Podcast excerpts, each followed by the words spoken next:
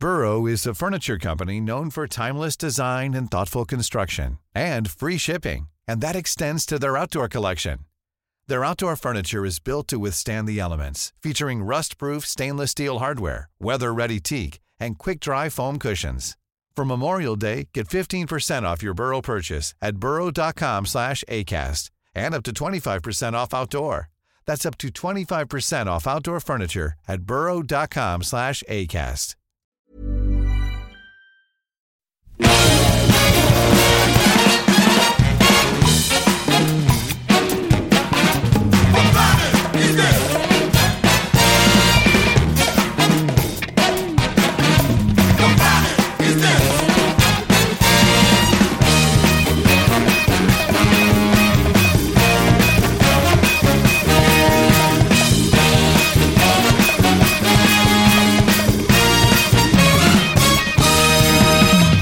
Et bonjour à tous, c'est Capture Mag euh, numéro 12312 sur Steven Spielberg.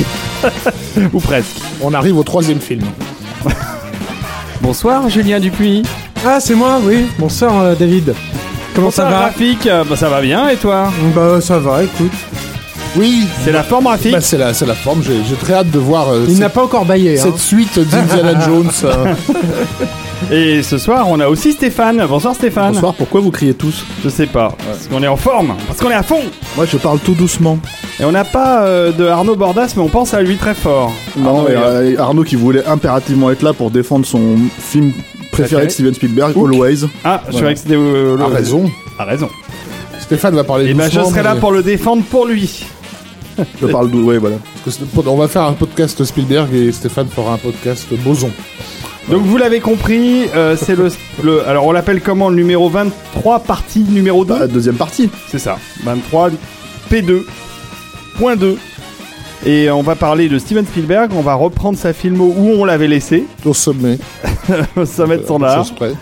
Et on va essayer d'avancer euh, le plus loin possible, euh, selon le temps imparti qui est euh, probablement au-delà des 3 heures. Je ne sais pas, on verra bien, on verra notre forme. Bon, puis sinon, est-ce qu'on a des annonces? On a quelques petites annonces rapides? Bah, surtout toi. Ouais, il y y a une nuit au max qui est toujours en vente. C'est la nuit du 13, du vendredi 13 avril. Ça va nous porter chance tout ça.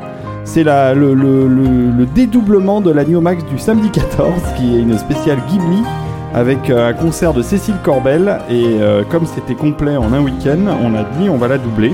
Et là, il reste des places, c'est bien. Et donc c'est un- une, soirée qui va être un peu exceptionnelle, puisqu'il y aura 45 minutes de, concert de musique de film, la musique de, de Cécile Corbel pour le film Arrietty. Ensuite, on passera le film Arrietty. Après, on passera euh, un grand classique de Miyazaki qui est Le Château dans le ciel.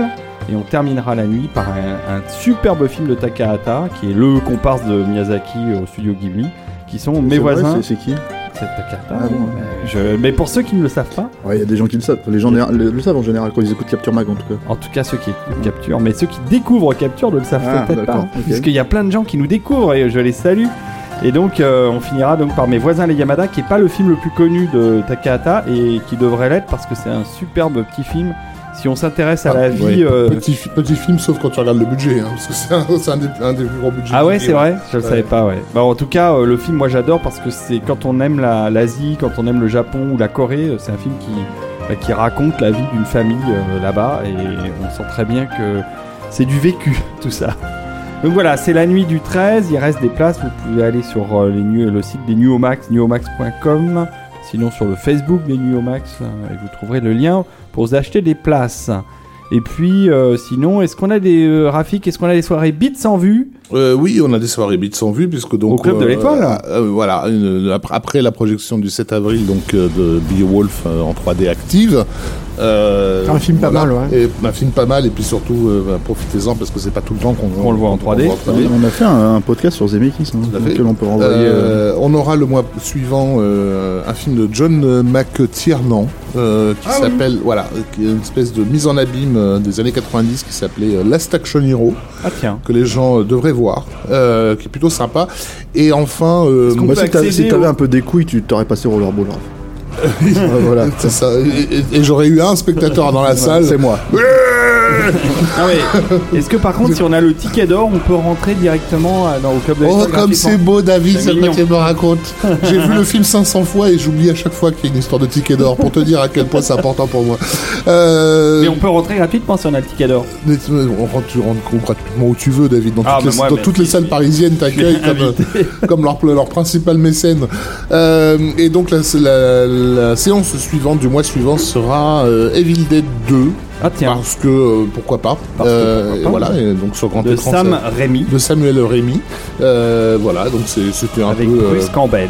voilà, on a, on a fait poliment geek en fait, si tu veux, dans la sélection. Oui, mais c'est toujours agréable à revoir Voilà. sur grand écran, puis surtout à revoir en salle avec du monde, avec Exactement. des gens. Des gens qui applaudissent. C'est ça. ça Et bien sûr, toujours un petit podcast nos ciné ciné. juste avant. Voilà. Les amis de ciné qu'on salue.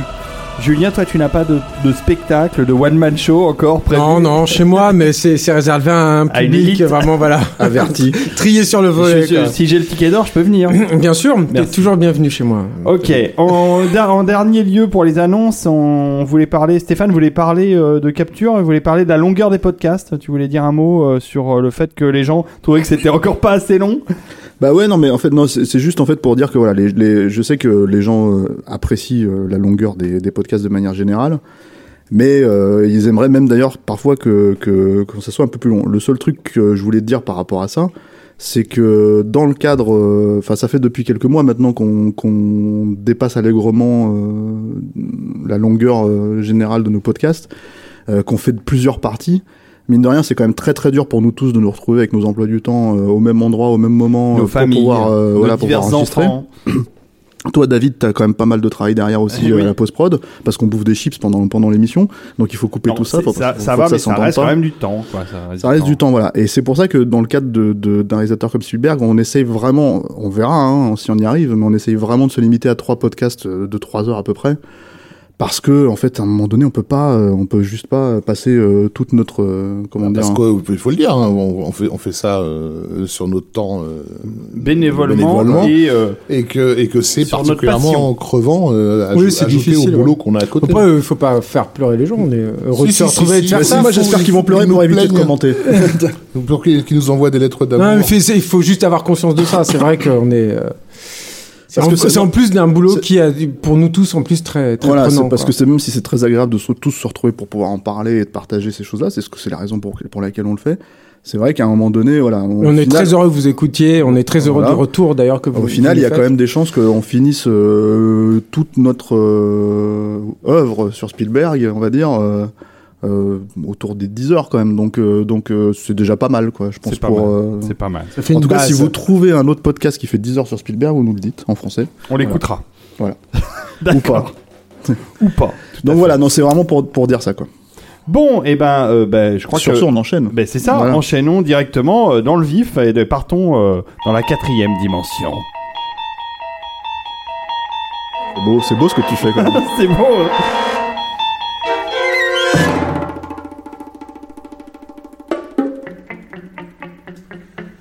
Bah oui, on avait donc laissé euh, Steven euh, au sommet là de, de l'Himalaya euh, la dernière fois, puisque donc euh, avec euh, l'explosion d'E.T. qui n'était pas le, le succès euh, annoncé et qui s'est révélé être le biggest success of all time, euh, sa carrière hollywoodienne est au- lancée. au- au-delà du couronnement impérial. Euh, donc il est vraiment dans une position de toute puissance que, que aucun réalisateur n'a vraiment connu avant, avant lui. Hein. Il vient d'enchaîner euh, trois des plus gros blockbusters de, de, de tous les temps. Euh, et donc il y a ce projet euh, qui, qui, qui, qui germe avec la, la, la Warner qui au Avec, excuse-moi, mais un thème de Goldsmith euh, absolument génial, quoi. Ouais, ok. Bon, Ouais. mais euh, non, mais faut le dire Le- parce que Jerry, score- Jerry Goldsmith n'est pas un habitué du travail avec Steven Spielberg, euh, et, et pourtant ils ont bossé deux fois ensemble sur Poltergeist juste avant et sur euh, la quatrième dimension. Tout à fait. Euh, et c'est d'ailleurs ce, cet album-là qui euh, m'a- fait démarrer ma collectionnite de musique de film, pour la- pour l'anecdote. Euh, Ah bah. C'était un bon choix. Notamment le, la musique du sketch final de, de, de George Miller. euh, voilà. C'est beau cette connexion neuronale euh, absolue entre les On, on va peut-être s'éclipser Euh, avec Stéphane. on va- On va vous laisser tous les On va, deux. on va laisser les romantique en plus. Ah là là. Mais Heureusement truc- qu'il n'y a pas l'image, hein, les gars. hein. Je- sur le, papier, sur le papier, c'est un projet euh, évidemment prometteur puisque donc comme on l'a dit précédemment, euh, la quatrième dimension a créé le Spielberg qu'on connaît. hein. il a grandi devant de- devant cette série. Il a débuté sa carrière chez Rod Serling euh, et euh, et il y a cette idée à l'époque de regrouper tout ce que le cinéma fantastique a fait germer comme euh, talent. Euh, John Landis sort de, de, de, de- du Loup-garou de Londres. Euh, Joe Dante s'est fait remarquer avec Piranha, hein, dont on a oublié que quand même ça avait été Hurlement. un, et, et Hurlement, mais on a oublié que Piranha avait quand même été un, un, un, un beau petit succès quoi pour, rapport à un- pour une, une, une authentique série B. Et puis c'était le seul, on peut peut-être le dire aussi, le, la seule euh, dérive, en- déri- euh, enfin produit dérivé en fait du succès des Dents de la Mer Tout que à. Spielberg euh, appréciait. Tout à fait. Parce qu'il y en a eu beaucoup. voilà. Et, euh, et bien sûr, euh, George Miller, donc, qui lui euh, bah, sortait des Mad Max, enfin du premier.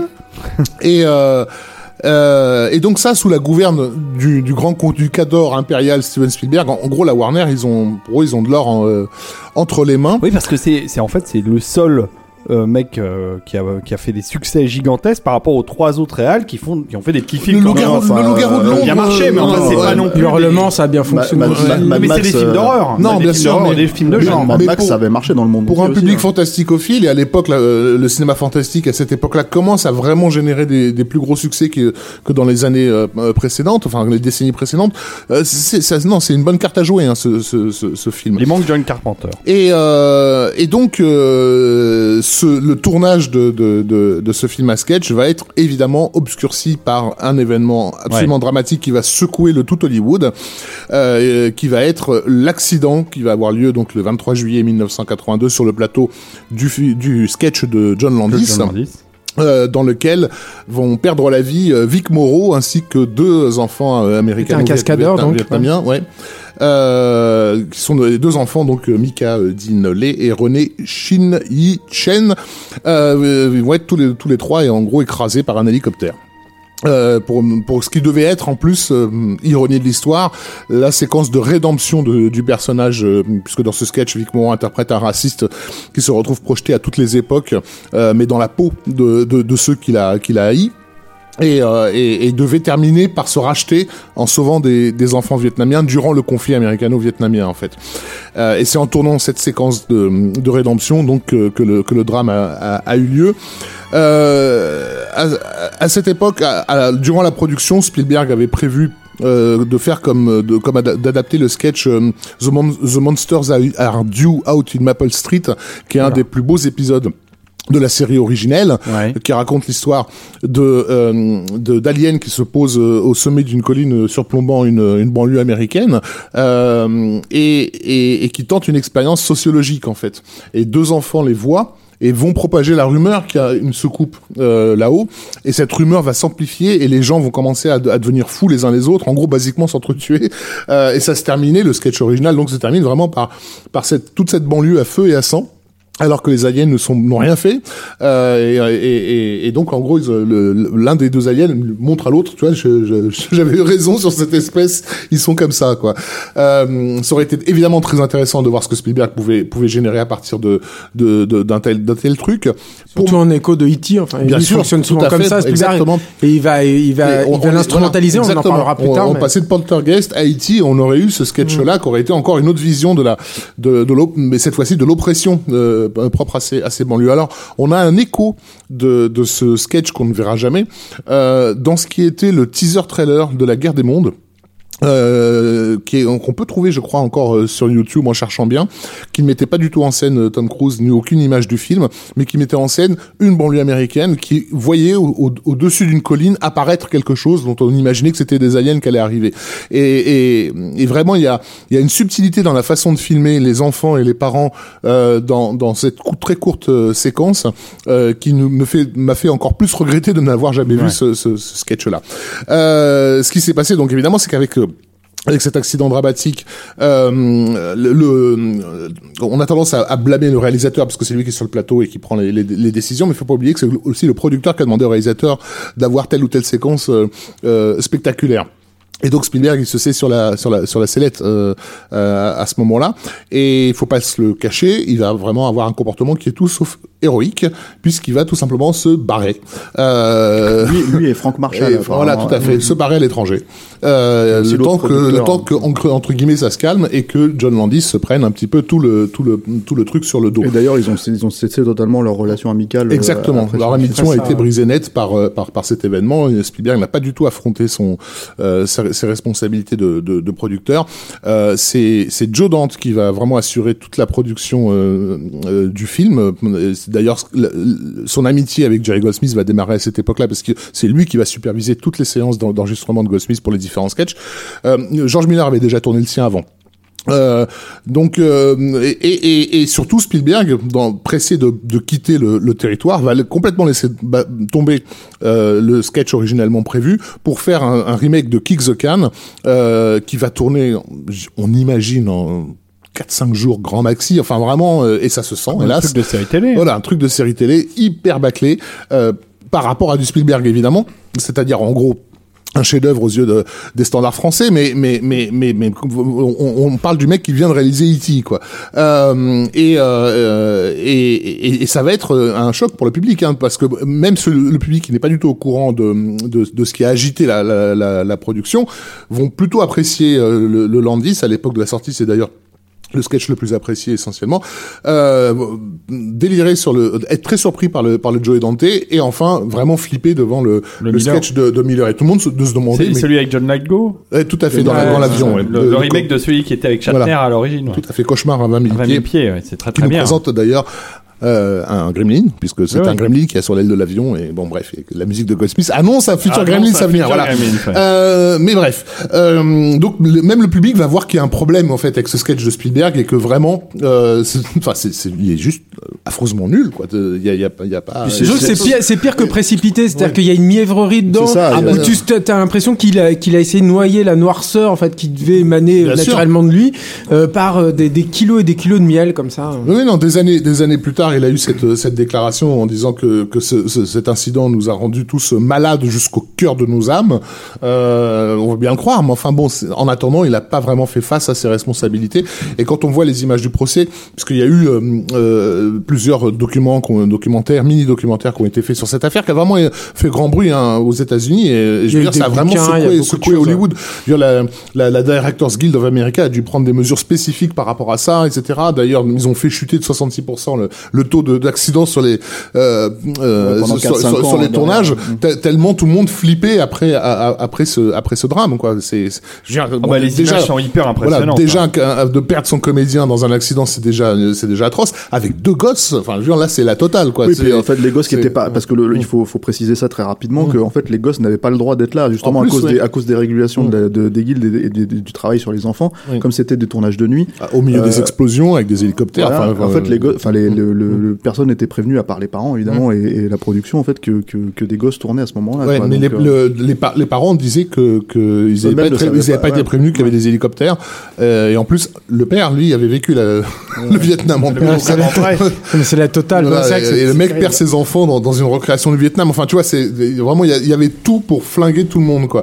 Et c'est vraiment Landis qui a qui a qui a pris le truc sur le sur le dos. On fera peut-être un jour un podcast Landis pour euh, expliquer comment ça s'est répercuté sur le, le- le reste de sa carrière. je sais pas si on fera Mais, un euh, podcast Non, Landis, mais bon, euh, alors à ce moment-là, je on conseille aux gens de regarder un Moi, film j'aime comme beaucoup John voilà, de regarder un film Moi, comme euh, moi, série j'aime no- beaucoup John Landis, voilà. mais ça s'arrête un peu à, à la fin des années 80 quand même. de regarder un Oui, film comme euh, de regarder un euh, film comme Série Noire pour Oui. une nuit blanche donc euh, qui est vraiment le film d'après euh, Ouais, cet qui est- accident qui est plombé, et, hein. et qui est plombé par par le mal-être Plombé, plombant, de, de, de, de, de, de ce, de drame Horriblement euh, dépressif, comme film, c'est terrible. Et, euh, après les conséquences donc sur le, la suite de la carrière de, de, de Spielberg et ben euh, elles, elles vont être euh, comment dire assez assez intéressantes à, à développer puisque ça va nous mener à, à- à- comment dire à une certaine noirceur dans dans, dans l'œuvre qui qui vient après quoi. qui est Indiana Jones et le Temple maudit. Oui. Voilà.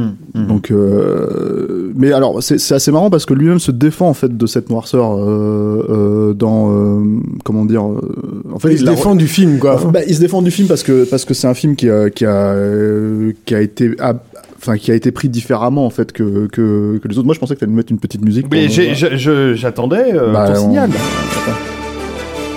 Ah voilà. C'est d'une noirceur.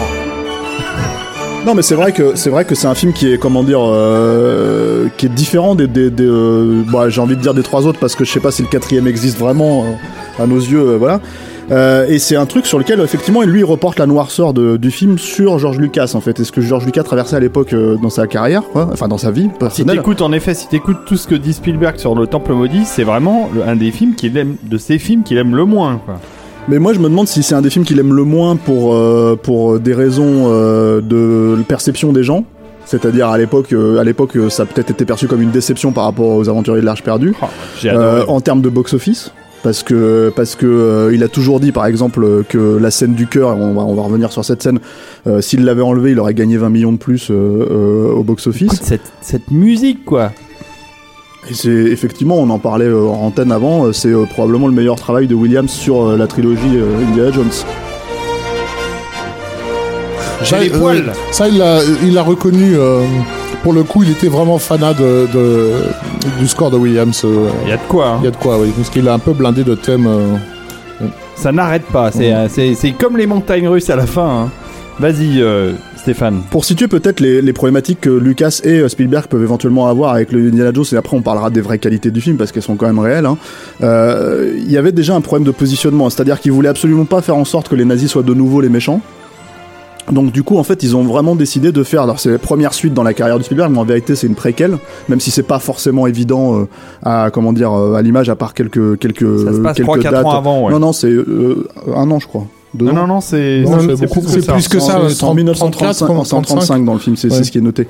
Et, euh, et en gros, ils avaient, euh, ils avaient essayé de, de, de, de trouver en fait un, par exemple, ils avaient, une- ils avaient un concept comme quoi ils se retrouvaient dans un château hanté en Écosse. Il y avait des trucs un peu comme ça. Et finalement, Spielberg a dit niet parce que ça ressemblait trop à Poltergeist. Il y avait des, des, des, des fantômes, tout ça. Et euh, du coup, ils sont partis sur l'Inde. Et, euh, et l'un des problèmes de Lucas, euh, lui disait qu'il avait un des problèmes, c'est qu'il avait, ils avaient pas un, Mac- tourista. bah, ils avaient pas un, non, euh, non. Euh, ils avaient pas un MacGuffin assez fort en fait. Euh, C'est-à-dire dans le premier, t'avais l'Arche d'Alliance, dans le troisième, t'as le Saint Graal.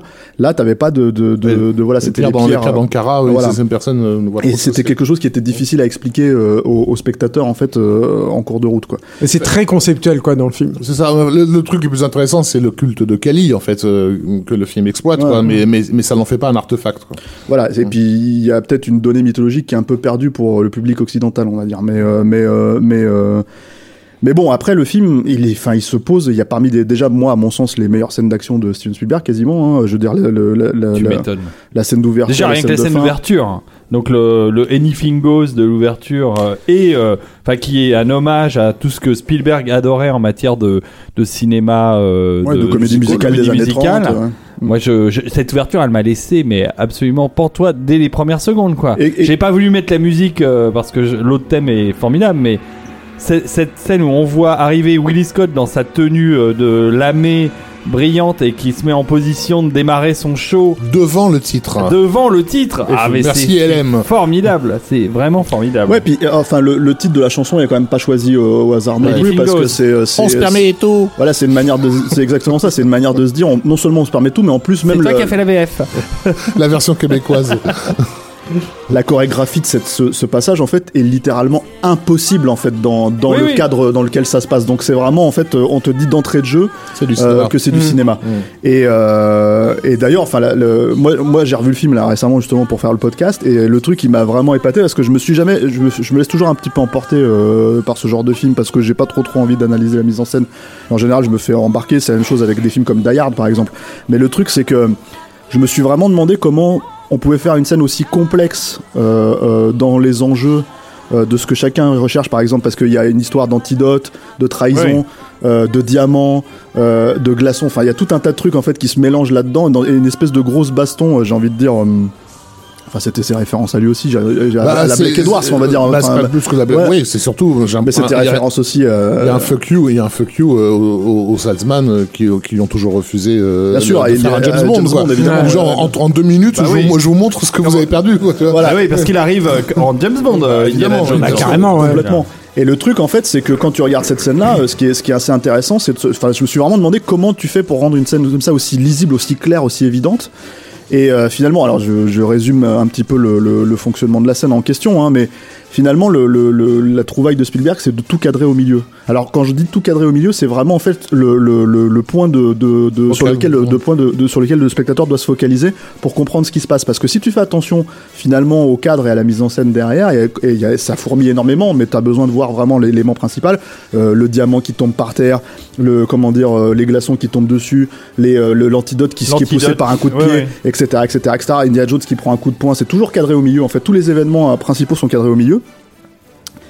Et, euh, et euh, le truc qui est le truc qui est plutôt amusant, c'est que en fait finalement tu regardes la, la, la composition scénique, rien n'est raccord derrière, mais tu t'en fous parce que t'es pas en train de regarder ça, t'es en train de regarder le, le point principal pour arriver à suivre l'intrigue quoi. Et c'est là où tu te dis bah il faut vraiment un type comme comme Spielberg pour avoir à la fois euh, de, de complètement re- re- repenser en fait euh, les, les chorégraphies et l'aspect scénique en fait du, du de la séquence juste en fait pour euh, pour euh, pour parce qu'il sait que ça fonctionnera au montage et il sait qu'il arrivera à faire le truc quoi et, euh, et voilà moi le le, le le le truc que je trouve euh, alors blasphème peut-être pour toi Rafik euh, mais c'est quand même mon Indiana Jones préféré euh, probablement parce que c'est celui que j'ai découvert en salle euh, Moi aussi. en, en Moi premier aussi. quand Ah non, mais moi je, dis. Hein, J'adore le premier, mais celui-là, pour moi, c'est un Ouais, tel moi aussi, c'est mon, euh, le- le- pour moi, Les Aventures de l'Arche perdue, c'est le film qui m'a fait vraiment découvrir le cinéma. euh, et donc, du coup, j'avais une attente délirante euh, sur Indiana Jones, qui, qui est un film trop différent euh, pour me plaire à l'époque, Oui. mais je l'ai largement revu euh, à la Voilà. hausse depuis mes jeunes années de jeune con. Il n'y a pas de problème. Mais- Juste une chose, euh, parce que j'ai remarqué que peu de gens avaient, le savaient. Moi, pour moi, c'était une évidence euh, que le l'ouverture du, du film, de la même façon que le premier s'ouvrait sur la montagne de, de- entre guillemets la Paramount, celui-ci s'ouvre sur le gong Mhm. Sur de le la gong, société de Rank, en fait, euh, Entertainment, qui était la boîte anglaise qui a produit beaucoup de films d'aventure des années des années 40, Mhm. euh, 30 et, et, et 40. C'est vrai. Et, et j'ai l'impression que comme ces films ne passent plus à la télé, euh, bah, Ouais, on a oublié la la- la- l'allusion s'est s'est perdue. Et j'aime d'autant d'autant plus ce, ce gong que euh, c'est un de mes premiers effets Dolby Stereo au cinéma. Euh, c'est lorsque le un des bad guys tire, Tire euh, avec à la mitrailleuse, ça fait de la musique en fait en tapant sur le gong comme ça. Ouais, voilà. ouais. C'est blindé d'idées, quoi. Ce début est C'est-. C'est c'est- c'est ça le truc, c'est qu'en fait, tu as l'impression que parce qu'ils n'avaient pas peut-être, euh, comment dire, cette, euh, cette euh, déjà en premier lieu, peut-être ce MacGuffin, cette idée vraiment euh, motrice en fait, c'est-à-dire par faire une suite à Jones, on va dire. T'as l'impression qu'ils ont sur-renchéri en fait sur chaque séquence et chaque séquence. Et, euh, et euh, donc t'as as une ouverture pour moi qui est, qui est complètement dingue parce que t'as pas que la scène, euh, comment dire, euh, voilà, t'as après t'as la poursuite dans, dans les rues de Shanghai. Ensuite t'as l'avion qui s'écrase. T'as les mecs qui, qui tombent en, en qui- comment dire, T'as oublié, oublié qui Dan. Aykroyd Ouais, il y y y a un passage, y a une apparition de Dan l'avion qui s'écrase euh, et qui prend feu alors qu'il a plus d'essence. Mais bon, ça, on va passer sur ce détail. Enfin, du genre, si tu commences à, aligner les non, incohérences des- c'est- des Indiana Jones, c'est c'est sûr hein. que les- les- Ce que j'aime bien, c'est que lui, ça lui pose. Moi, quand j'étais gosse, ce qui me posait problème, c'est qu'en fait, je me disais, mais c'est pas possible, ils peuvent pas survivre en tombant avec un, ba- Avec un bateau. euh, avec Avec un le bateau. ouais. Mais bon, Ah, mais il tombe dans l'eau, hein, déjà, ça fait moins mal. Mais ce qui est dingue- dans la neige. Ce qui Euh, est- euh, Et ce qui est Ah dingue oui, dans- c'est de, après de- qu'il de tombe tout ça, c'est qu'ils ont même coupé en fait des idées. C'est-à-dire que par exemple, dans, si tu regardes les storyboards de Indiana Jones et le Temple maudit, il y avait toute une scène en fait avec une une série d'actions qui a été un peu reprise d'ailleurs dans Retour à le futur, euh, dans dans, dans l'ouverture. Tu avais une dans l'avion, il y avait Indy qui dormait, il y avait toute une série en fait d'actions et de réactions dans le, le, le bazar en fait qui est entassé euh, dans, dans dans la carlingue de l'avion, qui finit en fait par réveiller Indy ou à lui mettre Ouais, un, ouais. un œuf dans la main. Je sais Ouais, plus exactement. euh, vous vous m'excuserez je si vois je le truc, ouais. très précis, mais c'est- c'est c'est- enfin, complètement dingue pas, de ouais. dire que même dans ce truc qui est super plein et super généreux, t'as encore des choses en fait qu'ils ont. Mais c'est un peu le quoi. truc d'Indiana Jones apparemment de, de, de repousser les séquences au, au film suivant en fait Ouais, parce ouais. que je crois qu'il y avait une séquence en fait qui, qui est dans celui-là en fait qu'ils pouvaient pas faire dans, le, dans les aventuriers de l'Arche perdue. Mm. Euh, ben, je crois que c'est la séquence à la fin des, des, des chariots. Euh, elle devait normalement être dans, dans, les l'Arche perdue et dans celui-là en fait il devait y avoir la scène du biplan en fait dans, qui est dans, dans la dernière croisade. Et euh, quand après, euh, alors quand à la noire sort du film euh, en question, ça arrive vraiment effectivement quand quand quand ils quand ils fi- finissent par découvrir le le, le, culte de Cali dont tu parlais tout à l'heure. Alors juste avant, en, en, en termes de budget, on est passé de 18 millions de dollars à 28 millions de dollars, ce qui est pas une Ça, augmentation. ça suit un peu le. le- C'est c'est pas délirant, on va dire, en termes de de- d'augmentation de, budget, parce que les attentes sont plus importantes. Le film. Ça reste a- un film extrêmement maîtrisé. Hein. C'est comme le 1, on en ouais. avait beaucoup parlé déjà sur le précédent podcast. Ça, ça continue à être tourné par Spielberg euh, de, dans la même perspective que le premier. C'est-à-dire que je crois pas qu'il ait fini le tournage en avance sur son planning sur celui-là, hein, mais, euh, mais, mais par contre, oui, ça reste des films extrêmement maîtrisés. On n'est pas dans la configuration de D'autant- 1941. Quoi. de- D'autant plus surprenant, encore une fois, qu'il y a, encore plus que dans le premier, je crois, des, des mouvements d'appareil euh, plus bloqués en fait dans celui-ci que dans le, que dans le premier. Ouais. Où, où dans le premier, il y a énormément d'effets de montage en fait qui, qui participaient de la mise en scène. Là où on a beaucoup de mouvements de caméra qui participent, je pense, par, Mm. par exemple, enfin c'est tout con, mais euh, on se retrouvera en enfer là haut de ceux qu'au moment où je ferme la porte et que, que- et, la- et- et le logo qui apparaît en- en- bien en face. Euh, je pense à la- le coup de l'Indien. Enfin, quand, quand ils sont sur leur bateau et qu'on voit les jambes de l'Indien euh, avec la caméra qui refait le point dessus, qui suit le, le mouvement du bateau le long de la rivière jusqu'à ce que eux- C'est des scènes qui Euh, prennent du temps à filmer. ouais, exactement, Ouais, voilà. puis il y a- puis il y a toute la scène de screwball comedy aussi avec Exactement, avec voilà, qui Blanchett. c'est ça, qui- est en gros du, énorme, en qui est en gros du, bah, le- la scène à la Lou Beach, Ouais, c'est exactement Beach, ça, hein. où ils sont en train de s'engueuler, elle et lui, et que à chaque fois que, que, que l'un remporte un argument, il ouvre ou il ferme une porte, en fait, qui, qui cache le cadre, euh, etc. Oui, donc c'est super chorégraphié. Euh, c'est c'est plus in camera, en fait, comme mise en scène que dans Mm. le premier. ouais. Avec une très bonne VF. Et juste avant d'aller dans la noirceur, parce que Steph en parlait tout à l'heure, juste euh, un, un- un petit truc sur le sur cette séquence quand même de poursuite en wagonnet, parce que ça a été un vrai tour de force en fait pour le Tu coup d'ILM, qui avait déjà eu un Oscar en fait sur le, le premier Aventure de l'Arche perdue, mais qui pour le coup moi était peut-être un peu moins mérité sur le premier, tant, pas tant pour la qualité des effets, mais mais mais pour la quantité etc. Ça restait un petit film à effets spéciaux, même même suivant les, les, les canons de l'époque.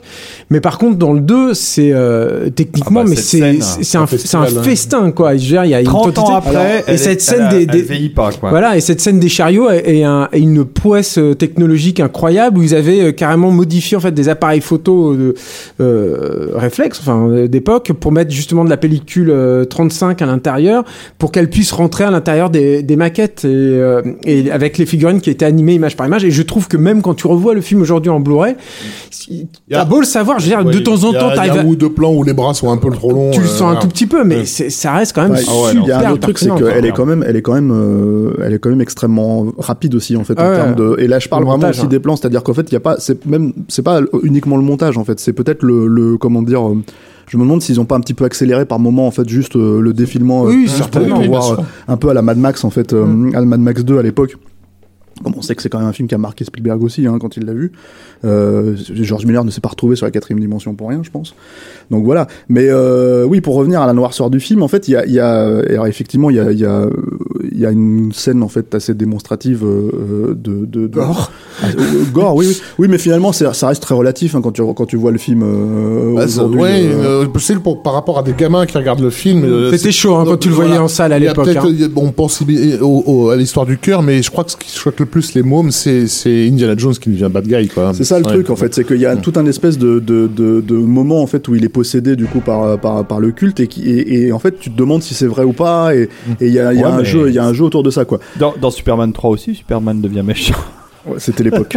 et, euh, et, euh, voilà. Mais, euh, mais dans le cadre d'Indiana Jones, en fait, dans Superman, c'est un, c'est un personnage qui, est un- qui est extrêmement représentatif du, du bien, alors qu'il y, a- il y a un côté euh, pas voyou, mais en tout cas euh, qui, Ah bah, qui la dépasse un petit peu hein, le. c'est le- Bah, si, personnage qui parce que lui- le, le qui terme lui- raider de, de Ouais, Raiders ça. of the Lost Ark fait, fait référence au terme que nous on emploie pour parler des aventuriers au sens euh, mercenaire du terme en fait. Mm. Et euh, alors. Spielberg, lui, en fait, quand il évoque le- cette époque-là, il, il se défend un petit peu d'avoir été dans la noirceur dans laquelle était euh, George Lucas. George Lucas, il venait de, de divorcer de sa femme, il était en train de divorcer de sa femme, Marshall Il Lucas. avait envie de lui arracher le cœur comme dans le film. Bah, euh, je suis pas du genre à faire un MeToo à chaque à chaque personnage un peu euh, comment dire euh, féminin un peu un peu comment dire voilà mais faut quand même avouer que le personnage de, de Will Scott c'est c'est pas le personnage face quand tu passes de Marion à, à ce personnage là il y a quand même un, il y a quand même un problème de Ouais. d'écriture Oui, mais Euh, il a fini par l'épouser quand même. Ouais, il a fini par épouser l'actrice j'espère qu'elle est pas comme le personnage l'actrice, mais le personnage, de toute façon, il a été conçu pour être antipathique. Il est fait sur le modèle d'une espèce de Jean sûr. euh, euh, de Jean Harlow complètement dél- déluré, euh, qui, qui, a- qui, a- qui existait hein, dans le cinéma d'aventure hollywoodien de, de ces années-là. euh. je sais plus comment s'appelait ce film de Victor Fleming avec Clark Gable et Jean Harlow justement, mais ça me reviendra. Mais qu'en gros, euh, où elle était totalement insupportable. euh, quand- de- c'est c'est le genre de truc qu'on va retrouver dans un Medicine Man aussi, hein, avec. Enfin, euh, on en- Tout on à fait, c'est la, screwball comédie, mais. Mais le problème, alors, en fait, c'est qu'on est dans un espèce de, de, de système où, en fait, le personnage n'existe que comme ça. Et dans les deux cas, en fait, c'est- un souci pour moi, hein, que ce soit dans Medicine Man ou que ce soit dans, celui-là. C'est que, en fait, euh, j'ai du mal à croire qu'après un personnage, alors, en l'occurrence, avant, puisqu'il rencontre Marion, euh, dans la dans la chronologie de la rencontre suite, après, ouais. j'ai du mal à croire qu'il puisse tomber amoureux d'un personnage comme euh, comme celui de de, de Willie Scott euh, quand tu le compares quoi. Et puis euh, t'as une euh, même si la Parce présentation qu'il est- était immature en 1935. C'est ça et en 36 ça va par contre.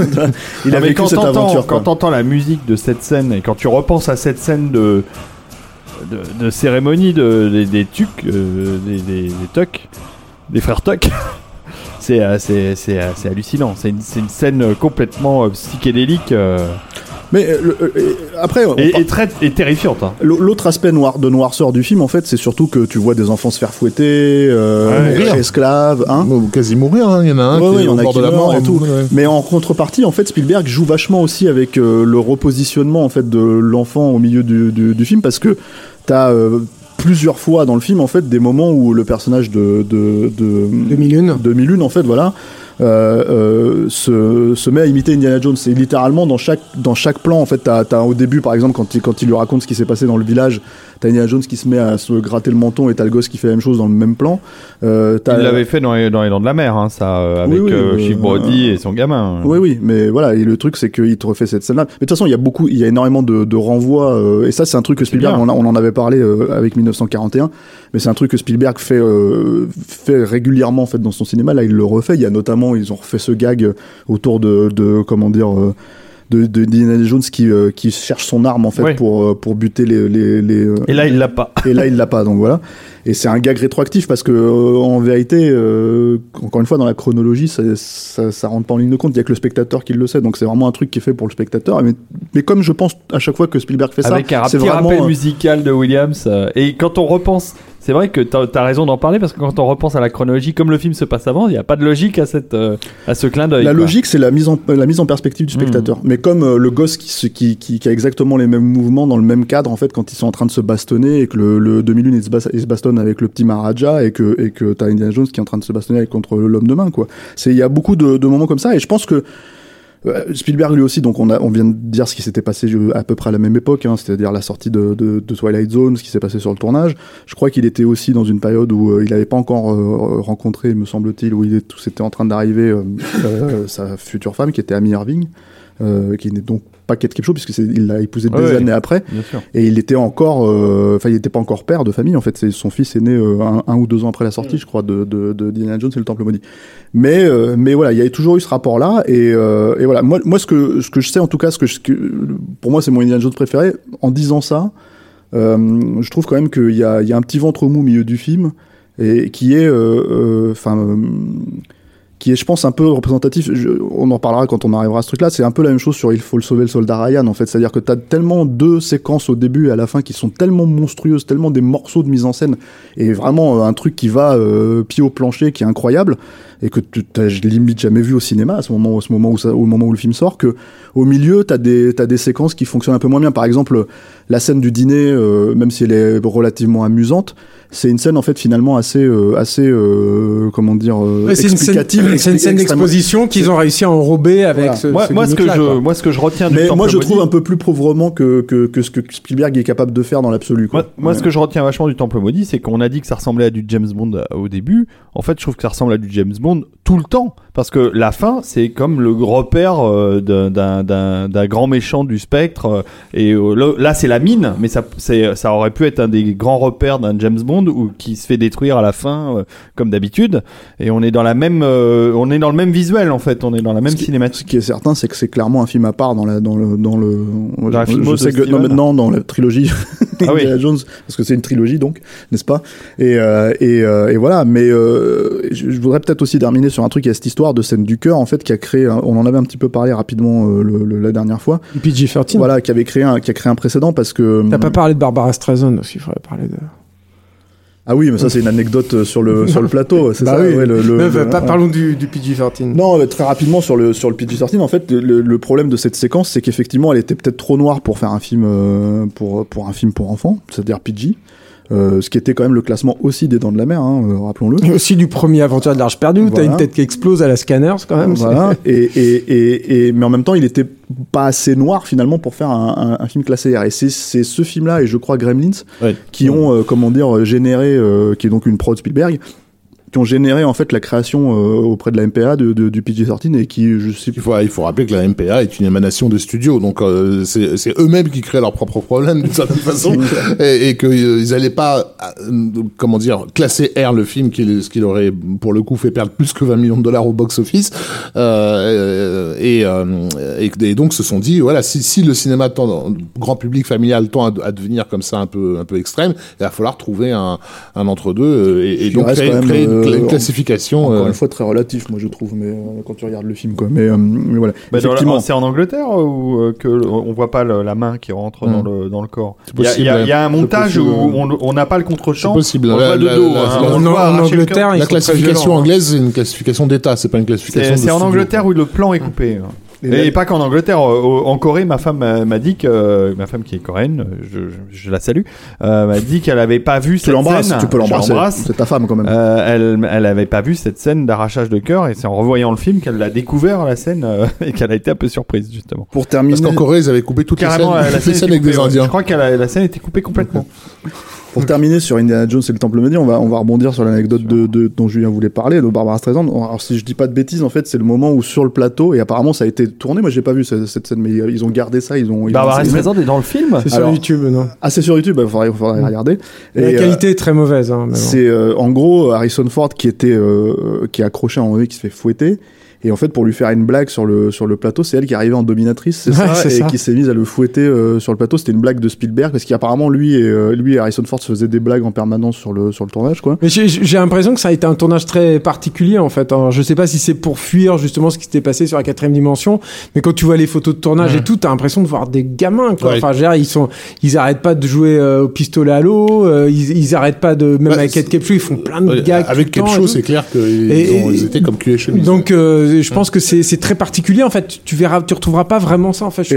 l'autre truc, autres, mais oui, mais euh, l'autre truc, c'est que ça- à mon avis, c'était quand même un tournage difficile parce que justement, en fait, le, le- le- cette scène d'exposition dont Bah, on la parlait avec, bouffe les- avec, indienne, le- hein, avec les, les, les gags autour de ça. Euh, l'i- toute l'idée, c'est qu'à la base, ça devait pas être une scène comme ça. Ça devait être la scène d'exposition, comme ils, savaient, ils avaient peur en fait que ça soit beaucoup trop justement une scène d'exposition. Ils se sont dit comment est-ce qu'on pourrait euh, trouver un moyen de la rendre plus euh, plus euh, énergique? Et l'idée, c'était de peut-être faire une chasse au tigre. Et Spielberg leur a dit moi, je ne reste pas en Inde euh, plus de temps de temps pour tourner une, chasse au tigre, donc non, on va pas faire cette scène comme ça. Donc je pense qu'il y avait quand même, ça, ça à plein tube, mais il y avait aussi, à mon avis, euh, quelque chose de très très difficile euh, dedans. Et je pense que c'est probablement une des raisons, au-delà de la, répercussion et de la façon dont, peut-être le public et en tout cas les, ligues parentales se sont un peu excités sur le film. Il y a une façon, je pense, pour Spielberg aussi de de rejeter un petit peu le film justement parce qu'à mon avis c'était il rejette une période de sa vie quoi à ce moment-là c'est ça c'est ça l'idée quoi Hmm. voilà mais donc c'était c'était euh, Donc c'est à revoir. un, film, un film sympathique. un film fort sympathique. On malgré, passe à la suite. malgré ce qu'on a pensé le jeune Rafik Djoumi. euh, malgré ce qu'on disait le jeune Il Rafik était, Djoumi, il était déçu, il est quand même allé le voir 18 fois, hein, bien sûr, il est déçu. Et là, on arrive dans une période où Steven Spielberg a décidé de devenir quelqu'un de sérieux. décidé d'avoir un Oscar. C'est ça.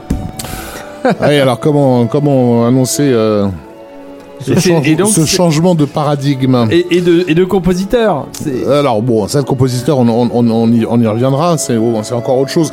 Non, effectivement, euh, lorsqu'il se lance euh, dans, la, dans la couleur pourpre, il faut rappeler qu'à l'époque, euh, il est l'antéchrist euh, aux yeux de, de, de, de la critique. Non, mais c'est vrai. Ah ouais, enfin, ouais. la, la, la violence euh, critique à, à son égard, euh, je, crois qu'on a vraiment oublié cette, cette époque. Hein. Spielberg est, est en train de On tuer le, à- euh, les jeunes ont du mal à l'imaginer. Spielberg est en train de tuer le cinéma. C'était ça la phrase qui courait d'une rédaction euh, à l'autre. Euh, donc euh, certains acceptaient difficilement le fait que ce soit un entertainer.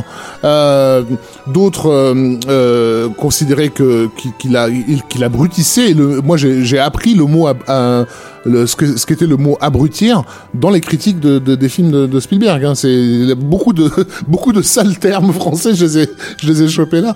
Euh, donc euh, voilà. Et, quand tout d'un coup le mec dit, enfin arrive avec un projet comme La Couleur Pourpre, il y a une espèce de foutage de gueule à son encontre qui est euh, qui est d'une virulence euh, virulence extrême et qui va se doubler de d'accusations de, de de comment dire d'une espèce de prosélytisme euh, arriviste quoi si tu veux. Enfin euh, tout d'un coup euh, le mec se prend la cause noire et la cause féministe sous le bras tu vois euh, histoire de se racheter une image et de faire beau. Enfin voilà. C'est c'est une époque où il est tellement haï par exemple en France euh, qu'on est convaincu que c'est un mec de, de, de droite voire d'extrême droite.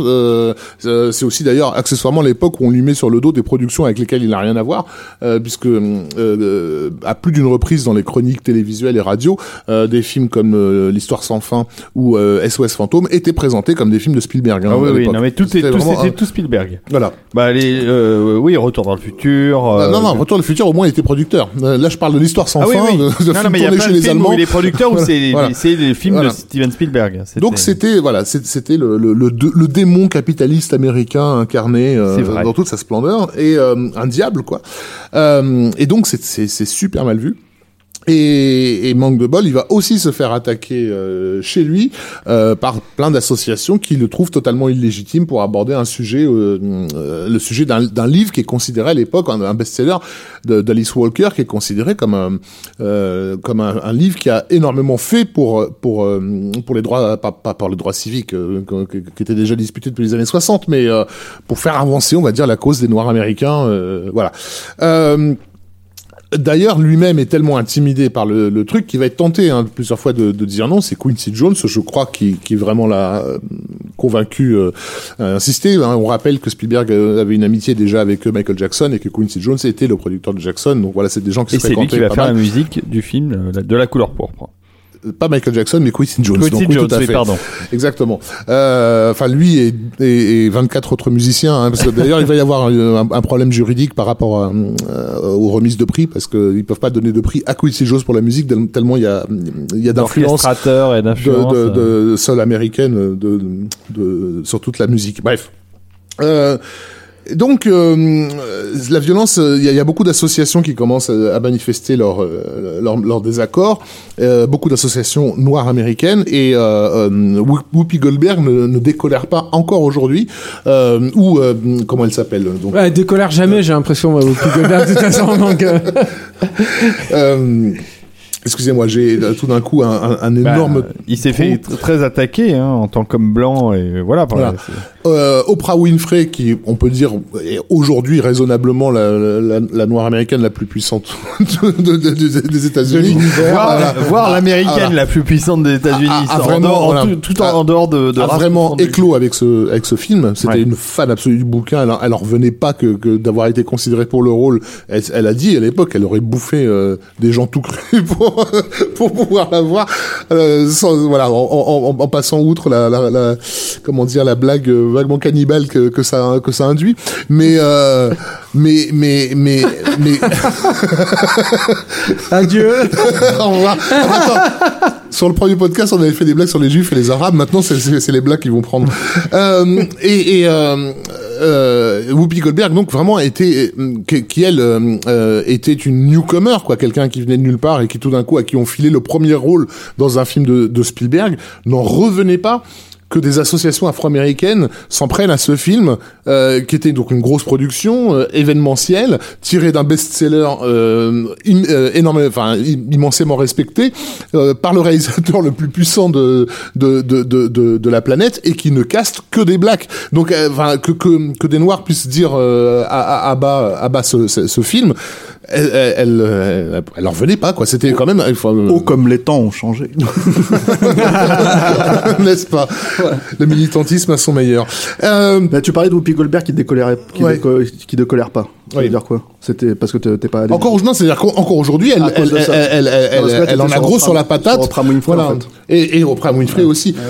Elles ont gros sur la patate de ce que le film s'est pris dans la gueule avant même que le premier tour de manivelle soit soit soit enclenché. Euh, Qu'est-ce qui va permettre à Spielberg de franchir ce ce, ce pas euh, Bon, déjà il y a le, le- la gestation de, de sa femme euh, puisque il, attend son premier enfant. Euh, ça, ça va provoquer, il a souvent répété des, des, des bouleversements euh, euh, chez Des lui. montées d'hormones. Voilà. ouais. Non, mais au même au, au- au sens où, où, où il se dit, et là, c'est un petit peu dans, dans, dans C'est sa couvette à lui. euh. le, ce, qui, ce qui lui était régulièrement reproché, c'était d'être un grand enfant, etc., de faire du cinéma de gosse, euh, Allez, comme, oui, c'est comme ça. si comme si c'était le péché ultime, bien sûr, parce que Charlie Chaplin euh, est à, est à, est à, comment dire, infantile. euh, infantile aussi, voilà. Euh, donc, euh, le viron de l'histoire du cinéma, c'est, c'est, c'est, c'est réalisateur de films enfantins.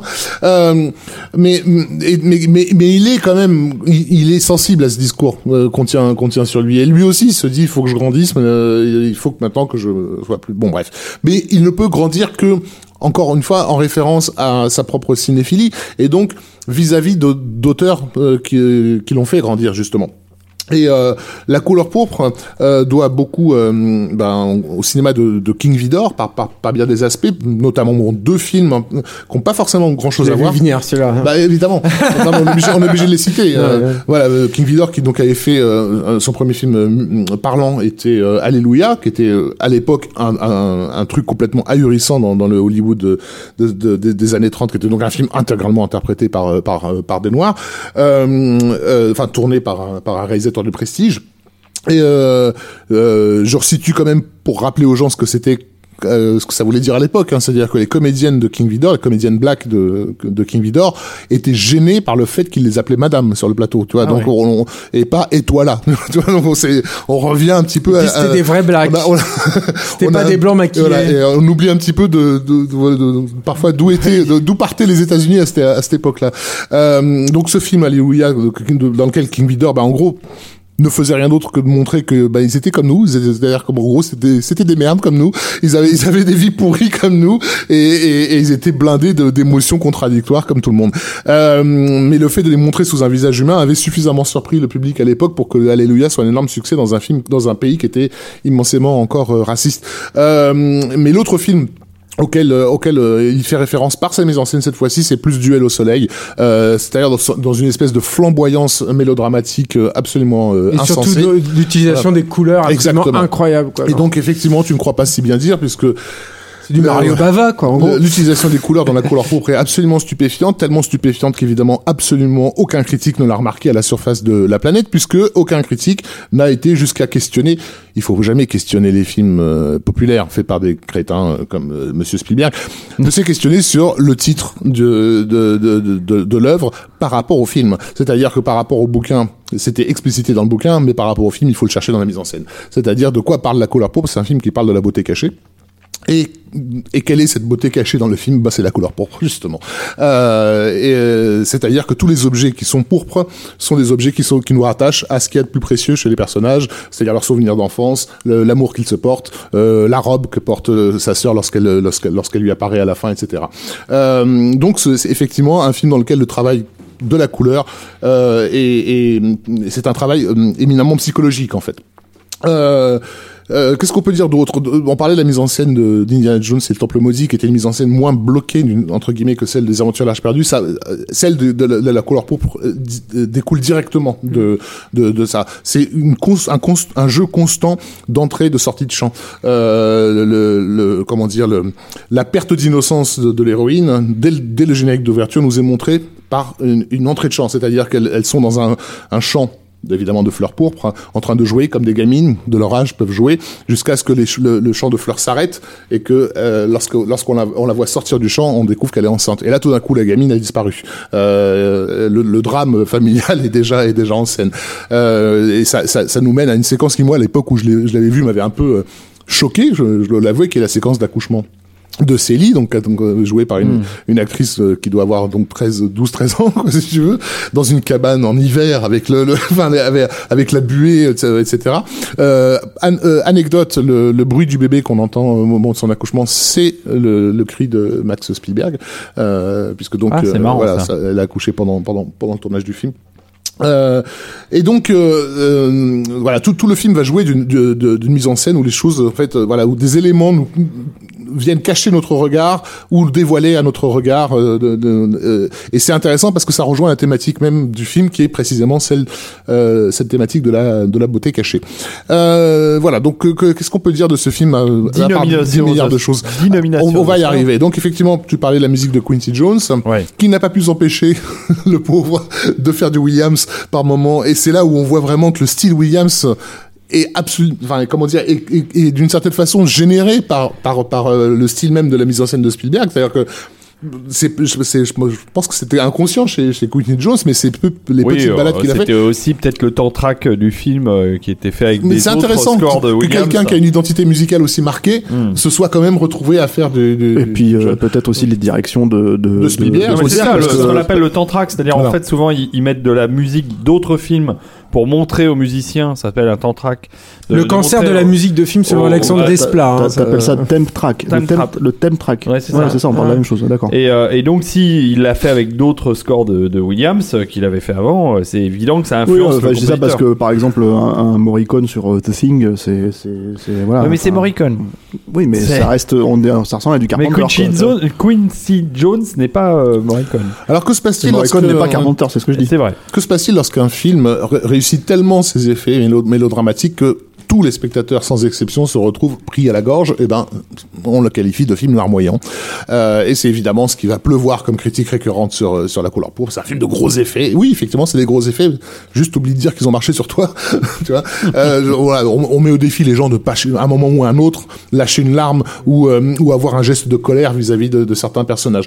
Oui. Ce qui- ce qu'il faut Ou peut-être alors c'est que préciser vous sur- aimez pas les noirs. Vous aimez pas les femmes non plus. peut-être peut-être préciser quelque chose en fait qui est voilà comme tu l'as dit euh, et qui, qui est intéressant c'est que je sais pas si on peut dire que c'est le premier vrai drame à proprement parler de Steven Spielberg en fait avec, bah, parmi ceux qui vont venir Bah, tout. Sugarland Express viré par, un peu vers le drame. il y avait un peu de tout dedans Ouais. mais euh, mais celui-là c'est vraiment un, un, un film dramatique un mélodrame même comme tu dis et le truc c'est que dans, dans ces moments là parce qu'on a souvent tendance à, à opposer justement euh, la mise en scène du cinéma d'action, euh, Ouais. du suspense, etc., etc., à la mise en scène plus posée entre guillemets de, de- du drame. Mais en fait, Spielberg n'oublie jamais en fait le, le, le langage du cinéma à ce moment-là. Absolument, quoi. voilà, il n'y a pas une seule séquence où la mise en scène se relâche. Et c'est Même- peut-être aussi ce qui peut gêner certains, hein, c'est c'est cette musicalité constante euh, dans, dans, dans, dans le style euh, qui, qui ne, ne se C'est cette jamais. opulence Voilà. visuelle aussi. Il y a une fait. vraie opulence. Y compris dans des séquences Et- qui privilégient le jeu de comédien, parce qu'il y a des moments qui sont des scènes, des scènes de, de, de comédie pure. D'ailleurs, notamment le, le pétage de câble de Silly euh, vers la fin du film, euh, en présence de tous ses invités, où elle menace son mari d'un couteau, qui est vraiment une, une scène que, je sais pas moi, euh, Robert Altman aurait fait euh, aussi. Mais même là, euh, les, les, les angles de caméra choisis sont, sont dynamiques. Moi, je me rappelle de la scène justement où elle va le raser parce que c'était un truc Ah où bah elle là, rase là, son mari, euh, elle rase son mari qui la bat en fait euh, tout le- tous les jours, je crois, ou toutes les semaines, ou je sais pas quoi. Et en fait, t'as une scène à un moment donné où l'autre pense que qu'elle va finir finir par l'égorger. Oui, parce qu'elle a lu les, elle a lu les lettres Voilà. de sa sœur et, et elle donc elle a appris aussi hum, le comment dire le euh, qu'elle avait donc des, des, neveux euh, qui avaient été euh, élevés de merde comment on appelle ça? Un rite de passage euh, Je cherche, je cherche ton mot, mais je ne le vois de pas. baptême voilà, Ah oui, une espèce de baptême africain en fait dans lequel on, on fait des, scari- des scarifications sur le visage de, de, de, de l'enfant qui sont euh, mis en rapport avec euh, avec elle en train de raser son mari où tout le, le public se demande si elle va lui couper la gorge Voilà, ou pas c'est voilà. ça. Y compris le spectateur, enfin, le, Mm. y compris le personnage euh, principal aussi qui lui court derrière dans Mm. la scène justement après parce que tout à fait que parce qu'elle elle- sent elle- elle sent le drame venir Voilà. hein. Et, euh, et ça, c'est une pure scène de suspense, enfin Bien pure sûr. et dure dans la façon dont elle est mise en scène et, et avec les gros plans sur les visages et, le- et la façon dont la caméra Bien se sûr. recule et tout. ouais, Et, et les cris de la, de la cérémonie africaine qui, qui, qui, qui sont sur son visage euh, à elle terrifiée. Ouais, non, il y a des Et le, le, le problème, je pense, euh, fondamental de la critique vis-à-vis d'un film comme ça, c'est que c'est un film qui ne fait pas acte de contrition euh, cinématographique, j'ai envie de dire. C'est-à-dire que dans la couleur pop, comme t'en parlais tout à l'heure, il y a une. euh, Une c'est aussi un, un film qui renoue avec une imagerie hollywoodienne euh, euh, comme une production Selznick. C'est-à-dire Mmh, que mmh, voilà, t'as t'as une opulence là-dedans, une richesse, une générosité aussi Mmh. euh, finalement dans, dans, dans les effets, qui je pense gêne euh, beaucoup de critiques vis-à-vis du, du propos, comme s'il fallait. euh, Parce que qui, qui dit sujet jeu, sérieux dit film gris. ben voilà, Oui, c'est ça. sûr, il faut ouais. être, il faut être en retenue. Ouais, ouais. Il faut pas trop montrer que c'est du cinéma parce Mhm. qu'on est en train d'aborder un sujet très grave. Exactement. quoi. Mais Spielberg, c'est un homme de cinéma, donc c'est son langage. C'est un homme de cinéma, c'est un homme, et puis c'est aussi quelqu'un qui a envie de s'adresser au public. Et encore une fois, euh, ça n'arrive pas non plus forcément. Il y a des, des films militants sur la cause euh, des femmes, sur la cause des blacks, sont, il y en a plein qui se font, qui parfois sont pas vus par les femmes ou pas vus par les blacks parce que ce sont pas des films qui vont vers leur public tout simplement. Celui-ci va être vu, euh, c'est un succès. Euh, la, la, la, la, comme la- Black la- Panther. comme Black Panther, c'est le Black Panther des années 80. voilà. Si, ouais, faites la comparaison, c'est Euh, intéressant. moi j'ai une question pour toi par rapport à ça, parce que c'est un truc dont on n'a pas parlé dans la première partie et, et, et qui est lié à la mise en scène. En fait, c'est le choix du format Mm. chez Spielberg qui Ouais. varie en fait. Pour le coup, c'est pas un 85. réalisateur, c'est pas un réalisateur qui qui euh, qui, par exemple, comme euh, Carpenter qu'on vient de citer, euh, se borne au scope quand il fait du cinéma, euh, euh, ou ce genre de choses. En fait, c'est un réalisateur qui change de format, voilà. Et euh, pour toi, est-ce que c'est en fonction parfois des sujets, ou est-ce que c'est en fonction de, parce que, par exemple, euh, on peut dire qu'un film comme E.T. est quand même aussi un drame euh, Mhm, d'une mhm, certaine manière, mhm. quoi. Et c'est un film qui est pareil, tourné en 85, La liste de Schindler euh, de la même manière. euh, Je sais pas si c'est calculé chez, euh, chez lui. Il y a aussi la pression, hein, de, parce que les années 80, c'est l'époque où la télévision devient de plus en plus importante dans, dans la- le financement des, des oui, films. c'est pas Et le où cas les- dans l'Empire du. Soleil plus C'est un, tard. c'est un choix Bah, artistique. L'Empire du hein, Soleil, je c'est du, hein. du 1,85 aussi. hein. Hein Ouais, Ah bon ouais, Ah ouais, je- il me semble que c'est du scope. ouais. D'accord. Euh, comment? Non, c'est un choix artistique. Oui. euh, voilà, c'est. Et puis les films de King Vidor étaient en 1,37 aussi, donc il y a Mmh, peut-être aussi mmh, une idée de retrouver un peu ce, ce format-là. Voilà. Ouais. Euh, Ce type de composition. Tu vois, ça me fait penser qu'on n'a pas parlé de Fritz Lang euh, par rapport à Indiana Jones et Temple Maudit, mais c'est pas grave. Euh, par rapport au temple, euh, au, fasse au tigre du. Bengale et le, et le Ouais. tombeau hindou. Euh, mais, mais donc voilà, il y a, il y a effectivement, comme le dit Julien, euh, je suis tout à fait d'accord, ce retour à la production Selznick flamboyante. Euh, de- oui, c'est ça, du mélodrame qui s'assume comme tel, c'est-à-dire d'un cinéma opératique en fait, où on est vraiment à l'opéra, on est chez Rossini, euh, le drame humain, il est énorme. Et comment dire? Ça c'est mon avis purement personnel, mais pour moi c'est faire honneur à ceux que tu prétends défendre quand tu fais des quand tu fais ça, parce que ce style mélodramatique, ce- ce- cette flamboyance là, bah, dans l'histoire du cinéma, elle était précisément réservée euh, à des personnages blancs, et donc de de de de, de donner aux, aux acteurs noirs américains exactement la même chose que ce que ce que les ce ce qu'ils ont ce que les meilleures euh, stars blanches ont pu avoir dans les années 40. Pour moi, il y a une forme de justice aussi- qui est réparée ciné- d'un point de vue cinéphilique en fait, euh, et qui est quelque encore une chose fois très symbolique parce que c'est le fonctionnement de Spielberg. C'est ça le Exactement. truc, c'est qu'il ne va jamais le crier sur les toits. Quoi. Exactement, c'est à travers le, sa mise en scène que les choses que les choses se font. Donc voilà. Euh, donc après, oui, on pourra euh, de- toujours dire que c'est effectivement de l'arrivisme prosélyte, euh, du calcul politicien, un pur film de démocrate, euh, de, bonne conscience et tout ce que tu veux.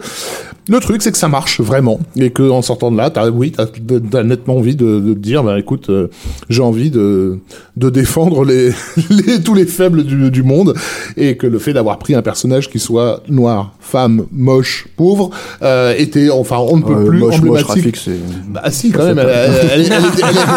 c'est un peu ce que tous les personnages du film lui répètent du début à la fin. Voilà. Euh, voilà. Donc c'est aussi intéressant de voir ce que ce que vont devenir les comédiens. Euh, qui sont passés par par cette production, hein, parce que, que que ce soit Danny Glover, euh, dont la carrière va quand même vraiment prendre un, un certain envol après, euh, Larry Fishburne, euh, etc. Ouais, Enfin, Sauf qu'il était trop vieux déjà pour ces conneries. Exactement. Euh, donc voilà, un- non mais un film qui a fait beaucoup de bien. Et donc, comment va-t-on récompenser un film qui fait au- autant de bien par un camouflé absolument historique, euh, puisque donc le film va avoir 11 nominations aux Oscars, comme tu 11 ou l'as 10? comme tu l'as bien bien précisé. Moi, j'ai compté 11 pour n'en avoir absolument aucun. C'est ça. Et ça, à l'époque, ça ne peut pas être euh, interprété autrement que comme une Claque. volonté de l'académie. C'est vraiment une façon de dire ne viens pas pêcher sur nos terres, euh, dans, dans, dans, dans, dans nos eaux, quoi. Ça, reste à faire tes films de couillons, euh, d'aventuriers des, des, des, des temps passés, mais laisse nos films socialement concernés tranquilles, quoi. Euh, et, et cette, cette violence-là, il va, il va se la prendre en pleine gueule. Hmm. Par contre, euh, il aura eu un, enfin Whoopi aura eu un Golden Globe. C'est c'est c'est. C'est- Bah oui. cool. Euh, Pour le coup, c'était une révélation hein, à l'époque. euh, Ah bah ouais, ça- ouais. Le film l'a fait d'elle une star, Mm. euh, même si elle a pas vraiment fait ce genre de film derrière. En fait, elle a, elle a enchaîné sur la comédie, quoi, parce qu'elle c'est aussi son background, quoi. Mais euh, euh, enchaîné sur son Die Hard, hein, Jumping Jack Flash. ouais, Bah ouais, ouais. qui, qui- qui, incidemment, devait être Produ- une interprété- production de de- et devait être interprété par Bruce Willis, le personnage qui devait être avec elle. Non, c'était pas sur celui-là, c'était Pivoleuse. Une pardon. dernière question sur euh, la couleur pour. Est-ce que ça se revoit bien aujourd'hui ou ça a pris un coup de petit, un petit Bah, coup de écoute, la- Avec moi, tout ce qu'il vient de te dire, en fait, il va te dire, bah non. À la 160e vision, ça continue à bien fonctionner. Moi, je, je, je, bon, déjà parce que je trouve le film d'une beauté visuelle euh, stupéfiante. Euh, et- Photo d'Alain Davio et- euh, et- pour, ne pas et aussi, changer les bonnes et aussi, je veux dire, d'un point de vue rythmique, Stéphane parlait de cette, cette séquence euh, de, de suspense, quoi. Elle, elle est montée sur la musique de, de, de rituel de, Quincy Jones avec des, des tam tam rythmiques. Enfin, bref, il y a, une, il y a oui, c'est presque un musical quelque part le film euh, d'une certaine façon. Il y a des séquences euh, chantées et le moment de le climax émotionnel du film, c'est d'ailleurs un, un gospel euh, extraordinaire dans, euh, où, où- comment dire où, où le la- le père euh, de, de la chanteuse euh, lui finit par lui pardonner justement parce que parce que sa voix a porté jusqu'à jusqu'à l'église. Euh, voilà, je vous laisse revoir toute la séquence Ouais. où, où, où- où toute la file de, de, de de comment dire de damnés euh, euh, se dirige vers l'église en chantant et où il est accueilli euh, en grande pompe c'est voilà c'est Et donc tu parles de musique, tu n'as pas expliqué pourquoi Quincy Jones avait remplacé Williams sur ce film-là. parce que Williams est, est pas blanc C'est ça. tout Il simplement pouvait pas le faire. non mais veux Il en a tu- parlé un peu, je crois, au début. Enfin, non mais voilà ça c'est C'est. Non mais c'est une musique, c'est une musique qui est, euh, c'est une musique qui est complètement euh, intégrée à la musique folklorique de de de, de l'époque, avec euh, qui met en scène des chanteurs, des musiciens, des des parias. Hein. C'est-à-dire les personnages du film sont des parias de leur propre communauté, hein, de, à part justement Célie, mais les les, les gens qu'elle que elle accueille dans dans sa vie sont sont des parias, euh, de- y compris de, de leur propre communauté. Et donc après ce camouflé aux Oscars, euh, oui, euh, Spielberg enchaîne sur euh, un, un autre film euh, où Ah, il bah va là, il a- tenter, il là, va il est- non, hein. mais là il est parti à fond. Là, là il est parti à Mais fond. t'as raison, c'est en 1,85 euh, Empire du Soleil aussi. Moi, dans mon esprit, c'est tellement, euh, comment dire, spectaculaire, c'est tellement spectaculaire que c'était du scope aussi. Ouais, mais c'est très beau, euh, même en 1,85. Ah oui, oui. Alors là, on retrouve euh, John Williams, évidemment, à la musique. Et c'est une scène, j'ai pris, j'ai choisi ce morceau-là parce que il y en a plein de très beaux hein, dans l'Empire du Soleil. Mais ce morceau, c'est encore une scène de vélo. Et euh, entre Spielberg et Goldsmith qui se répondent sur les, euh, sur les euh, scènes de, de vélo euh, dans les années 80 avec les personnages qui roulent en vélo, j'adore, j'adore ces petits thèmes très sautants.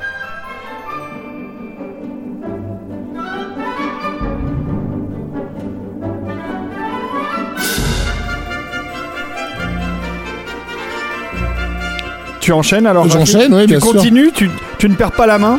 Non mais j'aime bien cette séquence euh, d'Empire du Bah, Soleil qui C'est euh, une des rares séquences joyeuses du film. exactement qui a été reprise par un certain Juan Antonio Bayona dans un film qui s'appelle The Impossible et que je recommande vivement. Euh, alors que se passe-t-il? Malgré le camouflet que lui a réservé la critique et les Oscars, on le gars, euh, Rafik. le gars, le gars continue à, à faire le Il con et à, insiste. et voilà, et à se prendre pour un grand cinéaste hollywoodien. Mais enfin, qu'est-il passé par la tête de ce Steven? Euh, On l'a dit déjà dans l'épisode précédent que un de ses grands modèles euh, de, de cinéaste, c'est David Lean. Euh, et il se trouve que donc ce projet euh, Empire du Soleil était passé par entre plusieurs mains. Euh, c'est un, un- alors déjà, pour je resitue, c'est un, livre semi-autobiographique De J.G. Ballard. Qui parle de sa propre enfance. J.G. Euh, Ballard qui est devenu après voilà. un auteur de science-fiction un peu chiant. qui est un donc un enfant de colon anglais euh, à, à Shanghai, qui a vécu donc l'invasion japonaise à, à Shanghai, perdu ses parents et s'est retrouvé au, en gros perdu au, au milieu de, du conflit, et, et donc raconte dans Empire du Soleil sa traversée un peu incroyable de, du conflit. Donc J.G. Ballard qui par la suite va écrire des nouvelles de SF, euh, Des réputées, grandes nouvelles voilà, de SF. dont certaines vont faire l'objet de, de, de films hein, comme Crash de David Cronenberg, euh, qui est basé sur J.G. Ballard. Donc euh, Ou le- le- l'histoire, euh, le film pas réussi là avec euh, l'immeuble, là j'oublie toujours le nom, et, et, euh, qui est sorti il y a... High Rise. High Rise, voilà. Et donc, euh, donc euh, le, premier réalisateur qui a été approché pour ce projet, c'est Harold Baker, euh, que tout le monde, dont tout le monde se souvient, hein, bien sûr. Ah oui, Harold, bah, Harold. Exactement. Bon, c'est vrai, c'est lui. Et euh, voilà. Qui, euh, et, Ouais, il a fait tueur de flics surtout, The Onion, The Onion Field. avec euh, Robert 70. Shapiro qui devait produire. Mais donc, en, en réalité, c'est un, c'est un projet qui est resté un moment entre les mains de, de David Lean, euh, parce qu'il lui a justement lui ressemblait. Enfin, l'idée de, de, de- d'un destin individuel au, au sein d'une énorme page d'histoire, c'est il y a marqué David Lean dessus, quoi. C'est quasiment copyrighté. Euh, Lean qui à l'époque est, est donc déjà plutôt vieillissant et fatigué. Pour l'anecdote, euh, il y a un documentaire qui va être fait sur lui. euh, euh, à cette époque-là, c'est-à-dire à l'époque où il est en train de terminer la route des Indes et où déjà il se prépare à, à faire Empire du Soleil.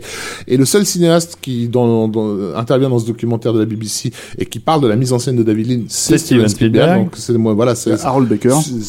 J'aimerais bien que quelqu'un retrouve cette archive parce que c'était euh, vraiment très intéressant de voir Appel à, Voilà. appel à toutes les de voitures. voir Spielberg parler du montage chez David Lean et de- en donnant des exemples spécifiques, des choses qu'évidemment il lui a, il lui a reprises, hein, qu'il a toujours reconnues.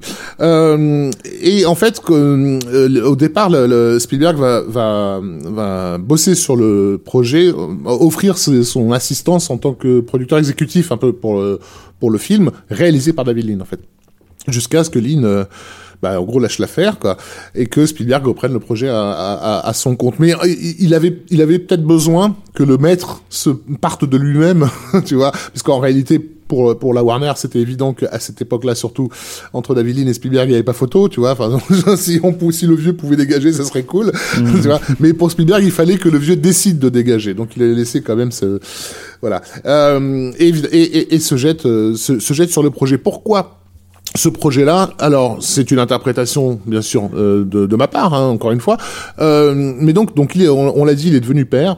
Euh, ça a eu un certain bouleversement sur euh, sur sur sa carrière et du coup il se pose des questions sur son propre rapport euh, au cinéma et notamment à tout ce que le cinéma génère de fantasmes en fait. Et Empire du Soleil ne raconte que ça. Empire du Soleil raconte l'histoire d'un môme qui traverse la réalité, une réalité insupportable qui est celle de, de, de la guerre et des camps d'internement, de la de la violence, de la torture, de tas de choses, mais qui se raccroche comme désespérément à une idée fantasmée du monde en fait. Et c'est paradoxalement ce qui, ce qui lui donne l'énergie de survivre en fait dans, dans, dans cette traversée des, des enfers, c'est justement le fait qu'il que son âme d'enfant l'aide à, à, à, voir le monde avec des yeux euh, fantasmagoriques. Donc pour Spielberg, c'est un peu un aveu de je, je, je, voudrais bien devenir un adulte, un père responsable, mais en même temps, je veux pas perdre ce bien précieux qui m'a été légué, qui est quand même ma capacité à voir le monde euh, avec un léger décalage. Ouais, D'ailleurs, c'est, enfin, euh, de, de, façon, alors j'avance un tout petit peu dans le temps, hein, vite fait, mais euh, en gros, il a toujours dit, enfin, il a toujours dit ces dernières années que s'il y avait deux films sur lesquels il voudrait que, que les gens se souviennent de lui, mmh. c'est E.T. et La liste de Schindler. Donc, il y a quand même deux pendants très spécifiques qui, qui résument ce que tu dis, quoi. Et, et, et, on a dans le, dans, dans, le film plein de propositions de mise en scène qui vont dans, dans, dans, dans ce sens-là. Le moment où euh, euh, le gamin va perdre sa mère, euh, c'est pendant donc l'arrivée des Japonais à Shanghai dans, un, dans, dans la cohue en fait. Il, il, il, il, est préoccupé par le fait d'avoir perdu sa maquette, de, sa petite maquette d'avion, mm-hmm. et c'est ça qui va faire qu'il va perdre sa, sa, sa, mère. Or, on le voit jouer avec la petite maquette d'avion, et dans le même plan, au moment où il joue, il y a un véritable avion qui vient survoler sa, sa, sa, maquette. Outre le fait que tu j'imagine même pas comment un plan pareil peut être tourné, quoi, en termes de synchronisation. En, termes de, en termes de synchronisation. Il n'y avait pas de numérique. Un tout petit peu, en fait. Ouais, mais pas pour les avions. Si, bah justement, en fait. Mais pour ah les bon plans très très ah éloignés. Oui, très éloignés, oui, bien sûr. Hein bon, ok. D'accord. C'était vraiment les, balbuties, les balbutiements. Alors, à noter non, parce que, que moi, j'avais regardé beaucoup de making of à l'époque parce que moi, le film m'avait vraiment marqué. J'ai eu la chance de le voir dans une nuit Spielberg au Max Linder de l'époque, qui venait de rouvrir parce qu'il était tout neuf. Et on s'était projeté euh, On s'est croisé plein de fois, toi et moi. En fait. Exactement. Et la nuit Spielberg, c'était le deuxième film, c'est le, le, premier film, pardon. Le deuxième, c'était Sugarland Express. Et ouais. on finissait par Rencontre du troisième type. Et j'avais un, un, un, bac blanc de, de maths le lendemain matin dans la rue d'à côté. Je peux te dire que j'étais pas frais. Mais en tout cas, le, le, le on est en train de parler de notre service militaire, les gars. Vous nous excusez. Hein. L'Empire du Soleil, c'est un souvenir de cette projection absolument incroyable. Et le film, euh, j'avais regardé beaucoup de making-of, et les avions, la plupart des avions sont des maquettes à une échelle bien particulière mmh. qui permet, c'est ce qu'on appelle les petits gros en, en matière de modélisme, c'est-à-dire que c'est quand même des sacrés avions, même s'ils sont euh, pas à la taille originale. Et on a, ça donne des ça plans. Faire des, des, jeux de perspective ouais, et tout qui ça. sont ouais. magnifiques. Euh, c'est une production qui a bénéficié, et heureusement, parce que je vois même pas comment ils auraient pu faire le film sans, euh, d'une autorisation de tournage des autorités chinoises, hein, bah oui. de la Chine communiste, qui à l'époque était vraiment fermé bah oui. euh, à, à, à l'Occident. Là, pour le coup, le prestige d'un Spielberg a, a, largement aidé, et aussi parce qu'il allait un petit peu taper sur les Japonais. Donc ça, pour les Chinois, c'est toujours dur, c'est toujours bon à prendre. Bah, ça restait une histoire très douloureuse. Bah oui, bien sûr. Cette, euh, euh, et donc, euh, donc, donc, il va bénéficier sur place, bah, déjà des décors euh, réels, quoi, même pas à reconstruire, et d'une figuration inouï. Enfin, je veux dire, là pour le coup, euh, enfin, il y a des plans dans le film où juste euh, aujourd'hui, enfin, tu fais ça en, effectivement en, en, en numérique, quoi. D'ailleurs, pour la synchro là, dont tu hum. parles, en fait, par rapport à ces trucs-là, bon, c'est Christian Bell en fait qui joue le qui joue le personnage principal. Tout à fait, là, oui, voilà. bah, ça je vais y venir, ouais. Et le hum. truc, c'est qu'en fait, apparemment, il y a une anecdote comme quoi justement. Bah, c'est euh... ça, c'est il y a une, une, une, terrible anecdote justement où comment dire la la, préci la, précision de la mise en scène de Spielberg se heurte à la réalité de du, du tournage. Euh, et, et, donc dans le making of, c'est bien mis en scène parce qu'on nous on passe du temps à nous expliquer tout le, tout le, toute la préparation d'un plan, d'une scène en particulier qui est donc le, le bombardement. Euh, de, du camp de, de, prisonniers par des, des bombardiers euh, américains, euh, par des chasseurs américains, pardon. Et dans, du, dans cette séquence-là, le, le, héros, donc interprété par, par Christian, Christian Bell, Bale pète Tout les, jeune. En fait, il pète les plombs. C'est-à-dire, c'est- c'est- dans le film, c'est le moment de rupture de, de son cerveau. Et à un moment donné, ça, pardon, ça, ça, C'est là, ça- ça- ça raccorde de plus, mon, voilà. de mon micro. Et, euh, et, et, et, et donc l'idée de Spielberg était de filmer ce, ce môme devenir fou au milieu de, de cette de ce balai en fait d'avions qui vont dans tous les sens. Ça voulait dire synchronisation des cascadeurs de, de, Ah oui, aériens. c'était un ballet Euh, incroyable. Explosion, euh, ouais, hyper timées dans tous les coins, une semaine de répétition pour les, rien que pour les explosifs, etc. Bon, bon, la totale, quoi.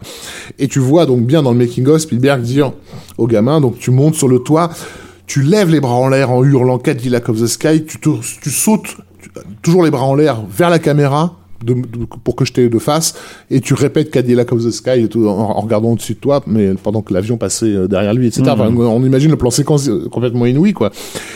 Et tu vois le, le- le tournage de la scène, ça pète dans tous les coins, tout le monde fait, fait son boulot parfaitement. Le môme se, fait sa scène, et là Spielberg s'arrête et lui dit T'as pas, Pas levé sauté, les bras T'as pas levé les bras, ouais.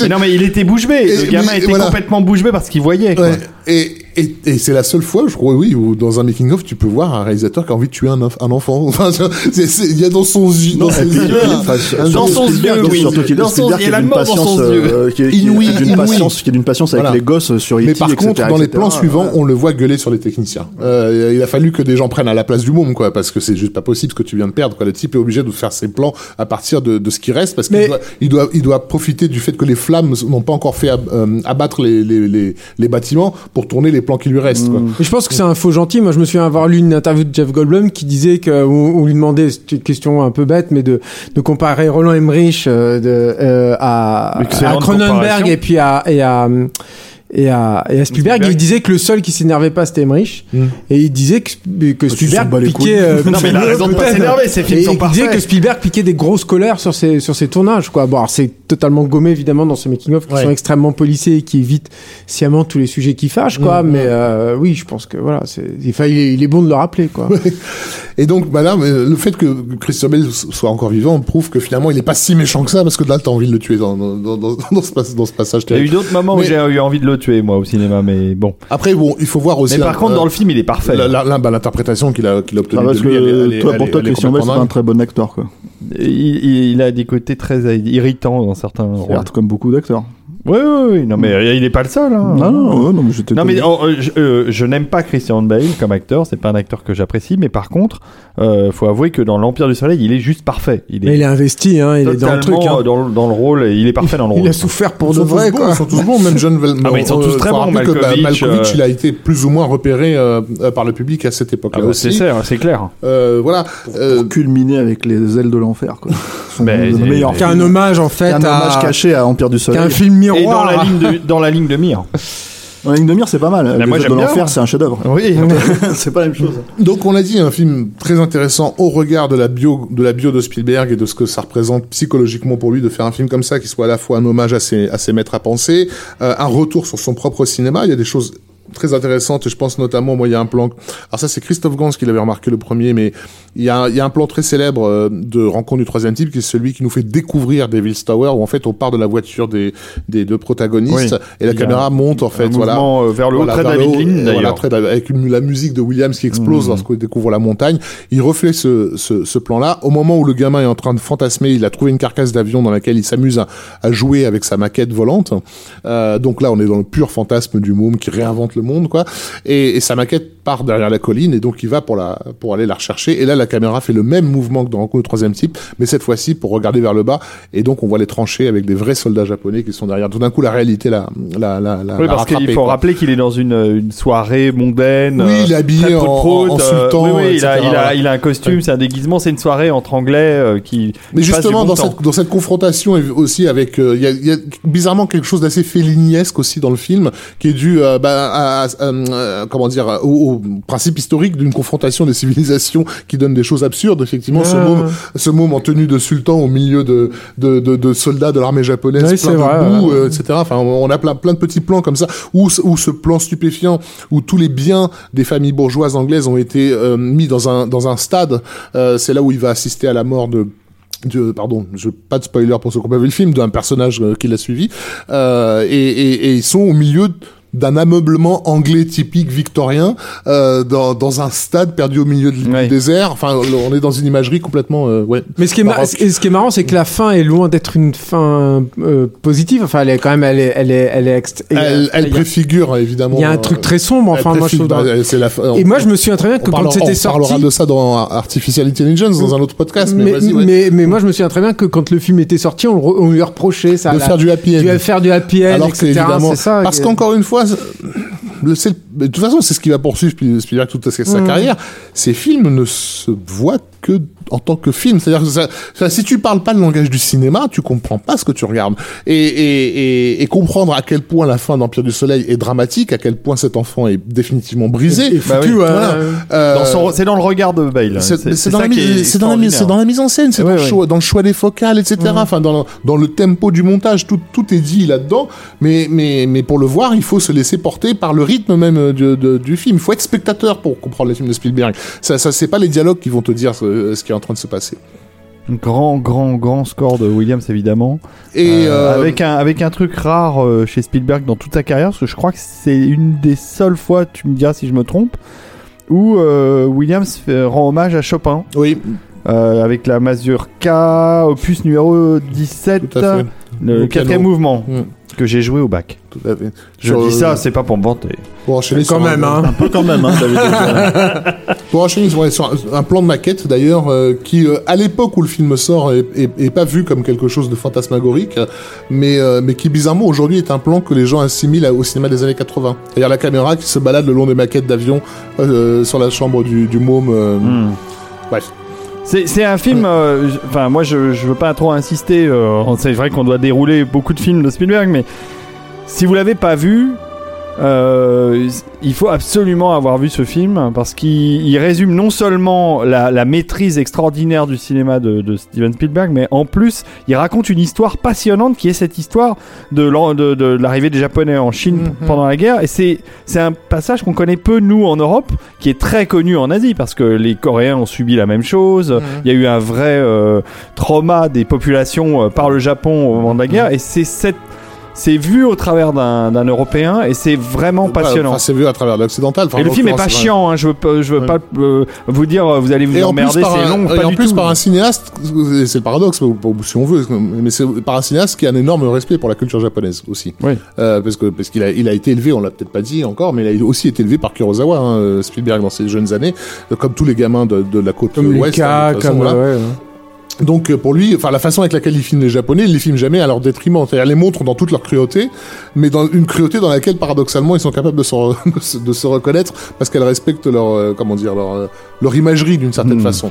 Euh, ne serait-ce que bah, jusqu'au jusqu'au jeu euh, au jeu sur le le symbole du soleil de, sur le sur l'affiche. En fait. Très belle affiche, ouais, fait. sublime affiche. Une des plus belles affiches des films de Spielberg. On peut dire, Encore ouais. un film nominé, alors pas 11 Oscars cette fois-là. Alors avant, avant, avant les nominations aux Oscars, il y a le, il y a le, le box-office, c'est-à-dire que là pour le coup, ça va être un échec, contrairement à la couleur C'est un four. Ouais. ouais. Mm. Euh, alors, il a, recou- il a retrouvé son budget au, au Ah bout oui, d'un moment, il a fini par retrouver son Bon, budget. tout, Mais bah, effectivement, des films ça, qui ont mais ça 30 reste, ans. hein. ça reste, ça reste un échec. Là, il faut dire que le sujet euh, à cette époque-là n'invite pas le public euh, à, à se, à se précipiter. Mais c'est pour ça que j'encourage les gens à le voir parce que on presse- peut avoir une voilà. appréhension, mais en Sur fait, des films euh, comme ça, à l'époque en tout cas, c'est vraiment les médias qui peuvent faire la différence. Euh, les médias vont être complètement fermés à l'Empire du Soleil, ça c'est clair et net, parce que ils ont leur favori du moment, qui est un film de Berto- Bertolucci qui s'appelle Le Dernier Empereur. qui est un très beau film. Un film tout à fait correct, qui est certainement pas l'Empire du Soleil, en termes de, pardon, de Décidément, tu lui en veux à euh, mon micro. Hein. J'en veux euh, au monde entier. Euh, C'est parce qu'en fait, il parle avec les mains. C'est ça que les gens ne peuvent pas voir avec le podcast. mais on l'avait bien, Ouais. on l'avait bien compris. Et, euh, et le dernier empereur va, va avoir droit à tout. C'est-à-dire, ça va être à la fois le succès public, euh, toutes les télés, les radios Oui, vont mais en parler. clair. Et bien sûr, arrivé aux Oscars, les deux films se retrouvent en compétition pratiquement sur les mêmes postes, en fait. Euh, bah, ça fait pas un pli, hein. Mais oui, l'an dernier empereur va faire un, un, un raz de marée. Euh, alors, euh, du coup, euh, je sais même plus euh, ce qu'il a eu que finalement comme. Mais je crois qu'il a, il a rien eu. Hein. Il a été nominé, mais je suis pas sûr Non, non, c'est ça, ouais, il, a, il, a, il a eu aucun. Et ouais, c'est ça, euh, direction artistique, euh, Photographie, euh, Oscar du meilleur. montage. Mon- montage. Alors effectivement, le montage c'est d'autant plus drôle que Michael Kahn, donc euh, qui a bossé des mois et des mois sur le film, ne l'a pas, ne l'a pas eu. Euh, alors que euh, il était nominé la même année pour un autre film euh, tout pourri pour lequel il a, il a, il a eu le l'Oscar. Faudrait que je revérifie euh, lesquels c'est, mais bon bref. Euh, bah, mais bon, je, je- peux le vérifier là maintenant tout de suite. Mais hein, tu, tu nous le diras quand on va parler du, du suivant alors. Est-ce qu'on enchaîne, attends, ch- attends, attends. cher ami? Non, oui, veux- euh, c'est ça. Oui, liaison fatale. Ah, Ah oui. Ah bon, le film en plus qui est remonté par le studio après des, des sneak previews et qui est quand même connu pour ça quoi. Ouais. Donc, ouais, ok, d'accord. Et ça c'est ça, ça a eu le- ça a eu l'Oscar du meilleur, Écoute, euh, je, je vérifie, mais je crois que c'est pour ça l'Oscar qu'il- du meilleur montage. Je crois que c'est pour ça qu'il l'a eu. Attends, je revérifie. Mais, mais- Bon, bah, en attendant, euh, moi je vais mettre de la musique hein, parce que moi j'aime la musique. Non, non, il était nominé seulement. Ce petit flutio tout guilleret nous annonce. Un scherzo for motorcycle and orchestra. Exactement. Avec Indiana Jones Le flutio. et la dernière croisade. Un des meilleurs morceaux, euh, et pas forcément une des meilleures scènes du film d'ailleurs. Non, et, euh, Je préférais la version 8 bits pour le jeu vidéo. Ah oui, c'est vrai qu'elle était bien. Le jeu, le point and click euh, des Il y avait- il y avait ce 80. morceau dedans. Ouais, ouais, je me souviens. ouais, le point and click et il y avait un, un jeu d'action euh, en plateforme. Ah ouais. Vous avez fait deux versions du jeu. Parce que c'était à l'époque c'était Lucas euh, LucasArts. LucasArts qui Enfin, commençait. ouais. Lucasfilm Games. euh. Bon, on va pas tous écouter, mais c'est vrai que c'est bien. hein. Qui nous en parle Stéphane nous en parle, Indiana Jones Allez, parce que c'est moi Indiana Jones. Euh, comme l'a dit euh, Rafik, euh, c'est un point euh, quand même assez intéressant. euh, c'est que depuis, euh, depuis donc euh, euh, entre le Indiana Jones et le Temple maudit et Indiana Jones et la dernière croisade, Steven Spielberg est devenu père. Donc, euh, bah, il est peut-être temps devenu pour sérieux. lui. Oui, sauf qu'il est peut-être surtout de- devenu temps pour lui en fait de régler certains certains problèmes dont on avait un petit peu évoqué en fait dans la première partie, quoi, qui était son rapport au père, notamment très absent. Et euh, et, euh, et c'est euh, le cœur en fait de, de, de, de- pour moi de cet Indiana Jones là en fait. Alors je, je te vois en train de tirer la gueule, je sais Non, déjà non, que tu vas non. nous dire que, Mais que non, mais- voilà. Non, mais on est d'accord. Je suis d'accord sur la thématique. Après, je trouve personnellement. Ah bon, vas-y, continue. Moi, je trouve que c'est ce qui est le plus réussi dans le film. Je sais qu'il y a beaucoup de gens qui, qui, qui considèrent ce, cet Indiana Jones comme le film le plus pauvre de la trilogie à l'époque où c'était une trilogie. Euh, maintenant, euh, je pense qu'il y a pas mal de gens qui le revoient un petit peu à la hausse après Indiana Jones et le, et le, Ah oui, le- tu m'étonnes. les couilles de cristal. Et euh, donc voilà. Mais le truc, c'est que c'est que alors toute l'idée en fait, euh, comme comme euh, comme le, le Indiana Jones et le Temple maudit avaient créé quand même un petit précédent, euh, c'était de revenir vraiment à, à ce qui est censé être Indiana Jones aux yeux des gens. Donc les nazis. donc voilà, il combat des nazis de nouveau. Il, il rencontre carrément Hitler dans celui-là. Ouais, alors a- c'est pareil, c'est une scène euh, moisie, tout plein pour moi. Hein. Je trouve que le, le sosie Ah, mais, d'Hitler euh, est moche, euh, l- l'ambiance fonctionne pas. non, non, enfin mais il bon. y, a- il y a des problèmes hein, dans ce film. Il y a notamment, moi, je trouve des problèmes d'effets spéciaux assez, Ah bah, euh, assez, euh, assez B, flagrants. euh. équipe B de ILM. Alors non, pas du tout équipe B, mais alors par, par contre j'ai une petite anecdote. Si je- euh, ce, qui- ce qui est intéressant, c'est que à cette époque-là, euh, ILM est en train de muter euh, doucement vers le digital, et euh, Denis Muren avait déjà expérimenté en fait le- les incrustations euh, numériques, et ils ont eu un énorme souci en fait de captation et après euh, de, de, de problématiques photochimiques en fait, parce que les effets spéciaux photochimiques arrivaient à leur terme de toute façon à la fin des années 90. C'était très 80, souvent 80, 80. euh, 80 pardon excusez-moi. Eh, on voyait très souvent en fait des, des films avec des effets spéciaux d'incrustes etc on sentait qu'on en était à la limite parce que euh, bah, le- le- le- les pellicules étaient plus fines parce que voilà notre regard aussi à nous de spectateurs s'était affûté et, euh, Denis Muren euh, sachant tous les problèmes qu'ils étaient en train d'affronter en fait sur cette scène d'avion euh, dans, Indiana Jones et la dernière croisade décide de prendre en douce certains des, différents éléments à compositer. Il fait un test en numérique et les, les gens du, de la compo photochimique étaient tellement campés sur leurs convictions et leurs habitudes qu'ils ont estimé que c'était dégueulasse et que leur travail était, était euh, plus propre et donc ils sont restés avec ces, ces plans composés Ouais. en photochimie. Il n'y a pas que ça, hein, il y a aussi un Non, mais problème. l'anecdote de Julien est intéressante. oui, c'est très Parce qu'ils intéressant. étaient gênés par le, entre guillemets, le réalisme. de- Voilà, c'est ça. de- C'est-à-dire qu'ils étaient habitués, je pense, à voir, euh, À voir l'effet. à, à voir les, les, les, les- les découpes en fait, l'effet de découpe qu'eux-mêmes chez Yelem ils gommaient parce qu'ils faisaient une zone de gris. Enfin bon, on va pas rentrer trop dans les techniques, mais mais Non, non, mais voilà. si, c'est Et- intéressant. Et, et, et, et, euh, et, on sent bien en fait qu'il y avait un, il y avait un changement en fait de, de cap et de, de façon de concevoir le cinéma qui était en train de se profiler à l'horizon.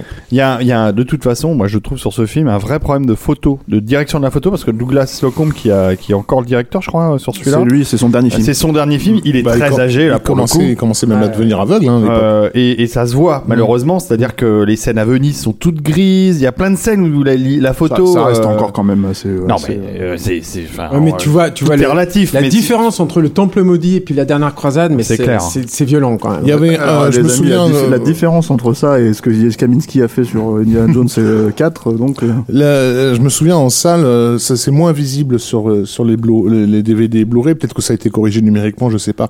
Mais en salle, j'étais très surpris par un plan de en voiture. où, Donc il y a trois comédiens qui sont filmés dans une bagnole euh, en mouvement et, et ça vibrait en fait. Tout le plan était flou. Euh, et oui, et oui, il est mais, long. euh, mm. Euh, il est long ce plan-là. Et, et voir un plan flou long dans un film de Spielberg à l'époque, il y avait un côté what the fuck just happened. Ouais. C'était pas la façon dont c'était projeté. Non, non, Non, non, j'ai vu le film plusieurs fois. Et euh, à chaque fois, il y avait ce plan. plan qui, qui vraiment foirait, quoi. Et, euh, et tu. C'est en Turquie, enfin c'est. euh, Oui, ouais, et ouais. jamais il, il aurait fait passer un truc pareil euh, auparavant. Non mais il y a des vrais problèmes Mm. techniques, euh, en tout cas sur ce film. Mais vas-y continue. Et j'ai réussi, euh, euh, en faisant des, des captures d'écran euh, sur Internet, euh, à faire passer certains, certaines images du film pour euh, la grande vadrouille. Dans, Oui, des, bah, dans, c'est- dans, dans- dans- dans des jeux du cinéphile. Voilà. Ouais, ouais, mais t'as, bah, t'as effectivement, par exemple, la scène que t'as passée, t'as des plans où, euh, avec leur, leur Les comment Allemands qui tombent dans l'eau, les- là, ouais. les Allemands qui tombent dans, dans C'est l'eau. vraiment le plan vous la, la Gérard Houry euh, de base. Quoi. Non mais là où, où cette scène est absolument incroyable dans les aventures de l'Arche perdue avec cette poursuite dans le désert, euh, le camion, les, les Allemands, etc. Ça fonctionne nickel. Et là, ça, ça marche plus. Il y a deux trois petits trucs quand même, hein, faut pas déconner non plus, mais Non, non, non, mais attends, c'est la pas scène pas- du tank est incroyable. Non mais on Non, est mais même sur la scène des motos, hein, il y, a- il y a des plans, certains plans qui sont vraiment euh, travaillés, quoi, mais, mais euh, au milieu d'autres qui sont, qui sont, Ouais, sont ouais. bâclés. Ap- Après, moi, je pense que le, le- encore une fois, c'est ce que je disais. Pour la première fois, j'ai l'impression de sa carrière, il se confronte littéralement à, à cette problématique qui est au fond de lui-même, en fait. C'est-à-dire qu'il la traite littéralement dans le film. C'est-à-dire, il- évidemment, il en parle dans E.T., il en parle dans plein d'autres films, dans Hook. Mais le truc, c'est que dans, dans, dans E.T., le père est juste pas là, en fait. Donc, du coup, c'est, c'est quelque chose qui ne qui est là, qui fait partie de son existence, mais qui ne confronte pas. Là, toute l'idée du film, c'est de confronter ça dès euh, la, la, la scène d'ouverture, c'est-à-dire que euh, passer, euh, moi je trouve en plus, euh, je la trouve plutôt sympa, même si effectivement il y a, il y a un peu cette notion euh, où, euh, où d'un seul coup Indiana Jones devient Indiana Jones dans l'espace de 10 minutes dans sa vie. Ouais, d'une c'est-à-dire, matinée, ouais. Voilà, où, euh, où euh, euh, tout ce qui est constitutif du personnage iconique, euh, il le récupère à ce moment-là. T'as euh, le, le, la, la, la cicatrice d'Harrison Ford, euh, donc d'Indiana Jones par extension, euh, qu'il se fait. T'as la peur des serpents.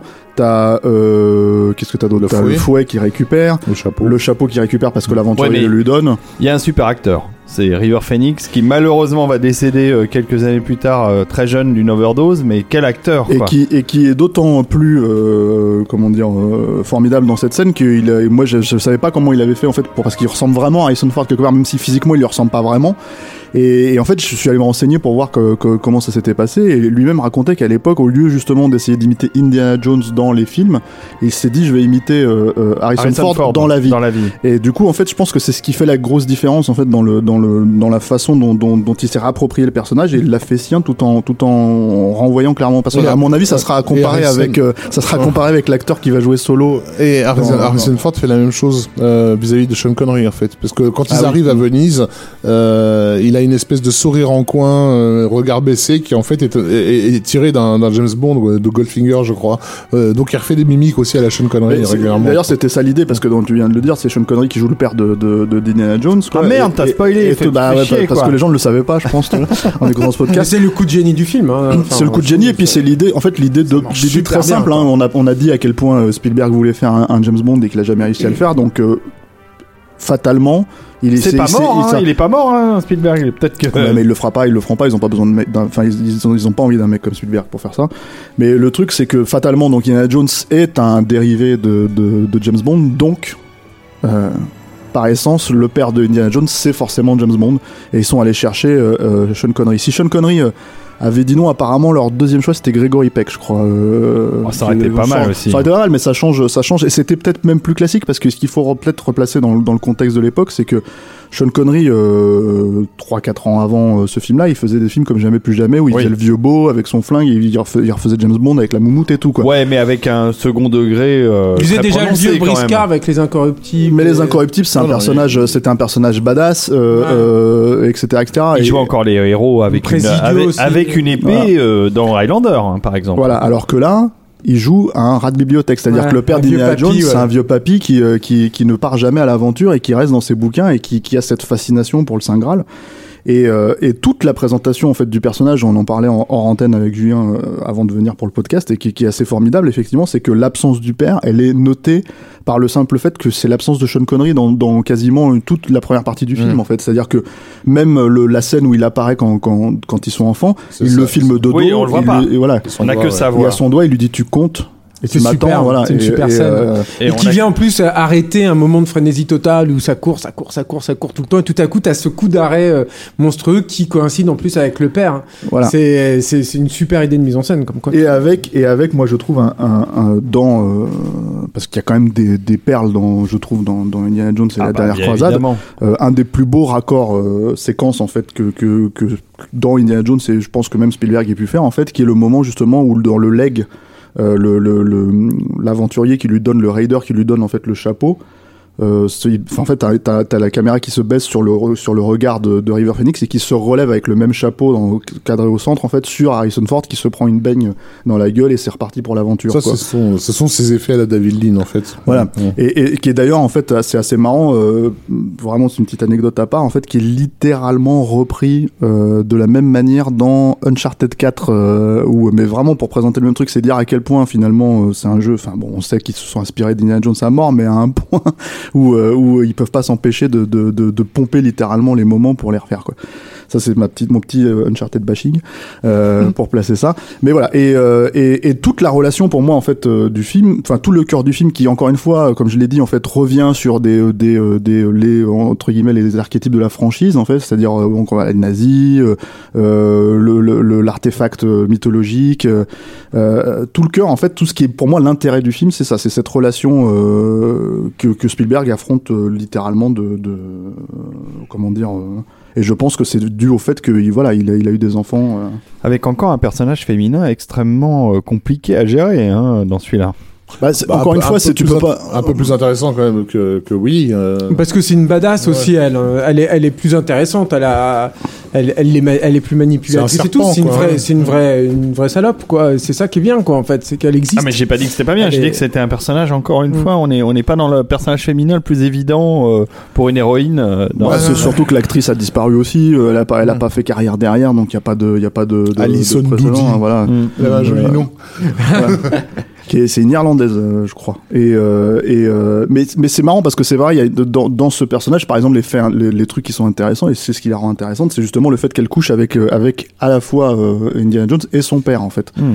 Mais il y a peut-être un truc aussi à rappeler en fait sur euh, euh, sur le sur la dernière croisade qui est, parce que je pense aussi que le film en a payé un peu c'est que le film ne devait pas être comme ça en fait ça, il devait initialement euh, être situé en Afrique, En Afrique, oui. Euh, il y avait notamment une euh, course sur un scénario sur- de Chris Columbus, hein, c'est ça c'est ça, Indy notamment, je sais qu'il devait chevaucher un rhinocéros poursuivi par et, et en fait, pourquoi ça ne s'est pas passé en Afrique? Tout simplement parce que Spielberg, il avait pas envie d'aller tourner en Afrique. En gros, il avait, il avait pas envie d'aller se casser le cul, d'aller aller, aller tourner comme ça, euh, parce que je pense qu'il aborde pas en fait les Indiana Jones comme ça, comme des défis. Puis peut-être qu'il avait été un peu euh, chaudé par l'expérience au Sri Lanka, enfin même si on n'a pas eu euh, d'écho particulier sur le fait Ah, Il y a que quand même le fait qu'il voulait Mais- juste pas rester pour faire une scène de tigre, comme mais, on a mais dit, oui, euh, voilà. chasse au tigre. mais- Donc, euh, et je pense que le film en pâtit un peu, c'est-à-dire que sans, sans être un film du tout euh, déshonorant, euh, c'est- moi je trouve c'est un film extrêmement plaisant en même temps. hein. Ah la bah croisade, c'est super drôle et tout. on Ça est reste quand même très Bah, tout, tout, l'humour, tout l'humour du film qui est pas, enfin, c'est quand même une force chez Spielberg aussi, Mm. son, son- son rapport à l'humour dans, dans, dans, et surtout dans les films comme, euh, comme Indiana Jones, Mm. quoi.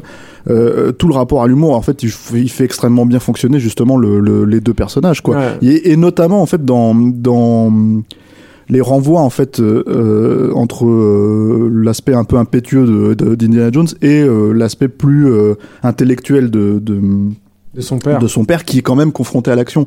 T'as, t'as, euh, enfin moi j'aime, enfin dans par exemple la scène euh, de, de, de poursuite en, en sidecar, moi ce qui m'amuse dedans c'est justement le- les réactions de, Oui, le regard de Sean Connery. Sean Connery qui, qui, qui carrément quand l'autre il fait péter des, des nazis dans tous les coins, il remonte sa montre. montre, il est génial. parce qu'il parce qu'il est- parce qu'il veut pas lui montrer qu'il est qu'il est qu'il est épaté. Par contre, d'un seul coup, quand, quand il y a un référent mythologique, quand il s'empare d'une lance et qu'il va pour euh, pour pour faire un comment dire un comment t'appelles ça joute, un- ouais, ouais, une joute, avec avec avec un autre nazi, avec le nazi quoi.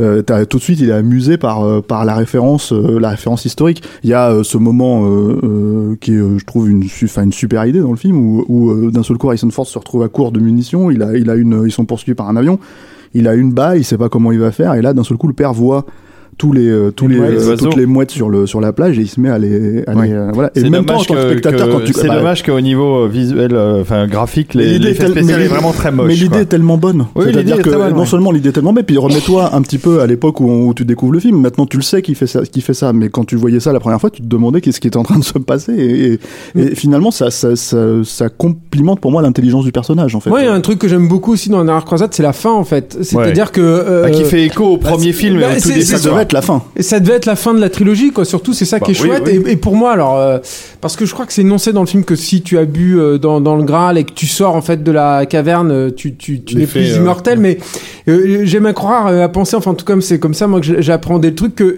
i- ils avaient atteint quand même une espèce d'immortalité. Et le fait que tu les abandonnes alors qu'ils partent vers le, le, le soleil couchant et tout, je me disais, c'est c'est juste parfait comme fin, en fait, Ah ouais, une ouais. grande saga, en fait, où tu te dis, mais Ouais, super ça se trouve, fin. ils sont immortels, ça y est. C'est parce qu'ils- sont rentrés dans, la, notre, dans la euh, fin notre d'Uncharted quoi. 3. C'est la même fin. Non mais je déconne pas, c'est vrai, c'est ça qui est... Et, et- et cette fin, au moins, je, je trouve qu'elle était euh, où, où t'avais en plus le renvoi avec euh, euh, sur le chien auparavant. Donc, Mhm.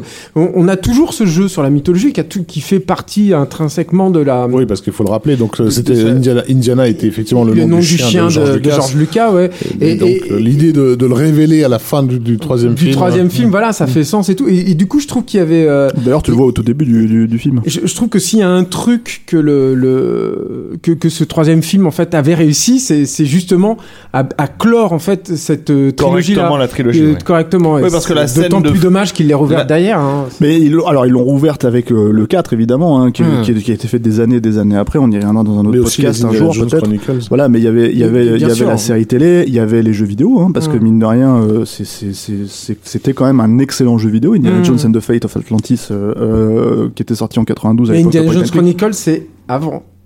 De- Enfin, il y a une petite partie Young après. Indiana Jones Chronicles. le jeu, mais... Oui, oui. Ouais, enfin, qui C'est a- c'est avant, c'est-à-dire en termes de, de, De chronologie de de ce que ça raconte, bien ouais. sûr. hein. Oui, mais euh, oui et non parce que Lucas est revenu dessus, il a retourné des trucs, il a remonté euh, ces films qui ont été problématiques. Cette série a été très problématique et en plus elle a plus grand chose à voir avec Spielberg. C'est vraiment Young Indiana Jones Chronicle, c'est vraiment le projet de George Lucas Mmh. Et perso. René, et René Manzor. Et René C'est vrai, Manzor. c'est vrai, il a fait qui a un réalisé un des épisodes dans lequel Lalanne joue. Dans, dans lequel joue Francis Lalanne. Qui est son frère. Francis Lalanne, Indiana Jones. Que vous dire de plus? On, Ouais, on ça- ferme ce podcast. On pourra pas faire mieux. Mais euh, mais voilà, donc c'est c'est effectivement, je comment dire, on peut dire que c'est un film peut-être un peu pantouflard euh, si si tu fais vraiment si tu le regardes à la suite Indiana Jones et le Temple maudit.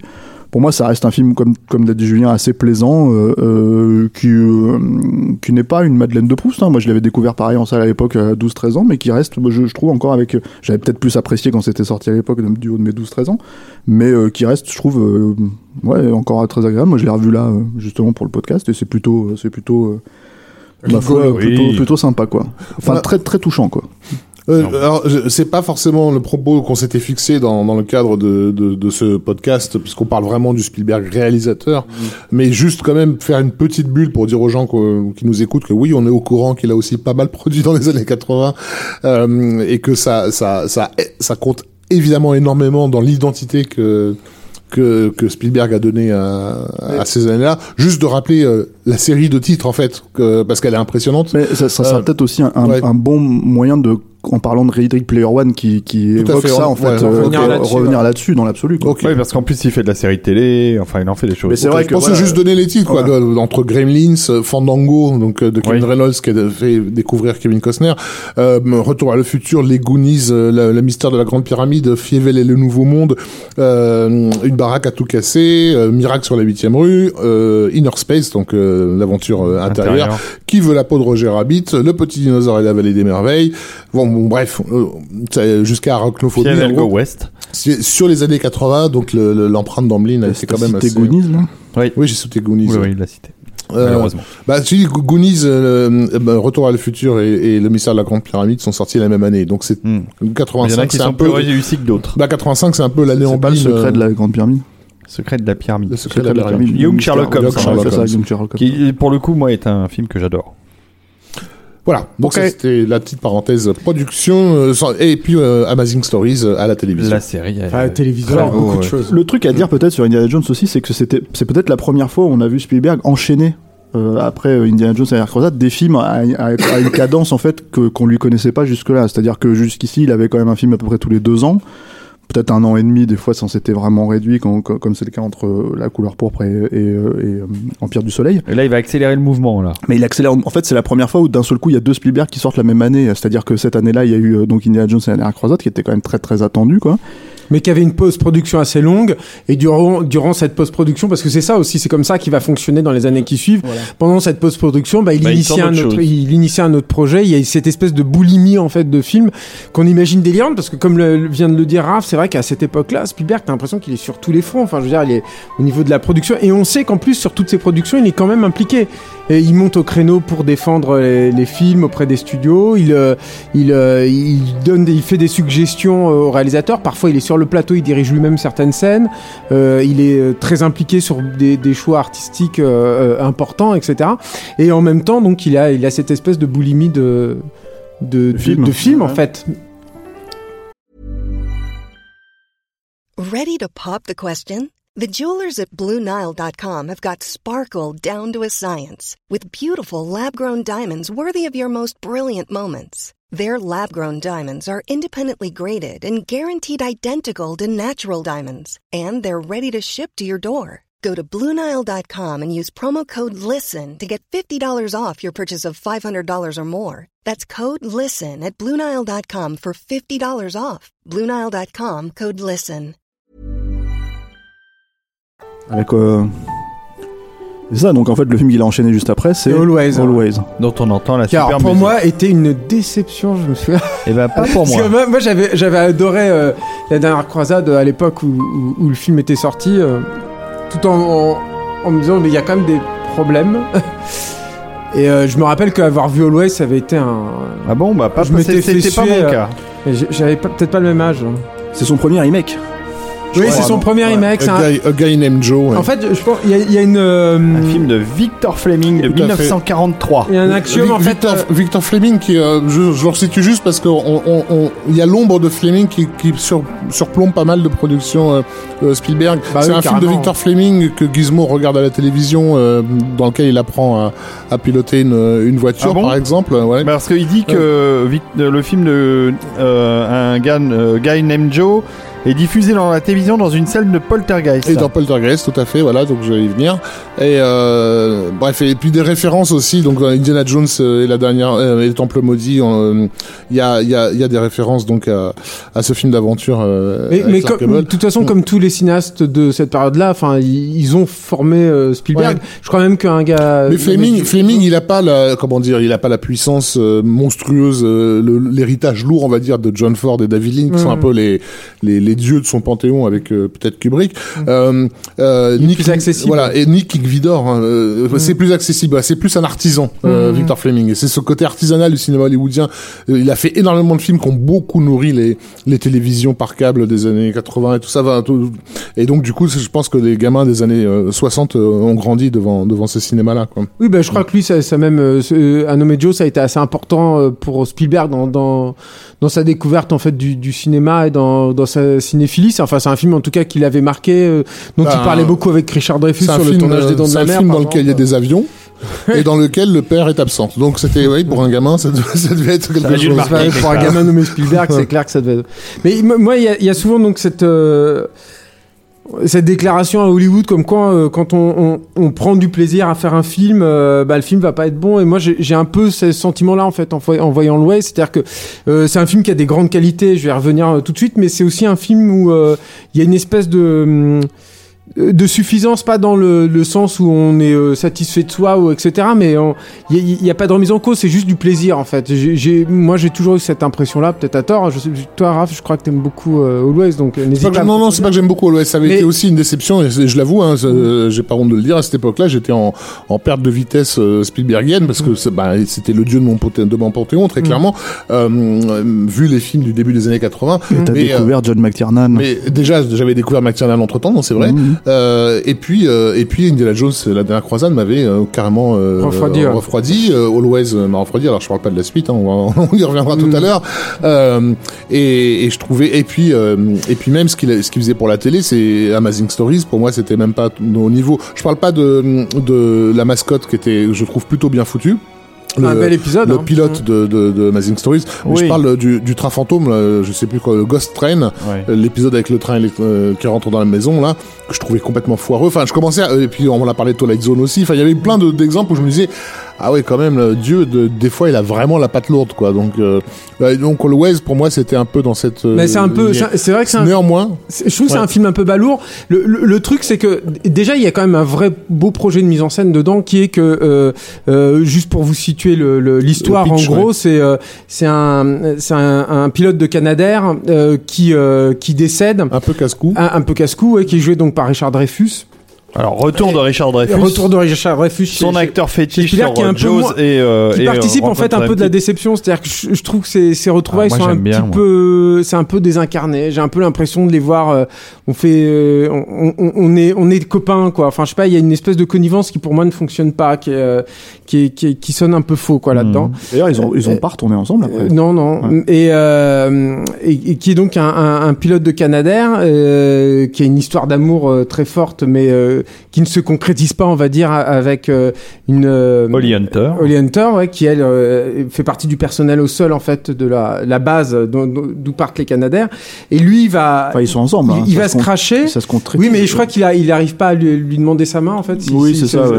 Et, euh, et en fait, le, le, le, le- son avion va se cracher Bah, et lui va, voilà. il va revenir de l'au-delà en fait pour euh, assister à sa vie, en fait assister à d'une part le- qu'elle fasse son deuil en fait de, de, de lui et qu'elle se dans ce processus de deuil en fait elle retrouve euh, un, un- un nouvel homme dans sa vie et que même lui euh, soit euh, plus ou moins là pour instrumentaliser tout ça, accepter tout ça et gagner en gros euh, sa place au paradis puisque ce serait en, en quelque sorte ses limbes en fait. C'est, c'est, euh, euh, Il est reçu par un ange en fait qui est il est interprété reçu par, par euh, Audrey Hepburn, Audrey ouais. Hepburn dans son dernier- par Sean Connery d'ailleurs. mais- Dans son- euh, Audrey Hepburn dans son dernier rôle Dans- euh, au cinéma. Au cinéma, ouais. Mm.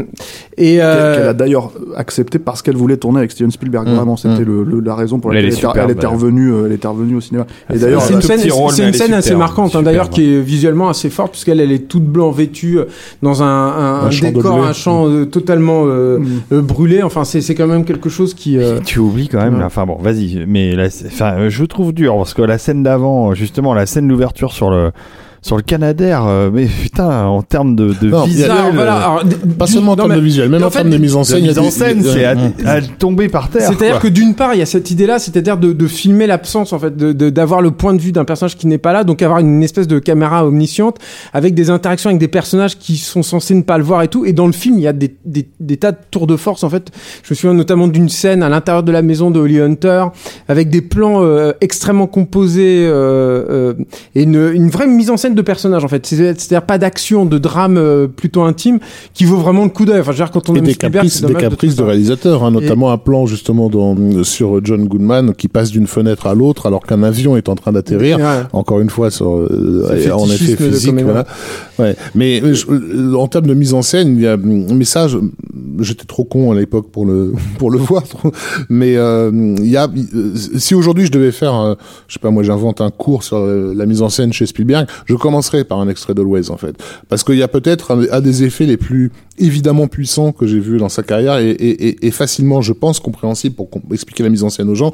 Je raconte la scène. euh, au début, donc pour nous présenter le personnage de Richard Dreyfus comme étant un casse-cou, euh, il a un problème avec son avion et on ne sait pas s'il va pouvoir se poser.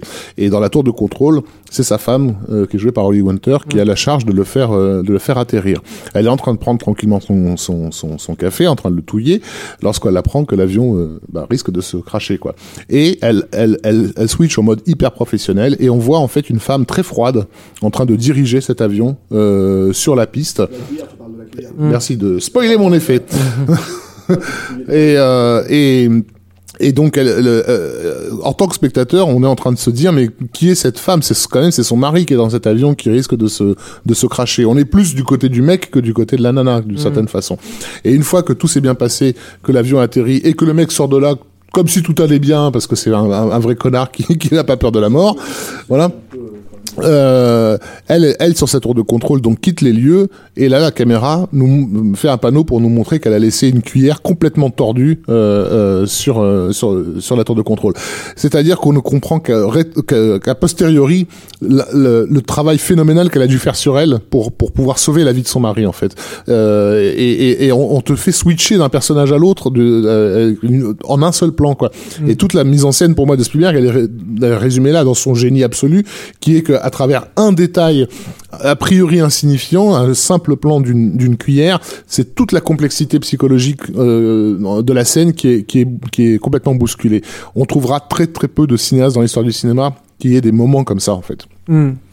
Bah, ça c'est un- non mais je veux dire Non, quand, mais- quand tu lis la bio- l'autobiographie de Billy Wilder, il ne parle que de ce, cho- ce genre de choses là quoi. Pour lui le génie cinématographique, il est dans ces dans ces éléments. Il en donne d'autres, hein, d'autres exemples Bah, le cinéma. encore une quoi. fois, euh, Filmer des gestes. L'idée que ça représente, ça. représente quelque chose, le symbole, le symbole qui va. que le symbole derrière. représente tout en fait la, la, la, la, la psychologie tout ce qui est en jeu tout ce que tu vois est là dedans en fait dans ce dans cette synecdote on va dire de la scène quoi C'est la scène de l'œuf dans dans Die Hard 3.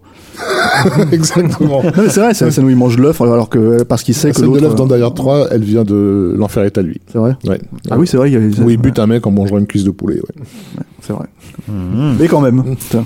Enfin, ça reste quand même un film pas. Pas super mémorable. Attends, Always. parce que Enfin, moi je l'ai vu. l'ai- alors enfin, moi je connais un, Le truc, un c'est mec que pour moi- David Ogia Ouais. qui a une passion pour ce film Mais moi j'ai une vraie passion. Oui, mais il arrive pas à le défendre. Si, c'est Non, non, non, mais Toi, tu aimes beaucoup, par exemple, les scènes de de- d'avion filmées par John je, Johnston. en je fait, pense que c'est un film. De je, pense que c'est un film euh, où euh, Spi- Spielberg avait. Je pense qu'après toutes les grosses machines qui venaient d'enchaîner, j'ai eu le, j'ai le sentiment qu'il avait envie de faire quelque chose de, moins. Ouais, non, mais quand même, c'est moins volumineux, si tu veux. Mmh.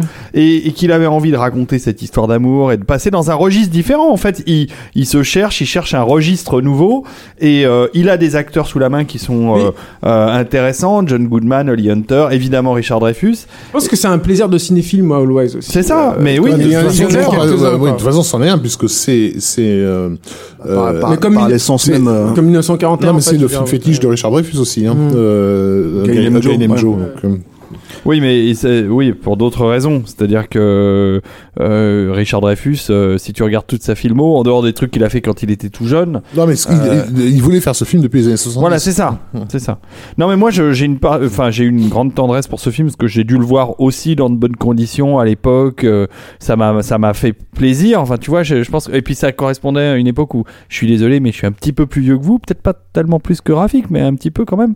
Et et et ça et ça m'a, ça a touché une corde sensible. Je pense qu'aujourd'hui, en effet, euh, le film a peut-être beaucoup vieilli euh, dans sa thématique et que euh, il, il- les gens. Tu étais plus proche des choses de l'amour à cette ça, époque-là, tout exactement. simplement. Tu t'es veillé à l'amour véritable. Tout à fait. Et voilà, moi j'étais encore dans mes dans mes dans mes conneries d'adolescent euh, de queutard euh, qui passent d'une soirée à l'autre. euh, Voilà, c'est ça. J'étais, je pouvais pas apprécier un film qui t'amène les deux, les deux pieds sur terre, tu vois. Mais tu vois, moi Il y avait j'apprécie. pas un truc avec une cuillère dans ton his- dans ton histoire euh, J'apprécie nettement plus. et un œuf d'ailleurs, non euh, J'apprécie nettement plus euh, euh, Always que le film suivant de Steven Spielberg où là. euh, Ah non, mais là, que- je pense qu'on atteint le, le summum là.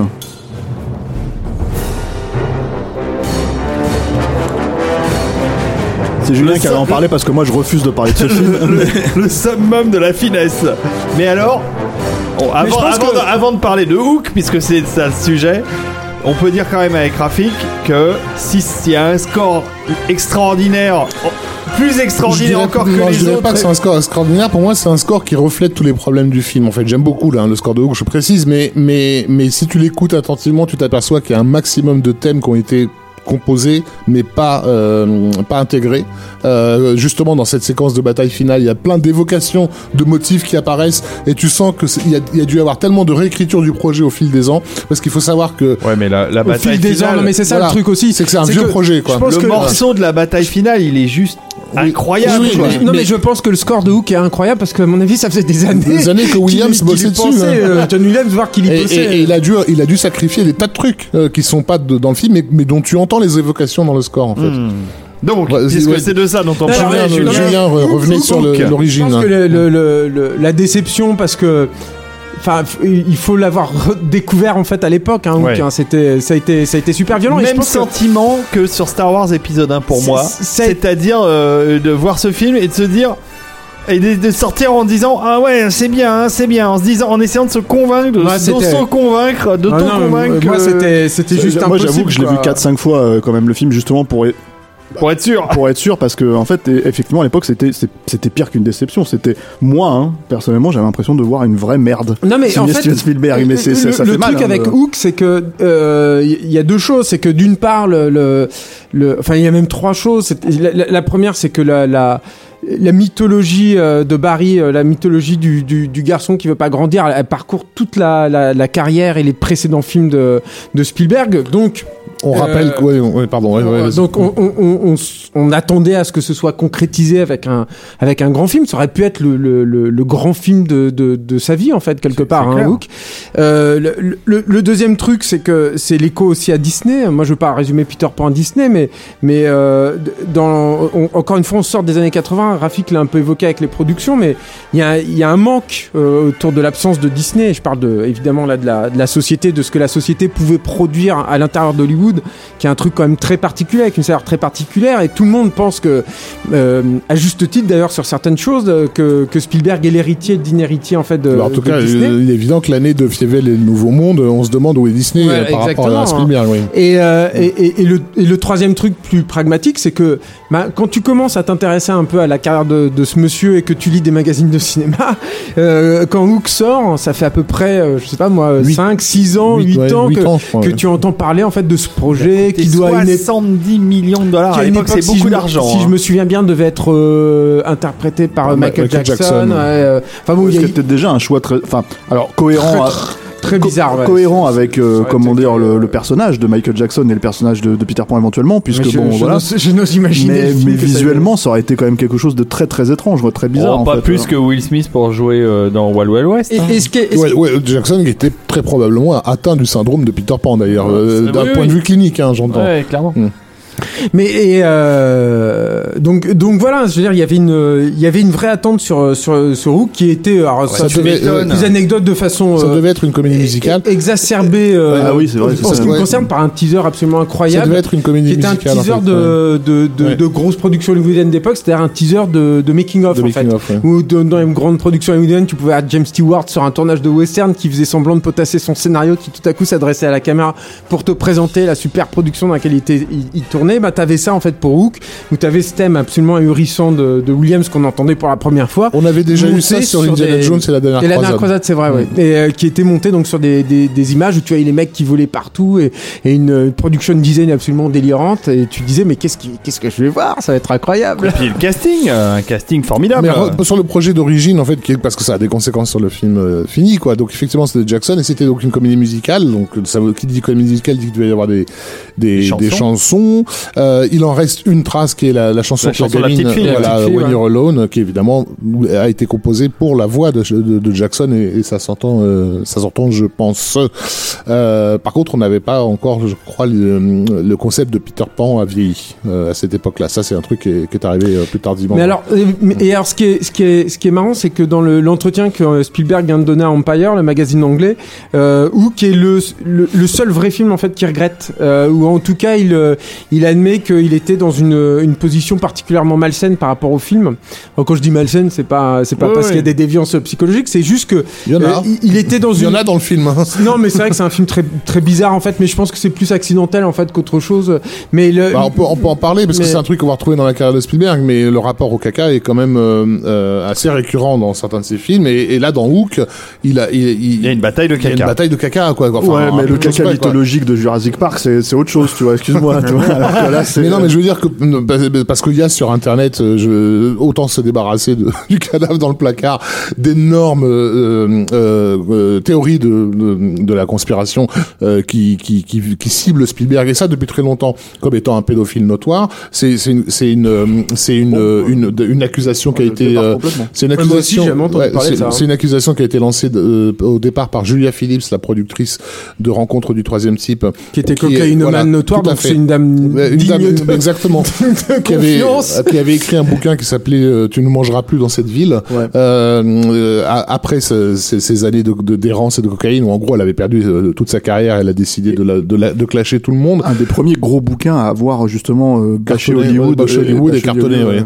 Et, euh, et dans lequel elle accusait à la fois Truffaut et Spielberg de- de- d'être des pédos. Bah, ça, c'est un truc évidemment dont le- les conspirationnistes se sont emparés. Il faut rappeler aussi que Spielberg est un petit peu juif, donc ça peut aider euh, pour, euh, pour mettre un petit peu dans la, dans- Spielberg est juif. dans la dans la balance euh, conspi. Euh, le fait qu'il tourne donc régulièrement avec euh, avec des enfants, euh, une autre conspiration qui va arriver derrière sur la mort de la euh, tardive de la gamine de Poltergeist, euh, voilà, euh, qui est aussi euh, que les conspires ramènent à des à des histoires de sordides. euh. Il était encore producteur sur le troisième film? Non non non Ouais, c'est non ça, non, il non. n'était pas producteur. hein. Mais, euh, il mais, du suites, coup, il est rattaché à la mort mystérieuse de cette Hmm. de, de, de, de, de, de- de cette nana qui est morte donc 4-5 ans plus tard, effectivement dans des conditions, Voilà. il faut l'avouer, assez pas nettes, on va dire. Euh, euh, et, et, et dans Hook, donc il y a cette séquence dont se sont em- emparés les, les tenants de cette thèse, qui est donc la scène où un adulte se, se met à faire une bataille de semi-caca coloré avec euh, avec un groupe de, de bouffe, gamins. Mmh. Oui, c'est censé être de la bouffe, mais où pour eux c'était le, le, le- Avant que ça devienne du caca, quoi. pour eux c'était le, le- l'explosion quoi de, de, de, de- des trucs cachés euh, Ouais. voilà Euh, donc voilà bon, bon, Bon, ça bah, c'est si vous dit on peut pas passer au courant chose de cette théorie dégueulasse, merci Rafi. vous avez voilà leur faire un gros coup de pub. Ouais. Enfin, Enfin bon. non mais c'est, euh, ça fait c'est un, notre c'est un truc qui vient qui revient de façon récurrente à son, à son égard et donc bah autant se débarrasser tout de suite du, du, du, du machin voilà c'est T'aurais pu nous le dire hein, quand Arnaud il est parti interviewer Non, mais tu- on lui aurait posé la question. Et toi, tu penses que c'est vrai ou pas, en fait? Je pense qu'il a des je pense que dans sa tête il y a des problèmes. Euh, après au niveau de l'action bah mais dans ça, ce film, rien mais Hook, il y a c'est, un peu gros ce qui fait toute la différence quoi. Non, mais je- je- rien, je- rien ne fonctionne dans Hook, c'est ça qui est Non mais alors, donc juste pour revenir sur cette interview, pour rester sur les faits euh, connus, on va dire. Et euh, voilà, et- et ce qui est, ce qui est intéressant, ce qui ce qu'il dit en fait dans le- l'interview d'Empire, et je, le cite parce que je crois pas l'avoir entendu beaucoup en, en parler par ailleurs, c'est que il était dans une euh, insécurité totale par rapport au projet. Et que euh, plus il se sentait en insécurité, plus il en faisait en fait, plus il en rajoutait.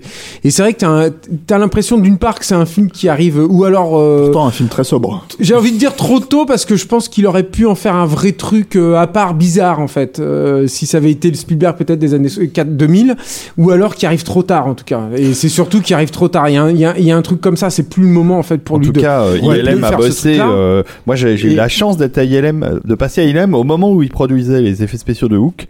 Et c'était euh, l'intégralité d'ILM bossé sur Hook. Et c'était des décors et des, et des maquettes, mais gigantesques. mais c'est un film L'arbre euh, faisait euh, 5 mètres de haut. euh, Enfin, c'était c'est euh, c'est très un film qui a été hein. produit par euh, Tristar euh, et c'est Mike Medeva, c'était son ancien agent, je Ah crois, oui. qui était qui était à la tête en fait de la de la société et il a eu euh, un, un chèque en blanc en fait. C'est- c'est- on se retrouve dans la même euh, finalement la même problématique un Que peu 1941. que 1941 Oui, ou bien alors sûr. ils avaient fait euh, ils avaient fait des construit des décors absolument délirants euh, euh, euh, en, en- à Los Angeles. Euh, Je me souviens qu'il y avait eu toute une histoire sur le le crochet euh, principal de que porte Dustin Hoffman qui avait coûté je ne sais enfin une somme folle pour Ah, il est beau, hein. pour pas grand chose. Hoffman, extrêmement sobre lui aussi dans le, dans le rôle tous, de Captain Crochet. tous, voilà, En roue libre. là en roue libre Bah, c'est Hollywood en roue libre, mais justement sur le plateau, d'ailleurs, ils en étaient à, à- presque à rire de, de, de ça, puisque ça- ils s'amusaient à, comment dire, à imaginer que le film serait un bide en fait. Et, euh, et donc t'as as Robin Williams qui disait, non, Spielberg qui, qui ouvrait les festivités en disant, je vous rappelle que j'ai fait 1941. Robin Williams qui enchaînait en disant, moi j'ai fait Popeye. Et Dustin Hoffman pour faire marrer tout le monde qui disait, moi j'ai fait Ishtar. Euh, voilà. Donc euh, pour ceux qui évidemment ne connaissent pas ce, ce film, Ishtar est le plus gros bid euh, des, des années 80, qui est un film qui a coûté 50 millions de dollars et qui en a rapporté euh, 2 Puis, alors, centimes. 50 millions de dollars que tu vois à l'écran. Hein. Alors là, voilà. 50 millions de dollars d'époque, hein. Ouais, ouais. le plus gros budget de, de pratiquement de la décennie, quoi. Et il y a euh, Phil Collins qui joue dedans. Et Isabelle Adjani, monsieur. C'est vrai. Oui. Euh, donc voilà, bon. Non, euh, mais va- je parle de, je parle de Hook. hein. Ah, Hook, pardon. Hook, euh, il y a Phil Collins. il y a, il y a il y a plein de il y a- guest stars, de il y toute a- façon. il y hein, Il y a là. eu, euh, il y a Glenn oui, Non, mais Glenn- ça devait être. Oui, il y a Glenn Close. Glenn qui se, Euh, fait euh, enfermer dans la boîte à boue. Non, mais euh, c'était. C'est c'est Non, non, 1900 elle joue un pirate, elle joue un pirate. Elle se fait enfermer dans la, boîte. Tu euh, t'en rappelles mieux que moi. Mais c'est 1941, c'est-à-dire qu'il il, il leur ajoute des caisses. Il y a tout, tout Hollywood qui vient à nouveau sur son plateau euh, faire un coucou. euh, Il y a, euh, Il y a Bruce Willis aussi. Il y a, il y a une, euh, il- même, Ah, au niveau du filmage, il y a. Ah bah on le voit très fugitivement. Ouais. Il engueule, euh, il engueule Robin Williams qui vient d'arriver euh, sur l'île euh, Ah ouais, et euh, il le, joue un pirate dans la rue. En fait, euh, il le bouscule et il se retourne en damn you. En fait, Je vais euh, devoir le revoir pour Ah, voir si c'est euh, extrêmement fugitif. Mais- En, en termes de filmage, ouais, disait Julien. ouais. Non, non, je trouve Non, que même, vrai que- même en termes de filmage, en fait, on se retrouve à- un peu avec les mêmes, euh, les mêmes tropes visuels. C'est-à-dire que moi, je me souviens que c'est. On, sent ça- le, on, on sent le studio aussi. Ah, on sent un mort le studio, mais ça, je pense que c'est plus ou moins travaillé. C'est-à-dire que, comme tu le disais, c'était censé être une comédie musicale à la Mm, base. mm. Je pense qu'il a, il a aussi recherché ça. C'est pas simplement une faille technique, parce que c'est ça qui est Bah, paradoxal aussi. Donc, c'est que paradoxalement, J'ai le souvenir d'un film côté- claustro, en fait. ouais, ouais, c'est Ouais, clair. Ouais, tu vois, tu, enfin, pour moi, dans ma représentation, Mais le monde, le monde de J.M. Barry, c'est, bah, c'est Neverland, quoi. C'est à l'air tout d'un coup, ton horizon s'ouvre. Et j'avais l'impression que plus le film avançait et plus on m'en- on m'enserrait dans un truc. euh. Mais parce que c'est, c'est, Ah, c'est écœurant en fait. Mais comme il y a- film. Et même, et donc, même au niveau de la, de la mise en scène, parce que je vais réussir à Ah bah, finir ça, mais totale, oui. Mais il y a, il y a, il y a une, c'est une débauche de mouvements de, de grue euh, sans arrêt. Alors moi, Dieu sait que j'aime les mouvements de grue, mais alors là, c'est juste pas possible, quoi. C'est à t'en dégoûter. euh, Non mais même les gamins parce que là, habituellement Spielberg il était quand même connu pour être le mec qui Ouais, maîtrisait bien les gamins. Là ils sont insupportables mais parce que il y en a pas euh, euh, euh, il y en a pas euh, Bah, tout ce qu'il avait évité jusque-là, c'est-à-dire tout, il y en a beaucoup. Ouais. C'est ça le problème, c'est qu'il y en a plein. tout, tout l'attirail de séduction, euh, je dirais publicitaire des, des, des mômes. Euh, et, et, et là, quoi, ils sont cool, ils font du skateboard. euh, Enfin, genre, euh, voilà, C'est ils, clair, hein. ils ont des Nike presque, si tu veux. Dans, Non, dans- non, mais c'est clair. Il y a une espèce de mise à jour de leur look qui est complètement Ouais. déplacée, quoi. Ouais, ouais. Et qui faisait déjà extrêmement daté, je me souviens à l'époque, quoi. Tu te disais, mais c'est, c'est- ça, ça va pas, ça fonctionne Euh, pas. ça, Et ce qui ça est- rappelait le personnage de Pucci dans Itchy et Scratchy. Là, quand on leur rajoute un troisième personnage qui est, qui est censé être justement la version cool, et c'est un, un chien qui fait du basket euh, et qui joue de la guitare électrique. euh, et ce qui est, Le truc qui est fait en, en comité en de. comité de- ce, d'experts. qui est, ouais. et ce qui est super paradoxal en plus dans Hook, c'est que le film n'est pas n'est n'est pas du tout payant au niveau du spectaculaire. Alors, et là, c'est euh, à contrario pour le coup de 1941 où vraiment t'en as, t'en as plein les yeux. Mais il y a, moi, je, enfin, je trouve qu'il y, a un- il y a un truc où euh, oui, les effets spéciaux d'ILM par exemple, c'est vrai qu'ils sont ils sont il y en a beaucoup et ils sont ils sont super beaux. Enfin à l'époque, euh, il y avait- le- y avait les des incrustes et tout comme ça. c'était faites, impressionnant. Rarement vu ça quand enfin, il y avait à la fois Michael Lettieri qui faisait des, des trucs avec les câbles assez assez fous et en plus ils commençaient enfin ils avaient bien perfectionné ce, ce truc de de- d'effacer les câbles justement à, à l'époque les- et les harnais. Et puis t'avais les incrustations aussi de la fée Clochette qui étaient vraiment certaines étaient vraiment très très belles et euh, même si alors là aussi c'est pareil Julia Roberts c'est juste pas possible dans le film mais bon on sait euh, qu'ils sont foutus sur la gueule avec Spielberg ça s'est très très très mal passé euh. Là, non, mais Euh, la- euh, entre deux, la- mais- l'incroyable gentillesse et chasteté du personnage. Enfin, là, pour le coup, c'est une trahison. On a fait le clochette. C'est une, Ouais, c'est- hein. Et- une allumeuse. euh, C'est une petite chippie. Enfin, dire, elle a- elle a- c'est l'inverse, quoi, de, de, de ce qu'on a à l'écran. Et, et- et- et paradoxalement, je trouve que le film est extrêmement déceptif au niveau du, du spectacle, en fait. C'est-à-dire que la façon, par exemple, qu'il a de gérer le crocodile, qui devrait être un des coulous du spectacle dans la mythologie de Peter Pan, Oh c'est- lamentable, en fait, dans le film. C'est- C'est c'est un pauvre effet de plateau euh, cheap. Tu, tu, tu sais pas trop ce que ça, ce que ça veut dire là. Est-ce que Moi, j'ai retrouvé une critique d'époque d'un certain Air Jumi Ah, disait oula. que c'était une grosse merde sioniste et pédophile. Voilà. Euh, on peut passer à autre chose Ouais, c'est vrai. Non, mais- comment comment as-tu as-tu retrouvé mon pseudo de, de, de National Hebdo C'est intéressant, je trouve, parce que c'est, ça fait partie de ces, c'est un, c'est un- c'est une alerte en fait. Je pense qu'à partir de là, il va falloir qu'il, qu'il, qu'il switch et qu'il change en fait. Euh, Spielberg, en tout cas, qu'il mute. Et euh, Après, C'est on- plus ou moins ce qui va se passer. nous, Bah oui. nous, on a ce rapport, euh, ce, ce rapport au film on va dire, ce rapport maladif au, au, au film. Moi, je, je déteste d'autant plus le film que je reconnais la mise en scène de Spielberg dedans. C'est-à-dire Mm. que euh, le- ce que C'est totalement un film de c'est-à-dire que ce Spielberg. que je- ça, tout, ça ce que, est terrible. tout ce que j'aime chez lui est là. La découverte, par exemple, la- le retour de, en soirée lorsqu'il découvre que ses enfants ont été enlevés et où la caméra euh, te suit en travelling arrière, le couple rentré et suit le, le long crochet, enfin le- la trace de crochet sur le mur et tout. Et, et, et un elle beau- prend une beau plan. cuillère et elle la tord. Et... Beau plan. non, non, mais c'est un beau plan. Non, non, mais voilà. Mais il y a de belles choses, Tu évidemment. vois y a ça, tu dis euh, c'est le Spielberg qu'on- qu'on a appris à aimer, quoi, et, et de voir où ça te mène, c'est c'est C'est triste. terrible. Et aussi le, le truc moi qu'il faut que je dise euh, Mais- pour le coup c'est que je j'ai- Est-ce que je, vous- je travaille avec beaucoup de gens qui sont plus jeunes que moi et qui, Et qui adorent le film, et pareil, Euh, oui, le pareil. film. Ah, bah, Le- c'est une madeleine un de truc- plein de gamins. Mais c'est hein. un truc que j'ai découvert moi du coup euh, Des très gens, qui ont, tardivement. des gens qui ont 30 balais maintenant. Hein. j'en connais plein. hein. Sur nos Bah, ciné qui nous disent que, que c'est super. Ah bah, je vous donne un exemple très simple. Euh, quand on a fait la nuit hommage à Robin Williams, on a fait voter les gens sur la filmo de Robin Williams. Donc il y a quand même un sacré paquet de films. Et celui- Patch, euh, Oui. comment il s'appelle celui où les oiseaux ils lui font caca dessus, du- de la gouache là aussi, Euh, parce que c'est une, c'est une routine récurrente. C'est, L'homme bicentenaire. Ah ouais, l'homme bicentenaire, formidable. L'homme bicentenaire, c'est génial. L'homme bicentenaire, c'est un film qui fait deux heures. On pensait vraiment qu'il était déjà fini au bout de la quatrième fin. tu vois, où on se levait, il y avait un fondu au et Rafik- un fondu au noir, et Rafik et moi on se levait genre ah non merde, Ouais, c'est pas mais la il y a un superbe générique. L'homme bicentenaire, c'est un des plus beaux génériques de films de science-fiction. Revenons à notre ami bon. euh, Et, Non mais euh, on a fait voter les gens donc pour la, la filmo complète de Robin Williams et Hook est arrivé en premier. non, non, mais c'était vraiment très Alors, est-ce que c'est juste un effet générationnel de gamins, de gens qui l'ont découvert gamin, c'est-à-dire au bon âge, Sûrement, parce que sûrement. au- aucun d'entre nous n'était môme quand on l'a. Voilà, et l'a Madame. Doubtfire en deuxième. Euh, non, euh, non, non, c'était le cercle des poètes disparus et le troisième. euh, je Carpe diem, euh, plus. Carpe diem, mes amis.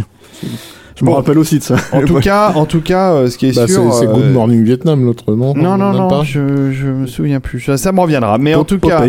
Oh, non, c'était pas Popeye non plus.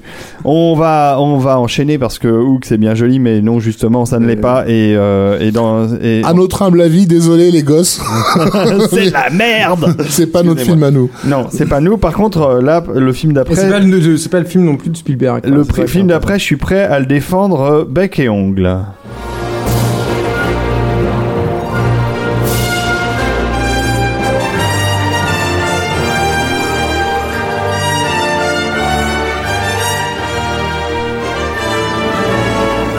Qui est-ce qui va en parler Alors donc là, nous, a- nous écoutons un morceau de Frédéric Talgorn pour l'ouverture du parc Disney à Tokyo.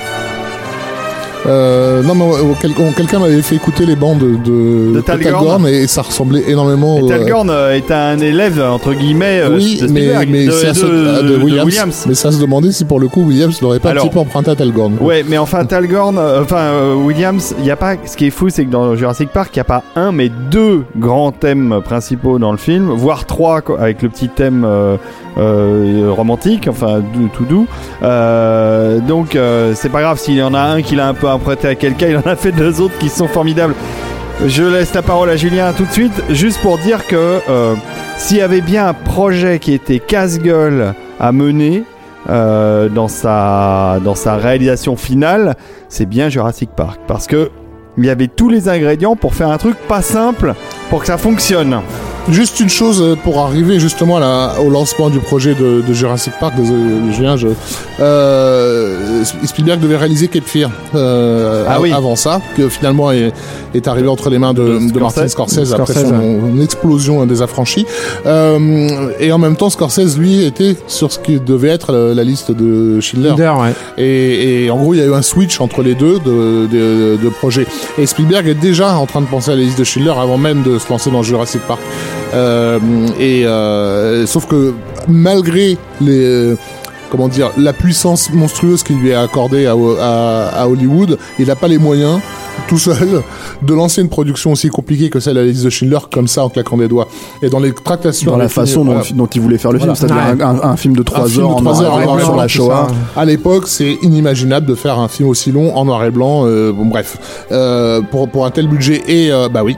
Et, euh, et, et bien que ce mec, à travers Amblin notamment, est en gros assuré à Universal les années 80, on peut dire clairement Mhm. que c'est l'exercice fiscal, c'est lui qui l'a fait.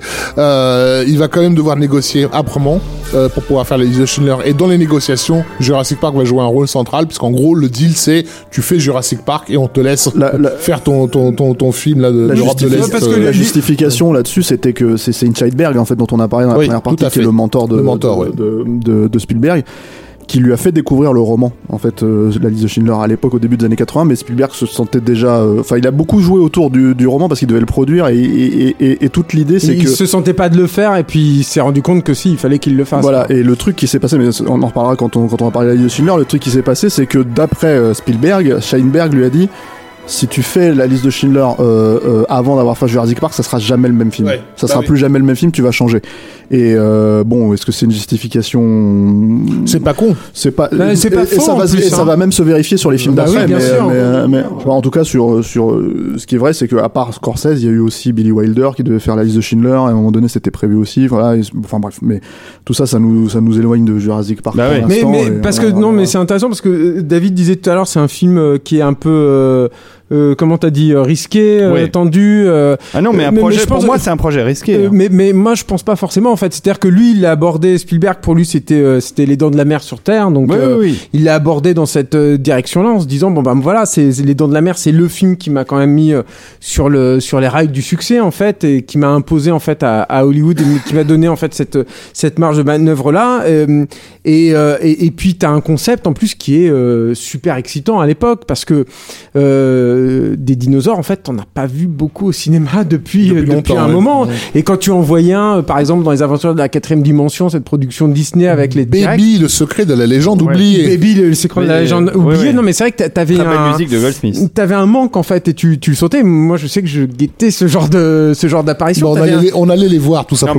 C'était- intéressant- C'était des merdes sans nom, mais on, allait, on y allait quand même mais parce qu'il y t'avais avait un, des dinosaures. t'avais un appel là, en fait, si tu veux, où tu, tu pouvais plus faire en fait les, effets spéciaux à la Ryerson parce que ça ne fonctionnait Non, mais ce qui est génial avec Ouais. euh, Jurassic Park, euh, c'est justement cette mise en abîme réelle du On spectateur. va y, on va y arriver, ouais. Qui, euh, qui est de, euh, je vais vous arriver. montrer des vrais dinosaures. Mais Comme, tout le jeu comme- du film comme l'idée de, voilà, déjà, le pitch, le, déjà, là-dessus, le ouais. pitch est effectivement excitant. Il faut ra- au rappeler hein, que c'est donc un bouquin de Michael Crichton. oui, et mais que qui a été et- acheté comme les dents de la mer d'ailleurs avant sa avant, avant sa publication. publication. euh, Donc juste sur le concept, en fait. grosso modo. Et ce concept était déjà un ancien concept de Crichton puisqu'il avait fait dans les années 70 ce film qui était son premier film en tant que réalisateur Mon- Monde Ouest, ouais. Westworld, euh, donc l'histoire d'un parc d'attractions qui, Qui tourne mal. qui tourne mal, euh, mais- la même histoire, voilà, euh, avec des automates. coup, hein. euh, bah, Enfin, vous connaissez parce que vous avez vu la série télé qui en est tirée euh, récemment, euh, qui est en gros le même le même pitch, voilà, d'un parc d'attractions qui part en, en vrille. Il montre bien quand même les limites de Crichton. euh. Je te trouve dur. hein, quand Bah, même. oui, c'est-à-dire que quand il a commencé à comprendre les, les ressorts de la génétique, il s'est- il s'est décidé à ressusciter ses bonnes idées du passé. quoi. Mais euh, donc donc je- je pense qu'il y a une il y a, il y a une évidence là, là où il va y avoir un coup de génie en fait dans, dans Jurassic Park au-delà de tout parce que la, la la mise en scène il y a plein de trucs super en fait dans Ouais, dans, dans, Jurassic Park c'est assez c'est assez grandiose en plus hein. euh, euh, t'as t'as des, des choix de photos qui sont alors je trouve un moins un peu datés enfin t'es vraiment dans l'éclairage à la chimie à mort là euh, dans, dans les années 90 Ouais, ouais. notamment dans les scènes de nuit avec beaucoup de fumée tous- les trucs C'est euh. Lincoln Day. euh, c'est Lincoln Day ouais la mais mais mais, euh, mais Chef-op de Carpenter. mais, mais, euh, tu, pour moi c'est un peu daté ça, mais euh, mais mais il- voilà tout ça c'est c'est Ouais, mais c'est du daté satisfaisant, mais, comme j'aime, tu vois. mais mais le vrai C'est très satisfaisant, voilà, c'est j'aime- j'aime bien ton c'est expression, c'est très c'est ta jeunesse aussi, mais mais moi je pense que le enfin le, le coup de génie, le truc qui va vraiment faire que le, le film ait le succès qu'il est, c'est c'est le fait que tu vraiment l'impression de voir des des dinosaures devant Ah bah, c'est toi et d'avoir foutu à la t'aies retraite cette- euh, le pauvre euh, Phil Tippett. ouais et que t'aies cette euh, bah non justement il va pas être mis à la retraite Non, mais justement, mais on va raconter mais mais le- mais euh, mais que tu es euh, que tu redécouvres en fait cette magie du cinéma ce truc de te dire putain mais je, devrais pas y croire et j'y Mm. crois en fait Ça, et, ça, euh, et- oui, on peut, le- mais on et- peut le dire, c'est pas un gros mot, la magie foraine, hein, c'est-à-dire vraiment le- le- le- l'émerveillement originel. C'est c'est dans et- le sujet même. Et euh, qui est déjà à la base de, de ce film essentiel dans, Totalement le sujet, puisqu'il en parle carrément essentiel dans le dans, dialogue, la dans vie de, et- essentiel dans la vie de Spielberg, essentiel dans l'histoire du cinéma tout court, hein, essentiel pour plein d'autres réalisateurs qui est King Kong. Euh, on, je vais pas, on va pas spoiler notre futur podcast sur euh, Ready Player One, mais il y a cette réplique quoi qui claque hein, qui est quand même personne ne peut passer au-dessus de King Kong. Euh, et, et, et l'ouverture de, de Jurassic Park enfin est un hommage évidemment explicite de de, de l'élève euh, du disciple au maître quoi. C'était Tu parles de quoi La scène avec le Vélociraptor ou non la- scène, si, oui, l'entrée Ouais. en scène, en Mm. scène à travers les branches d'arbres qui- Ouais. qui, qui, Ouais. crissent et les gens qui attendent, qui attendent, qui attendent. Ah oui, non, Voilà. toi tu parles de l'arrivée du T-Rex. L'arrivée, euh, non, là, l'arrivée de, L'arrivée de- la, la- la- la scène d'ouverture. Ah d'accord. ok. Avec les branches qui font Ah, crac, crac, ouais, crac. ouais, voilà, ouais. c'est- on est déjà dans King Kong, là. Après, il y a une référence explicite quand il traverse la La porte euh, du parc. Euh, et Jeff Goldblum cite le film. Euh, mais, mais on a, dès cette scène d'ouverture, ce, ce- et ça, c'est un rapport effectivement Et- forain au, au- la- Et puis et qu'il y a un truc en plus super, enfin il y a un truc qui est super étonnant en plus dans Jurassic Park, c'est que et là il faut, c'est là où je pense que c'était culotté, c'est que il te, il ménage son effet, c'est-à-dire que tu vois pas les dinosaures tout de suite et puis finalement tu les vois pas tant que ça parce que c'était extrêmement évidemment compliqué de les, de faire des dinosaures en, en, en images de synthèse à l'époque, mais euh, mais la première fois que tu les vois pour de vrai en entier, c'est en plein jour, en Ouais. plein pot, et, et là il, il, il peut se, et en plus c'est sur une espèce de C'est- plaine, donc tu ne peux pas les cacher en fait, ils sont là. C'est le truc le plus impressionnant. Moi, je me rappelle à l'époque. C'est ah là bah quand tu les vois, tu te de- dis merde. Ça y est, je les vois, ils fait, marchent, quoi. ils Il l'a fait, fonctionnent, quoi. Tu Mm. et là, tu te dis mais euh, mais où je suis, quoi. Enfin, t'as un vrai, t'as t'as- Surtout le t'as un plan, sentiment ouais. de Surtout face à plan- ces images plan qui est incroyable. Ouais. C'est-à-dire que le, le plan sur le brachiosaure, il est effectivement à l'époque où on le découvre complètement dingue, mais alors le plan suivant sur ceux qui sont en train de boire euh, Mm. euh, à la source, moi j'ai eu les j'ai eu les larmes de, de, de- du héros à ce moment-là. Enfin, je- parce que c'est c'est les illustrations de, de bouquins d'enfants que, Que sur lesquels vois, je, suis resté scotché pendant pendant six heures quoi. Ouais, ouais, bien sûr. Et, et de les voir en mouvement et un mouvement aussi naturel en plus avec la longue focale, euh, avec l'effet de diffraction Ouais, de la lumière, il y a là, tout, t'as tout dans le plan quoi. Il y, a- il y a- il y a aussi dans cette logique de parce que ça c'est un truc qu'on n'a pas forcément évoqué à l'époque de, de, de Indiana Jones et le Temple maudit, mais mais dans la scène des chariots par exemple qui, qui a rien à voir en termes de de, de, de ce qu'on va finir par voir dans Jurassic Park, il y a quand même une logique de ride, c'est-à-dire qu'on on dit c'est un ride ce film. Et là en fait les mecs ils le prennent de manière totalement littérale, c'est-à-dire que euh, euh, dans Indiana Jones et le Temple maudit c'est littéralement un ride, c'est un ride de fête foraine vraiment, c'est c'est c'est un train fantôme quoi. Et en fait le film, tout le film justement la mise en abîme de Jurassic Park, c'est ça, c'est de jouer avec euh, un vrai parc qui est censé exister de manière intradigétique dans le dans le film et en Mhm. même temps il y a un rapport en fait euh, au, au- par exemple le logo du film c'était le logo de, Du de- parc. du parc Mhm. en, soi Ouais. euh, voilà qui, qui, qui est un truc qui pousseront euh, de manière complètement schizophrène d'ailleurs ouais. dans, dans Jurassic World plus tard mais mais, mais c'est vraiment comme une Et manière d'essayer de récupérer Et les ça questionnements du personnage de Hammond qui renvoient aussi à, à- Spielberg lui-même, quoi. C'est-à-dire d'un côté ce multimillionnaire qui a les moyens de- de- de- d'accomplir ses rêves, mais qui en même temps te, te- te révèle qu'il est qu'il est un ancien amuseur. Euh, de bas étage, enfin de voilà, de, de- de- avec son petit cirque de Ouais, fourmis de puces euh, savantes, quoi. Euh, Il y a, il y a euh, comment dire j'ai rarement vu dans un blockbuster et là pour le coup on, on parle d'un film qui a, qui a été un vrai blockbuster Ouais, le- clairement. monstrueusement de, un, délirant un- un événement Voilà. un événement comme t'en as plus aujourd'hui Euh, tout simplement quasiment un, un discours aussi explicite sur euh, on sait ce qu'on est en train de faire quoi enfin et, et, et c'est là où ça rend encore une fois je je vais taper à bon voilà sur parce que la critique c'est évidemment déchaîné à l'époque En particulier en France, c'est intéressant. On peut peut-être voilà, situer euh, le, le contexte, c'est-à-dire que tu avais Jurassic Park qui est arrivé bien après les États-Unis. Le film était sorti en juin, je crois, aux États-Unis. 2000, Et, euh, et- 93 et Le nous, sort il- nous, il octobre. sortait en octobre, mi-octobre, quelque chose comme ça. Il sortait euh, un mois à peu près euh, euh, après Germinal, en fait, euh, de, de Berry, qui était est- la grosse production mastodonte euh, française, mais qui se positionnait dans un Ad- truc. On est, d'un auteur français oui, mais euh, on- qui se positionnait vachement dans un truc, on est méga à gauche, euh, on, on, on est là pour le peuple, etc. Voilà. Bon, ce qui fait un peu rigoler quand tu vois les mecs qui sont. qui et c'était mais- l'époque de la négociation des accords du GATT qui devait faire rentrer En le plus, cinéma dans, dans, dans, dans ces accords. Et c'est là qu'a été inventée la fameuse expression de hum, l'exception culturelle française, c'est-à-dire qu'en gros, la culture française devait être un produit d'exception parmi la marchandise euh, euh, de, de, de ces, de ces accords. Et les Américains n'étaient pas d'accord. Et donc, du coup, on a fait de Jurassic Park l'emblème de ce, de ce combat politique Ouais, ouais, ouais, je entre la. France et les États-Unis. Et mais vraiment, la presse et les quotidiens de t'ai mis une l'époque musique de combat d'ailleurs.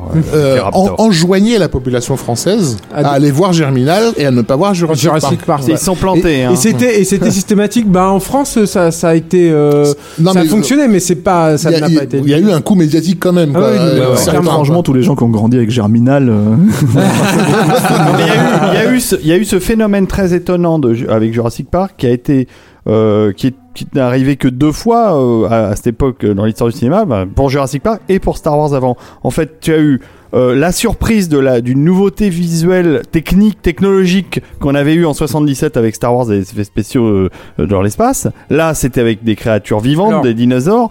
Et euh, et l'autre truc, c'est la licence. Oui, alors. Souvenez-vous qu'à l'époque, il y a eu un, un phénomène de licence sur Jurassic Park qui avait jamais eu lieu autant qu'avec du Star Wars. euh, euh, à tout ça c'est vrai. Alors sur, sur les, les, les effets si je spéciaux, t'embête, Julien, Non, non, mais il faut, faut quand même replacer les trucs. C'est-à-dire que euh, t'avais eu Cameron avant, hein, qui avait, euh, qui avait quand même posé les jalons déjà avec Abyss et puis après avec, avec T2. T2.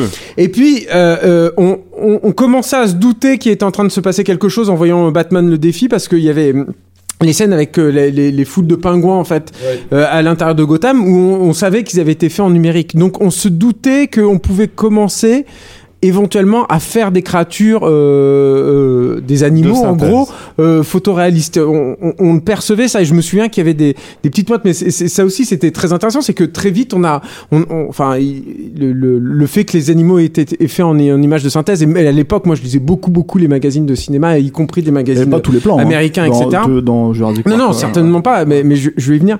Mais, euh, mais, mais c'est arrivé en fait très très tard. On savait que Tippett était dessus, par exemple, etc. Mais on savait pas exactement ce qui s'est passé. Et, ça, et sur le film, ça s'est passé aussi très tard. C'est-à-dire que juste pour rappeler très rapidement le, Mm. le truc, euh, initialement, ça devait pas être fait en image Non, de non. synthèse. Bah non, bah Phil Euh, Tippett, donc on en a parlé. Voilà, initialement, ça devait être. En fait, Phil Tippett, il avait fait notamment dans les années 80 euh, des, des, des courts-métrages qui s'appelaient euh, Prehistoric Beast. Il était comme tous les mecs qui font de l'image par image, euh, fascinés par les dinosaures. dinosaures. Il avait un projet avec Paul Avec Verhoeven. Paul Verhoeven, exactement, avec Mm. euh, Paul Verhoeven, avec une musique de Basil Polidorus et un script de Valon Green. Green, ouais. euh, qui, qui était un film muet euh, qui suivait en fait euh, la- la- l'aventure en fait de dinosaures à l'époque qui était une espèce d'opéra sauvage comme ça que euh, Spielberg n'a pas voulu produire en tout cas voulait produire mais avec les si les dinosaures avaient des plus grands yeux puis s'ils parlaient aussi bon ouais, voilà Mhm. ça donnera un autre film plus tard euh, euh, et et en fait, donc, le, le but, c'était de prendre en fait les, ce qui avait été fait un peu sur Pardon, Rocketeer. C'était, Spielberg, mais c'était Disney. c'était Disney. Hein. Oui, c'est Dis- Disney qui devait produire le Oui, oui, dinosaure oui, de- j'ai dit Spielberg, excusez-moi. Ouais, je fais qui demandait, qui demandait et les plus grands et yeux et qui parle. Et ouais. en gros, ils devaient faire en fait ce qu'ils avaient fait sur euh, sur Rocketeer euh, ILM, c'est-à-dire animer euh, le person les, les, les dinosaures en fait en image par image, euh, et ensuite rajouter du flou de mouvement et puis en plus les incruster de façon extrêmement souple. Non, euh, mais à il, a, l'intérieur- il à l'intérieur atteignait une certaine perfection d'animation parce que euh, si vous regardez le making of de Jurassic Park qui est formidable il est sur euh, il doit être sur le Blu-ray euh, Il avait fait des animatiques. quoi, il- on a on voit les animatiques de test de Tippett image, et il atteint une perfection d'animation qui est Il y, proche a, de il y a- la il y a deux choses hein, dans, dans ce qu'on voit. Il y a, il y a le storyboard animé, donc les animatiques, Mm. et on a aussi les, Les tests, les C'est- tests. C'est différent. Les tests sont vachement plus développés. Bah, c'est ça qui est intéressant c'est de voir à quel point il était arrivé il n'y à a une pas, il y a pas encore ce dont Julien parle, c'est-à-dire il n'y a pas encore les effets d'incrustation. non Et les non, voilà. bien sûr qui aurait euh, qui aurait donné un résultat euh, tout à fait différent. C'est-à-dire que je pense qu'on n'aurait pas eu ce ce choc En fait, on n'aurait pas eu ce sentiment de sidération, de ce- cette nouveauté Bah totale. oui. C'est-à-dire que même s'ils avaient poussé cette technologie-là euh, dans ces derniers retranchements, parce que ça, ça aurait dû être, de toute façon, je pense que l'image de synthèse allait venir, c'était une fatalité. Le fait que ce soit Spielberg qui s'en soit emparé, c'est quand même, c'est quand Et même sur assez ce intéressant. film-là, et sur Et ce film-là, Et James Cameron Et- et- ils sont tous les deux mais- Mais mais- en- étant donné la thématique même de, Ouais, de- ouais, de bien Jurassic Park, c'était impossible de ne pas faire le lien. Enfin, impossible, sauf si t'es critique, évidemment. Mais pour un spectateur normal, c'était impossible de pas faire le lien entre euh, un film qui, qui parle de, de, la de comment régénérer des, des, des dinosaures de façon, euh, euh, comment dire, par la biologique, on va dire, euh, et de se poser la question de la morale de, de à, à le faire par rapport à une équipe qui, t'a permis de faire ces dinosaures en, en, en brisant un tabou moral hein, à Mhm, l'époque, hein, bien qui, qui est celui de en l'image de, de hein. l'image Donc euh, c'est c'est il y a- le fi- c'est- ça, ça arrive, euh, il y a une rencontre parfaite entre la, La thématique. du film et, ce qui s'est passé. Et, et en donc c'est encore un- une fois un accident puisque c'est c'est Denis Muran qui a commencé à faire un test et, euh, et puis voilà après ils ils se sont dit bon bah, on va passer on va, va sauter le pas en fait les, les dinosaures en fait quand on les verra en mouvement en plan large ils seront faits en, en, en images de synthèse mais même à l'intérieur du film il y a une vraie évolution c'est-à-dire que entre le plan dont parlait euh, Rafik tout à l'heure qui qui est vrai hein, provoque une sidération et le plan final qui a été euh, beaucoup changé en post post-production, c'est-à-dire là, je, je pense au, au Au T-Rex en fait, dans, dans qui se bat ouais. avec les, les Velociraptors et tout ça, ça a été rajouté euh, ultérieurement, euh, en tout cas comme ça, monté comme ça, etc. Parce que c'est aussi un film qui a beaucoup évolué. Hein, finalement, il, il devait y avoir un bébé Triceratops qui a été euh, construit, enfin pas finalisé, mais qui devait être construit. Il devait y avoir une scène avec le T-Rex qui poursuivait les gamins dans un torrent euh, alors qu'ils étaient dans un dans un petit canot. Enfin bon, il y a beaucoup de scènes aussi qui ont été abandonnées hein, dans dans dans Jurassic Park. Faut pas croire que c'était un film complètement euh, euh, carré, Terminé, etc., etc. Mais mais donc il y a eu une vraie évolution d'ILM où ils ont ils ont pris confiance en eux. Ils ont commencé à créer les outils dont ils avaient besoin et ils ont réussi quand même à faire cette scène finale qui, euh, euh, à l'époque, même quand on la revoit aujourd'hui, c'est- c'est- c'était ultra impressionnant de réussir à animer, à créer des, que, plusieurs voilà, personnages en synthèse pour qui, ceux qui qui une pas interaction le- comme ouais. ça, euh, sans. voilà. Ouais, sans, sans l'avoir préparé au, sur le plateau. C'est-à-dire ouais. que les, les scènes, justement, la première apparition du T-Rex et tout, les plans étaient bien bloqués, euh, bah, parce qu'on savait qu'il allait avoir, pardon, avoir dé- développé une énergie considérable en termes d'effets spéciaux pour pouvoir incruster ça en image de synthèse, euh, etc. Là où la scène finale, elle a en gros été tournée, enfin, je résume, caméra à l'épaule, quoi, genre démerdez-vous. Et ensuite, les mecs ont fait du tracking et tout ce qui s'ensuit. Et effectivement, en, en un seul film, on voit qu'ils ont euh, euh, euh, fait des bons géants. Mais la, la scène qui a vraiment euh, planté le clou profond dans la, la, la, la conscience des gens, c'est la scène de nuit, donc de l'attaque du, de la première attaque du, du T-Rex, qui, bon, pour l'anecdote, euh, est la, la séquence que j'ai le plus diffusée à mes invités euh, qui voulaient tester le, le, le home cinéma lorsque, Mmh, bah, lorsque le laserdisc est sorti au point où Ça et la, et la, et la scène de caca de Dumb and Dumber. aussi. C'est ça. Ouais, exactement. Euh, Il y a que toi qui il y a que toi qui l'a demandé ça. Pour le 5.1, t'as demandé le caca de Dumb and Dumber. Bah, oui. Euh, C'est normal. Mais, mais, mais, mm, mais, mais cette séquence, elle, elle, elle doit aussi, je trouve, hein, beaucoup à, à, à Phil Tippett. Euh, C'est-à-dire que je, je suis pas, j'ai quand même l'impression que le, le boulot qu'il a- qu'il avait ab- abattu en, en, en, en amont Non, a, puis- a énormément bénéficié à la, à la, la puissance d'évocation. Et Ça, puis il y a un autre truc, alors là qui pour le coup est passé un peu à l'as et qui va être extrêmement importante dans l'évolution de, de, enfin dans la révolution numérique là qui s'annonce à, à partir de Jurassic Park, c'est euh, c'est le plan sur la gamine en fait quand Ouais. elle chute à travers la- le, le Ouais, le grillage, masque di- le masque où là, digital, le le- masque ouais. digital où là c'est Denis Muren qui a, alors, si je me souviens son mot directement sur le tournage, dit à Spielberg non non mais eh, en fait pas. la doublure, elle peut remonter la tête et on voit en plein pot que ce sera une doublure. Moi, je te garantis qu'en post-production, on pourra remplacer le visage euh, de la doublure par le visage de la comédienne et les gens n'y verront que du feu. Et ça, en fait, c'est ça qui va annoncer énormément de choses à venir, évidemment. C'est marrant que ce sauf- soit sur Jurassic sauf, Park. sauf ceux qui ont l'œil et qui se disent, mais putain, elle est musclée cette gamine quand même, parce qu'elle a des bras comme ça. non mais le, le- je- je- je- c'est un truc qui est intéressant je trouve sur sur Jurassic Moi je suis juste pas pour ouais. resituer le- dans le contexte, parce qu'il y a beaucoup de gens qui vont nous écouter, qui ont découvert le film euh, au mieux en salle et, la- et beaucoup euh, en, en vidéo. Euh, mais revenir sur la sidération hein, de, de- du truc, je crois pas qu'on qu'elle qu'elle soit mesurée. euh, aujourd'hui quoi de, ce que ça a représenté pour- mais moi je me j'avais eu la chance de voir le film en projection de presse euh, donc au mois de juin c'est-à-dire en gros à, à peine après sa sortie euh, américaine et j'ai passé tout l'été euh, à, à, à en parler. Et je me rendais compte que j'avais pas le vocabulaire pour en parler. Parce que lorsque je leur disais ils sont plus vrais que vrais en face de moi, il y avait des gens qui, pour plus vrai que vrai, bah, se référaient à- au dernier film stupéfiant qu'ils avaient pu voir en termes d'effets spéciaux, tu vois. Et il y avait rien d'équivalent. Euh, donc je pouvais pas leur, leur dire concrètement ce qu'ils allaient voir, en fait. Il y a, il y a- il y a- Euh, parce qu'il y a une logique effectivement de, de, de mais que ça rejoint ce que dit Julien en fait dans dans dans de mise en scène invisible de, pas de mise en scène invisible de de- d'effets spéciaux invisibles en fait c'est-à-dire que les dinosaures sont là Mm. tout simplement parce qu'ils sont là quoi comme euh, c'est la gamine qui tombe du, du, du truc quoi et, et mine de rien moi je suis pas un pas un énorme fan de Jurassic Park euh, surtout si comme on débute euh, dans la conversation il disait c'était les dents de la mer sur Terre avec avec des dinosaures tu vois.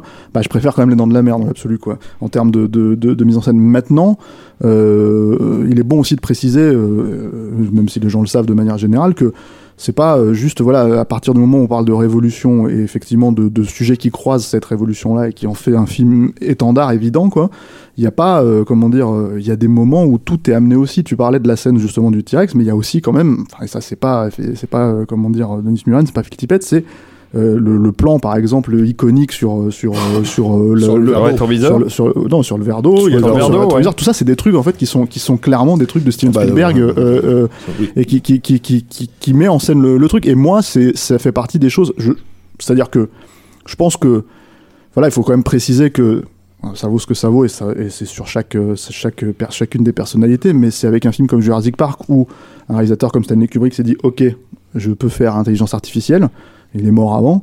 Euh, et c'est sur un film comme Jurassic Park où euh, George Lucas s'est dit ok je peux relancer le, le, le- Star Wars. Star Wars avec, euh, Et avec James, la. Cameron Non, par mais ça a été de toute aussi. façon Voilà. un électrochoc pour, euh, Pour tout, tout Hollywood, hein, où, où les mecs, euh, par exemple, qui bossaient dans les, dans les studios de, de, de, de- d'effets spéciaux de maquillage se sont dit, bon, bah, ça y est, on est au chômage, quoi. Et, et les gars se sont dit, ah non, finalement, non, parce que dans les années 90, ça, ça Mm. n'est pas encore arrivé, mais, à- mais, mais de toute façon, ça a été, ça allait être fatal. Et puis, en plus, il y a eu, euh, après ça, une éclosion, en fait, des, des, des, et des films à effets spéciaux d'une part, et euh, des, des sociétés d'effets spéciaux numériques d'autre part. pour Un peu trop d'ailleurs. Pour aussi sidérant, Oh, euh, Bien sûr, évidemment. Avec pour aussi sidérant qu'il soit, Comme la ce- 3D, comme tous ces trucs-là. pour aussi sidérant qu'il soit ce plan justement de, de masque digital sur la gamine dans, dans Jurassic Park, t'avais, euh, t'as eu, t'as eu cinq ans de films où les mecs essayaient de faire ça et c'était dégueulasse. Comme moi je me rappelle sur des films, des, des productions totalement anecdotiques qui ont complètement disparu des radars. hein. Aujourd'hui, des trucs comme Drop Zone où ils essayaient de te montrer que c'était Wesley Snipes qui, qui, qui était le, le, le parachutiste en fait, qui, qui sautait dans le vide quoi.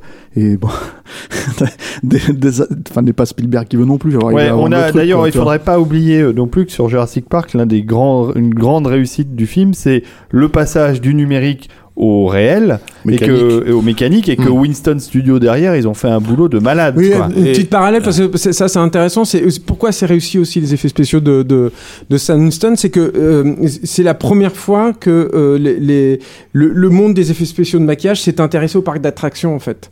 Et je pense en fait que cette fusion aussi se passe sous l'égide de Spielberg. C'est pas le fruit non plus de hasard. Et ce film-là, Il y a- il y a- c'est un sur ce film film-là, sur une, une fois, une que attraction. les- les- les- en fait, les gars ont eu la, la bonne, le bon réflexe, c'est-à-dire qu'ils sont allés voir les mecs les qui, imagineries. Qui, ouais. voilà, qui bossaient chez Disney, qui bossaient Mhm. surtout à Universal Studios, qui avait fait notamment le, le King Kong en fait que Ouais. tu as à Universal Studios, pour se dire bah voilà, eux ils savent comment créer euh, les les, L'illusion, les, les euh, moteurs hydrauliques, réelle, voilà, ouais. etc. Et et, euh, et, et, et c'est pas un hasard. Et je pense aussi, et je terminerai là-dessus, ce qui est intéressant aussi dans, dans Jurassic Park, c'est que c'est un des un des films euh, de Spielberg dans lesquels euh, les effets spéciaux sont vraiment instrumentaux. C'est-à-dire si- s'ils sont pas là, le, le film n'existe pas du tout. Et si- je, je trouve hein, que c'est probablement le premier vrai film où euh, il ne rentre pas du tout en conflit avec ça.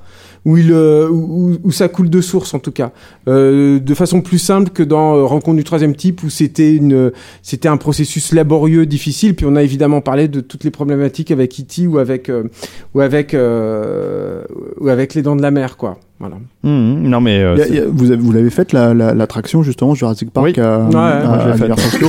Alors c'est assez marrant parce que moi je l'ai fait très tardivement en fait je l'ai fait. moi je l'ai fait à l'ouverture moi alors j'ai eu de moi je l'ai fait des années des années après quoi. Et ce qui est assez marrant c'est que c'est que je sais pas si c'est un fait exprès euh, parce que finalement il y a des attractions à côté euh, qui sont beaucoup plus euh, vénères et tout ça mais euh, mais en fait j'ai l'impression qu'elle a un espèce de, de logique qui, qui, qui est un peu dans le enfin un, un espèce de rythmique en fait qui est, qui est propre au film c'est-à-dire que c'est un truc où il y a une vraie grosse mise en place oui mais t'es dans un bateau C'est un tu- flume tu- en fait, ce qu'on appelle un flume. voilà, et tu, tu, tu, tu grimpes, tu grimpes, tu grimpes, une note, et puis t'as un ride final, tu vois, qui, qui, qui t'emporte, quoi. Mais le truc, c'est que, et, et finalement, les dinosaures sont vraiment que, C'est le grand que splash avant- chez avant. Astérix pour ceux qui Voilà, euh, voient un parallèle français. Et le seul truc qui, le truc qui se passe, c'est que le dinosaure arrive vraiment juste avant la, la chute. Ah ouais, et en fait, quelque part, c'est, c'est, moi, ça m'a fait penser à la rythmique du film, où il y a une espèce de, de, de, de mise en condition de rentrer dans ce monde, là, dans ce parc, etc., etc. Pour finalement te, te faire un grand ride final, euh, et t'emporter, je, quoi. je- Mais- je vais faire un, un parallèle qui va sembler peut-être étrange, mais euh, j'avais dû faire une interview de Jean-Marc Favreau, qui est le directeur de, de- du musée des Arts Forains euh, à Mhm. Paris. Et euh, mon caméraman et moi, on a été escortés pendant très longtemps par sa fille qui nous a visité euh, le lieu. euh, euh, avant, euh, alors qu'on n'avait rien demandé, hein, on venait juste pour une euh, pour une interview. Et c'est euh, à un moment arrivé dans une salle particulière, un peu obscure, euh, où, où mon caméraman et moi commencions à nous impatienter réellement, en se demandant genre what the, enfin voilà quoi, on n'est pas là pour faire une visite de parc, que euh, qu'il y a eu un nuage de fumée euh, et que le, le, le propriétaire du parc est apparu au milieu de ce nuage de fumée. Ça c'est cette comment dire ce besoin absolu parce que on n'était que deux personnes, on n'était pas le public. Le, le, le, le monsieur a quand même ressenti la nécessité de faire une apparition spectaculaire et théâtrale, euh, comme si on était des gamins. Euh, c'était c'était plus important pour lui que pour nous en fait que- qu'il le fasse ainsi. Si tu veux. Et évidemment, on, on, on, on était tous les deux comme bouche bée. Genre qu'est-ce qu'est-ce qui s'est passé? Et, et, et, et, et, la façon avec laquelle il nous a, il a tiré en longueur, c'est-à-dire où, le- où il a, il a attendu qu'on qu'on qu'on montre des signes d'impatience pour apparaître, euh, c'est aussi la façon de procéder de Spielberg sur Jurassic Park. C'est un film qui joue énormément sur la frustration Bien du sûr. public euh, et qui la met en scène à- carrément à travers les, Ah ouais, les, ouais. les- les personnages à l'écran, quoi. Et, et- et on parlait de, de cet effet de frustration dans Rencontre du troisième type qu'on avait évoqué. Ben là, c'est c'est le- tout le film joue, joue, joue de ça. Donc euh, c'est pour moi, enfin, je pense qu'avec Julien, on, est, on est bien d'accord là-dessus. On a fait tellement, enfin, la théorisation autour du cinéma a fait tellement de mal aux origines foraines euh, qu'on qu'on- nous- on a tendance à, à trop souvent oublier la noblesse euh, que le que que la noblesse du cinéma, elle vient de, ce, de, ce- de cet héritage euh, forain, en fait. De, de, ces gens qui sont prêts à tout pour le spectacle, prêts à tout pour l'instant, euh, le déclic euh, émotionnel. Souviens-toi de ce passage-là justement où ils ouvrent les portes du Mm. parc avec Oui, cette oui, musique. oui, ouais, bien où- sûr. Et il dit et Goldblum dit mais qu'est-ce qu'il cache là-dedans euh, King King, Kong, Et c'est euh, Donc ouais, euh, et, et le fait que, Jurassic Park soit tellement à l'aise avec cet héritage-là, enfin le revendique quoi. Oui, on est des, des, des, des- des artistes de parcs d'attractions euh, et, et rien de plus. Et c'est ça qui est entre guillemets qui est beau quoi. Euh, c'est c'est ça, ça fait ça fait du bien. Je vous renverrai pour ça. euh, au ciné club de Monsieur Bobine sur YouTube, qui, Ah oui. voilà, qui a consacré un épisode à Jurassic Park, qui est extrêmement bien fait, très synthétique sur, euh, sur tous ces multiples enjeux euh, dans le film. Le caca, il est pas en image synthèse, hein, on est d'accord, hein, dans Jurassic Park. non non. bien. Et c'est de la morve. Ah non, bon, bah, il y a, ah, merde. pardon, il y a le caca du Bah oui, Triceratops. euh, ouais, vous avez passé du caca au film suivant. Ah, ça va être compliqué là comme l'enchaînement. Spielberg, euh, hein, il est mais tu vois, de- tu, tu vois la, la- la leçon, c'est que moi, ce truc-là m'avait pas forcément beaucoup plu euh, quand, quand, quand j'ai découvert le film, cette séquence euh, du caca de Triceratops. Euh, c'est la scène préférée de mon gamin. Euh, Normal- quand, quand, quand, quand il voit Jurassic Park, il faut commencer par la scène du Ah caca. ouais, Normal. Non mais euh, en tout cas ce qui est sûr c'est que Il est bien ce petit. euh, 22 ans après, 25 ans après même, pardon, 26 ans après, euh, le film fonctionne toujours aussi bien et aussi auprès des enfants parce que les enfants euh, l'adorent. Et je crois que c'est un film qui va durer dans le temps. Bon, passons à un autre film. Alors là, euh, c'est vraiment, on saute du coq à l'âne, euh, du triceratops à je ne sais quoi, au, Attention, à la, attention à ton à prochain la vache laitière, je ne sais Ah pas. bah non, mais on l'a dit, on, on, on arrive à la deuxième partie du deal, quoi. La raison pour laquelle il a dû faire Jurassic Park aussi vite. hein.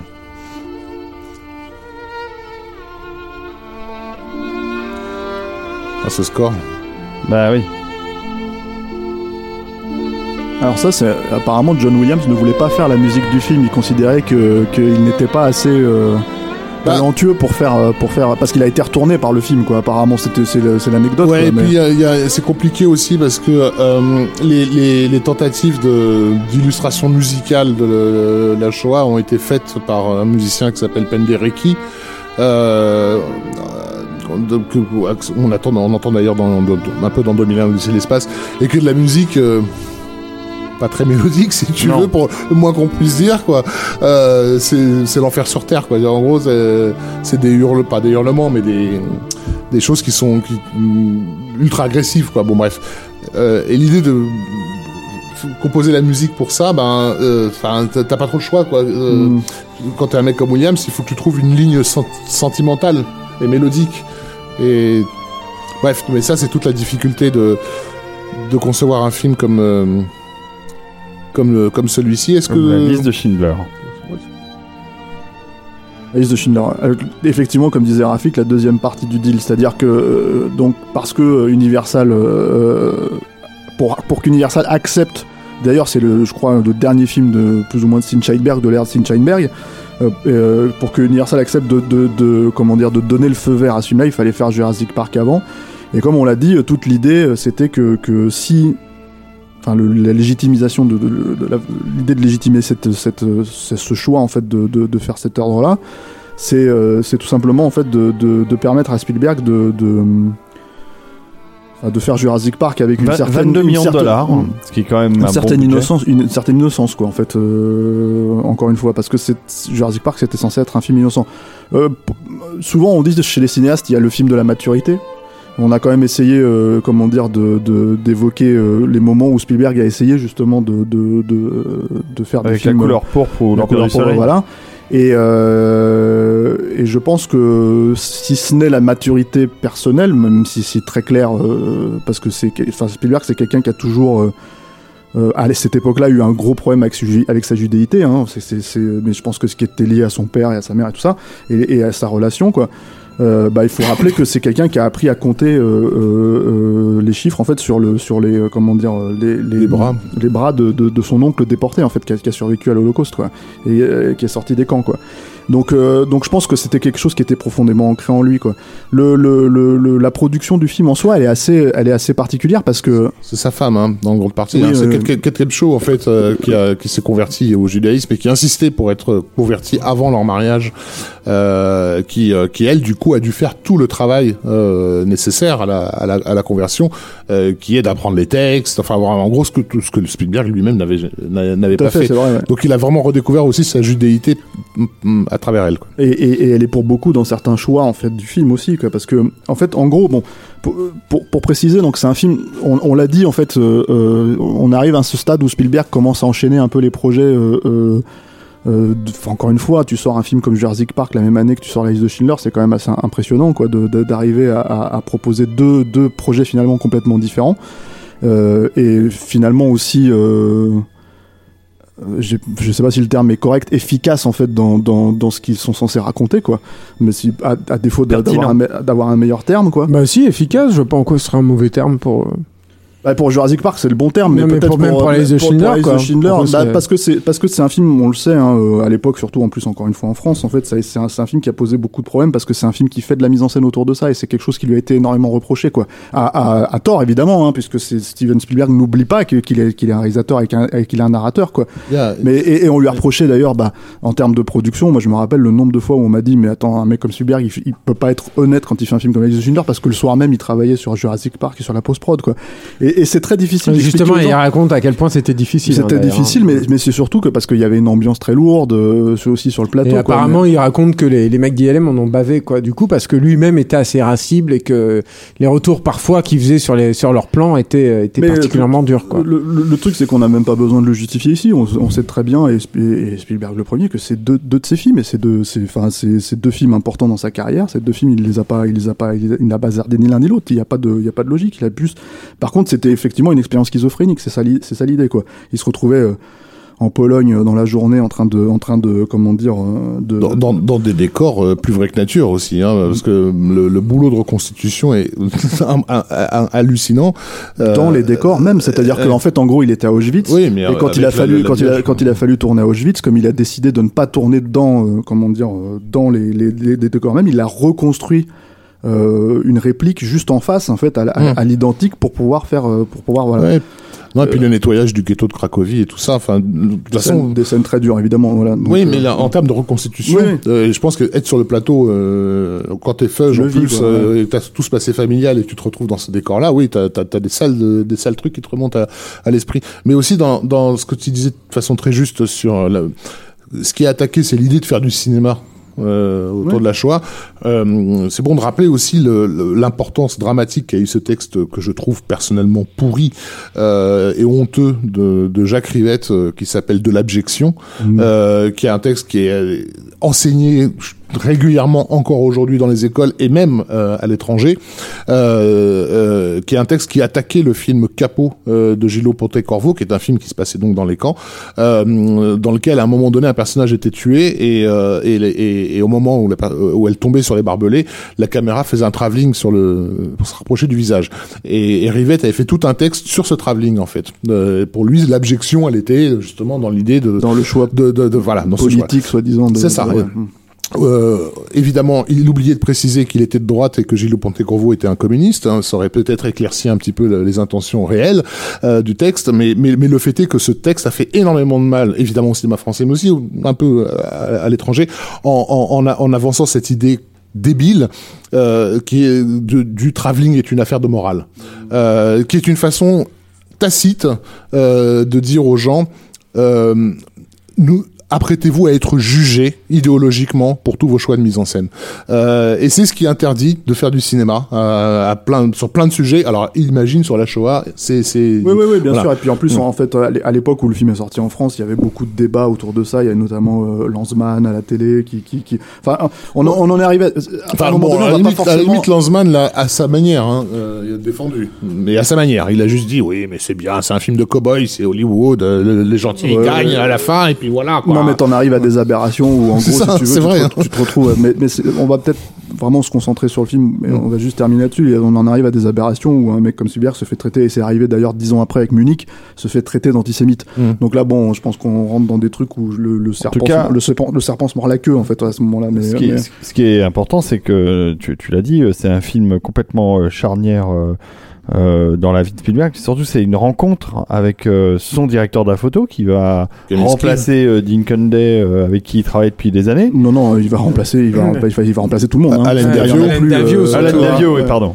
Euh, oui, je pensais à Alan Davio en plus. Il va remplacer tout le monde parce que je crois que je- si je dis pas de bêtises, je crois qu'il a pas Non, tourné avec un autre chef Non, non, depuis, il a ouais. jamais tourné avec un autre chef-op. Donc c'est un vrai, euh, c'est une vraie rencontre euh, amoureuse hein, entre les deux, hein, parce que je pense qu'il avait parce que tu, quand tu vois la sensibilité euh, de, de Kaminski, Janusz Kaminski en fait sur les films d'après, euh, il avait besoin de quelqu'un en fait qui avait cette noirceur euh, dans, dans, dans son fonctionnement en fait et c'est cette noirceur là qui, qui, qui est rentrée. Mais bon, on va reprendre le, le, le, truc de, de projet de- euh, au départ quoi. L'idée de la liste de Schindler, je, moi c'est comme ça que je l'interprète un peu euh, quand je vois le film aujourd'hui. C'est euh, qui, qui est pour moi un film très très difficile à voir hein, de, de, manière générale. j'ai jamais revu depuis euh, l'époque.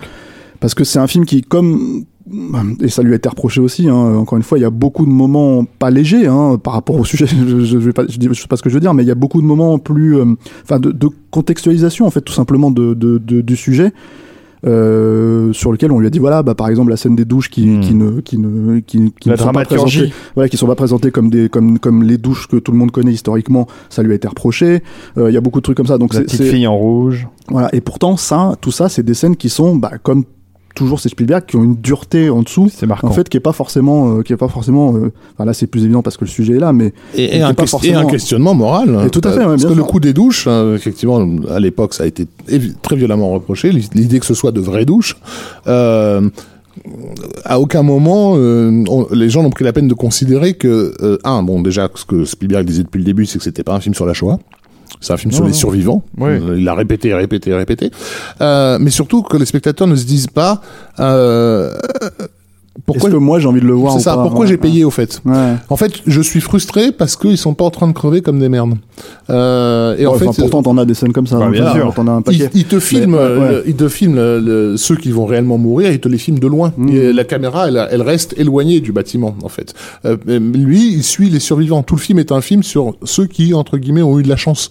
Euh, donc, le- le- le- à aucun moment, il ne va au- euh, s'aventurer au-delà. C'est-à-dire, ce- il y a, il y a un groupe auquel, dont lui, il estime qu'il n'a pas le droit de- d'en parler, effectivement, qui sont ceux qui sont morts. Euh, lui, il s'intéresse à ceux qui sont qui, qui- qui ont survécu. Mais euh, Le, le biais, en tout cas, de la. c'est dommage la- que ouais. vous, vous ayez beaucoup de mal à le revoir parce que. Non, non, enfin, mais je pense que je le Non, reverrai avec mes enfants au moment où ça sera opportun. D'accord, parce que c'est. J'ai rien contre. C'est juste que c'est juste que Non, c'est un film. Au-delà du sujet, et de la gravité du sujet, euh, c'est juste un morceau de cinéma. Non, mais ça fait totalement, 25 moi, ans, je- je- ça je- fait je- 25 je, ans. je l'ai revu là. Et, le, film est resté très euh, Vif, hein. vif dans ma mémoire parce il- C'est une expérience hein. extrêmement forte. Hein. C'est un film que j'ai un mal de chien à voir. Mais il y a un autre truc, c'est que voilà, c'est pour ça que je voulais y venir aussi, c'est que c'est quoi le biais en fait de, pour ceux qui n'ont pas vu le film, c'est quoi le biais de de, de Genre, c'est tiré du- donc, de- de- de- d'un vrai personnage qui a vraiment existé, qui est Oscar Schindler, qui était un Allemand, en fait, qui se servait un petit peu de la guerre pour pour pour pour, euh, comment dire s'enrichir, opportuniste. filouter quoi. C'est il Mm. filoutait en fait voilà et et et pour lui par exemple si tu veux à travers son alors c'est c'est un personnage qui c'est son personnage de comptable en fait qui est joué par par euh, Ben Kingsley. En fait, c'est un, c'est un, c'est un, cumulé de, de, de tous les comptables qu'il a eu, hein, mais bon, ça c'est pour, pour la narration. Euh, son comptable lui dit en gros, on va engager des juifs dans ton, dans ton usine pour, euh, pour, euh, pour, pour, faire ta, pour faire ta marchandise, quoi. Et c'est, par ce biais-là, en fait, que, que, que le personnage d'Oscar Schindler, en fait, se met à utiliser sa propre filouterie pour progressivement s'acheter une conscience et, et, et, et sauver, en fait, les, les, les comment dire, Enfin, les- en l'occurrence, il a pas pu sauver ses ouvriers au début, mais sauver en fait tous les tous les tous les gens d'une liste, en fait, la fameuse liste de Schindler. Donc il le dit d'ailleurs, il le sortir dit, de- j'aurais aimé pouvoir en sauver plus. ça c'est à la fin, mais la mais fin. mais mais t'as as ce moment en fait où il se rend compte que justement quand il est dans son usine et que tous les gens qu'il a qu'il a engagés ne sont plus du tout là parce qu'ils ont été tous euh, soit déportés, soit soit abattus en fait, euh, voilà. Bah euh, c'est voilà c'est c'est le moment déclencheur qui fait qu'il va partir dans cette direction là avec avec avec son son comptable. Et effectivement quand tu parles de, de mise en scène, il y a, cette logique. Déjà, le, truc, c'est que on sait que Steven Spielberg, c'est un cinéaste euh, cinéphile. Tu vois, on a, on l'a dit quand même que c'était, euh, c'était euh, un, comment, enfin, par exemple, un film comme Empire du Soleil, c'est, c'est sa vision à la, fin, il, régurgite le cinéma de David Lean à travers son propre, son, propre filtre à lui. Et là, en fait, quand il utilise le noir et blanc, comme- sur un film comme comme La Schindler, qui a qui a valeur, je, pense, de, de, gravité, de- d'aspect solennel, etc., etc. Il n'oublie pas, malgré tout, en fait, de de de, de voilà, de, de, de faire une mise en scène autour de ça qui est, qui est quand même très spécifique. Par exemple, la présentation de Schindler, quand tu regardes le film, c'est une présentation de, de personnages charismatiques, euh, euh, euh, ambitieux, séduisants, euh, comme une vraie star hollywoodienne en fait des, des, de, de, l'époque des films noirs en fait. Euh, euh, il filme grosso grosso modo, hein, même si c'est Schindler et c'est Liam Neeson, il le filme euh, comme on filmerait Cary Grant ou ce genre de, de personnage en fait.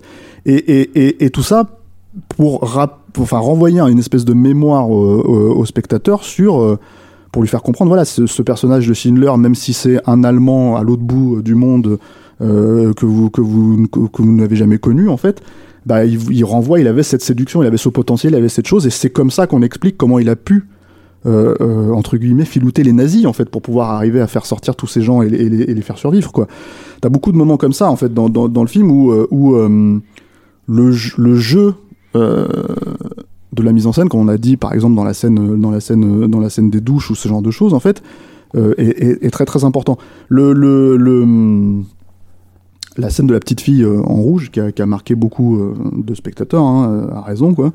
Euh, c'est euh, c'est une anecdote en fait qui lui a été racontée, enfin qu'il a qu'il a réadapté euh, de, de de ce que lui avait raconté Audrey Byrne sur le sur le tournage justement d'Always, parce que Audrey Byrne avait survécu. alors je je crois pas qu'elle ait survécu au camp, mais elle a connu la guerre en fait et elle avait Ouais, vu, était voilà, résistante. ouais. voilà, et elle avait vu cette image en fait, euh, alors évidemment pas en noir et blanc Mm. dans, dans sa tête, mais c'était un truc qui l'avait profondément marqué.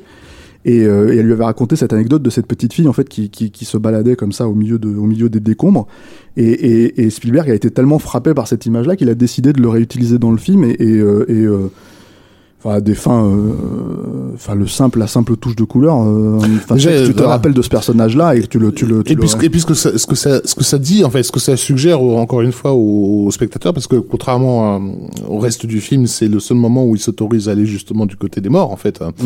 Euh, mais, mais, mais de lui montrer que tu t'es intéressé à un seul personnage et, et sa mort dramatique, parce que tu la vois juste passer dans un Mm. plan. euh, elle, Ouais, elle se cache, elle se cache sous les. euh, non, non, elle est, pas, elle est morte euh, sur un chariot euh, de cadavre, en fait. Oui, non, mais avant, avant, Oui, elle, avant, elle se se cache, voilà. euh, Et d'ailleurs, c'est le moment où elle perd sa couleur en fait quand elle quand elle rentre dans la. Et euh, le simple fait que tu te sois, comment dire, c'est, en gros, c'est une façon de dire, c'est déjà difficile de le filmer pour un seul personnage. Donc, je suis pas en train de faire un film où on va, on va le faire pour 6 millions de personnes, tu vois. Donc, il y a, il y a, les choix de mise en scène sont, semblent plus cérébraux dans ce film-là, en fait. C'est-à-dire qu'il y a l'effet immédiat. Symbolique. Il y a l'effet, voilà, il y a l'effet, il y a l'effet émotionnel dans le film. On fait en sorte que la scène fonctionne et que le spectateur émotionnellement comprenne euh, ce qui est en jeu. Mais au- au-delà de ça, il y a, il y a un symbolisme plus cérébral que d'habitude euh, chez lui. Euh, encore une fois, je le citais tout à l'heure par rapport à Always, mais euh, celui qui va le premier réagir à, à ça, c'est, Billy Wilder, hein, qui va lui envoyer une lettre en lui disant euh, on n'aurait pas pu trouver meilleure personne que toi. euh, ce, ce, ce film est une perfection. Franchement, une lettre comme ça de la part d'un mec comme Billy Wilder, je pense que tu, chaud, hein. Qui voulait, qui Il a voulait- pas fait beaucoup, hein, qui voulait faire le film. Ouais. Qui voulait, faire- il voulait- qui voulait le réaliser. Il voulait faire le film, mais c'est lui qui a, qui a apparemment, c'est un des, un des, un des, une des choses qui a fait sauter le pas, euh, parce que quand tu parles d'œuvres, euh, d'œuvres de, de, de, hum, enfin, de, tout simplement de, qui vient du fond de, de toi-même, en fait, du fond de ton âme, tu vois, euh, euh, un mec comme Spielberg, il a, il a, il a vraiment, comme on l'a dit, il a joué autour de l'idée de faire le film, il l'a proposé à pas mal de gens, dont à Billy Wilder, et Billy Wilder apparemment a pas mal travaillé dessus avant, finalement, de, de dire à Spielberg, non, non, vas-y, euh, fais-le, t'es- la personne adaptée. Et une des autres choses qui a fait pousser, pa- passer le pas en fait à, à Spielberg, c'est que justement quand il a fallu euh, pitcher, le, pitcher le film, façon de parler, enfin qu'il a fallu parler du projet avec les avec les gens chez Universal et, et les, les exécutifs de studio, les mecs lui disaient mais mais pourquoi tu veux faire ça? Pourquoi tu veux faire ce film de trois heures déprimant, dépressif? Fais un chèque, euh, fais un chèque à telle fondation et, et, et tout ira bien. Enfin, tu vois, je veux dire. Oui, euh, comme si c'était juste pour se racheter une conscience. Exactement. Et le problème, et c'est précisément ce moment-là où Spielberg s'est dit, ok, donc là, il faut vraiment, il faut vraiment passer à, à l'acte, quoi. Il faut que je, c'est, l'heure, quoi. Il faut que je, faut que je fasse ce film, quoi. Le, le, le, pour moi, le film, il fonctionne un peu comme. euh, alors le- le- la comparaison est peut-être un peu un peu euh, cavalière, je sais pas. euh, c'est un film qui fonctionne un peu comme Titanic. C'est-à-dire qu'il y a euh, comment dire un fil euh, conducteur. Ça dure automatique. 3 heures aussi. Non, non, mais t'as un fil conducteur automatique, mais t'as aussi euh, en fait une, une, une, une masse d'anecdotes et de chair en fait qui sont là dans les choses qu'il veut représenter dans le film. Euh, bah, il y a cette scène dont on parlait avec avec euh, comment dire la, la, la, la petite fille, ce genre de choses en fait qui je pense sont des des, euh, des concentrés de, de vie, de reconstitution de vie. euh, dans ce contexte-là, qui, qui lui donne, je pense, ce caractère définitif un peu euh, au film. C'est-à-dire que c'est effectivement pas un film sur la Shoah, comme tu l'as dit, mais quelque part, il a Ouais. quand même ce caractère définitif. C'est très très difficile, je pense, pour quelqu'un de passer derrière, essayer de faire un film. Bah oui, oui, bien sûr. Mais- même, même un mec comme Polanski à qui on avait proposé que, le, à qui il avait proposé le projet, quand il essaie de faire le pianiste, même si lui il a vécu cette, cette chose-là de l'intérieur, euh, en étant enfant, il, il, il a dit, il a dit aussi à Spielberg que, ce- que parce qu'il a vécu cette chose-là, il peut, il peut pas avoir euh, ce regard entre guillemets objectif. euh, le nettoyage du ghetto de Cracovie, euh, effectivement, dans, le- dans le pianiste, les- le, le même genre de scènes ont, ont moins d'impact. Mais on retrouve la même chose. Hein, Samuel Fuller, euh, quand il a filmé le débarquement d'Omaha Beach, qu'il a vécu, euh, il en a fait une scène terne, Euh, rien à voir. On, on y reviendra. Ryan. Avec le soldat. Donc il y, a, il y a aussi le fait qu'il soit détaché humainement de, de l'expérience directe qui lui permette d'avoir ce regard-là. Il est détaché, mais en même temps, son passé familial lui rattache, tu vois, euh, euh, sur un Moi, plan. ce que euh, je trouve très intéressant dans, Mm. dans Schindler List, euh, d'un point de vue euh, de la thématique, c'est que pour moi, ça a été un film très didactique. Quand on voit euh, Nuit et brouillard, ou quand on regarde les films sur la Shoah, ou les documentaires de Lanzmann, enfin, tous ces, toutes ces choses-là, c'est quand même extrêmement difficile à suivre. Enfin, c'est, c'est, c'est, c'est- non seulement c'est plombant, mais c'est euh, intellectuellement très demande, très, très difficile. Ce que je trouve assez incroyable avec la, la réussite de Spielberg sur euh, Schindler List, c'est que c'est un film de 3 heures, mais qui passe vite, qui est extrêmement didactique. On comprend tous les enjeux, est- les- qui tous les drames. Qui est bien raconté, oui, bien sûr. Voilà, non mais c'est le talent de, de, de, de, de metteur en scène et de, et de, conteur de Spielberg au service bah, d'une thématique que tout le monde doit avoir euh, vue et dont tout le monde doit prendre conscience. Et les moments, justement, et parce qu'il fallait aussi, euh, comment dire, franchir, enfin sauter ce, ce, ce tabou hein, qui perdurait, parce que le- la théorisation autour du fait de filmer ou pas de la, de la fiction autour de la Shoah, il y en a eu des, des tonnes et des tonnes de, de c'est papier. pas que la choix, il y en a mais il y a eu là, des ça tonnes prend- et ça des prend des tonnes de films aussi. Il y a eu des films avant dont on a, dont Bah, on, Capot de Par Ponte exemple. Corvo, oui, mais qui aujourd'hui sert encore une fois à des gens qui l'ont pas vu, qui, euh, de modèle de tout ce qu'il faut pas faire au cinéma. Euh, tu vois, donc il en a payé un prix assez assez fort, quoi. Euh, ce que je voulais dire, euh, c'est euh, comment Mais dire? allez, au revoir les enfants. La théorisation. Voilà, de- la- la- la- il y a eu des tonnes et des tonnes de théorisation là-dessus. Godard, qui n'a pas toujours dit des conneries, euh, avait évoqué l'idée que si si on devait faire un film sur la Shoah, il faudrait d'abord faire un film sur la bureaucratie, en fait, montrer la bureaucratie de, de, de la machinerie.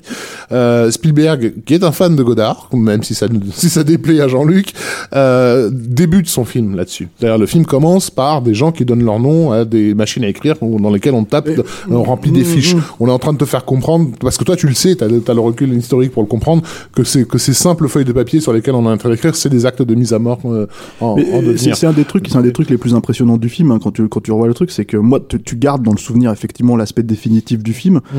mais quand tu le revois en fait il y a ce, ce- cet aspect progressif en fait de on est en plein milieu de la guerre, on ne sait pas ce qui est en On train sait de pas se ce- passer, voilà, voilà. Et, et, et, et- et y compris Schindler, y compris tout le monde en fait. Et, euh, et, et, et- et il, va, il va régulièrement mettre en scène cette, euh, bah, cette administration, en fait, le côté euh, laborieux de, de, du, du, du machin, quoi, y compris jusqu'au camp de concentration et à son organisation quotidienne, euh, etc.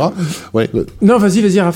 Euh, et, et, et, et pire que tout, bon, il y, a- il y a les emprunts aussi au néo-réalisme italien qui, me- qui me semblent importants dans la Oui, mise en scène clair, hein, par- ouais, par ouais, rapport au naturalisme, énorme, de, de- de la façon même de, de capter une, une, une action en faisant, en, en donnant l'illusion au spectateur qu'elle a été vraiment capturée. hein. Je pense notamment à la, la mise à mort d'un gamin qui est super violente. euh, Euh, c'est un film où, y a, où y a- à l'époque c'était pas en plus Ouais. euh, énormément euh, euh, comment dire clairement pas dans un film hollywoodien de cette époque-là c'est un film où il y a beaucoup beaucoup de caméras à l'épaule en fait Oui, et, tout et à ça fait. c'est un truc Mm. qui est déjà un pas pas forcément euh, comment dire euh, Mais une caméra à l'épaule- une habitude Voilà. chez Spielberg Et une caméra à l'épaule, euh, euh, entre guillemets, professionnelle, c'est-à-dire que c'est celle qu'aurait un reporter, en Exactement, fait, euh, sur, Mm. sur place.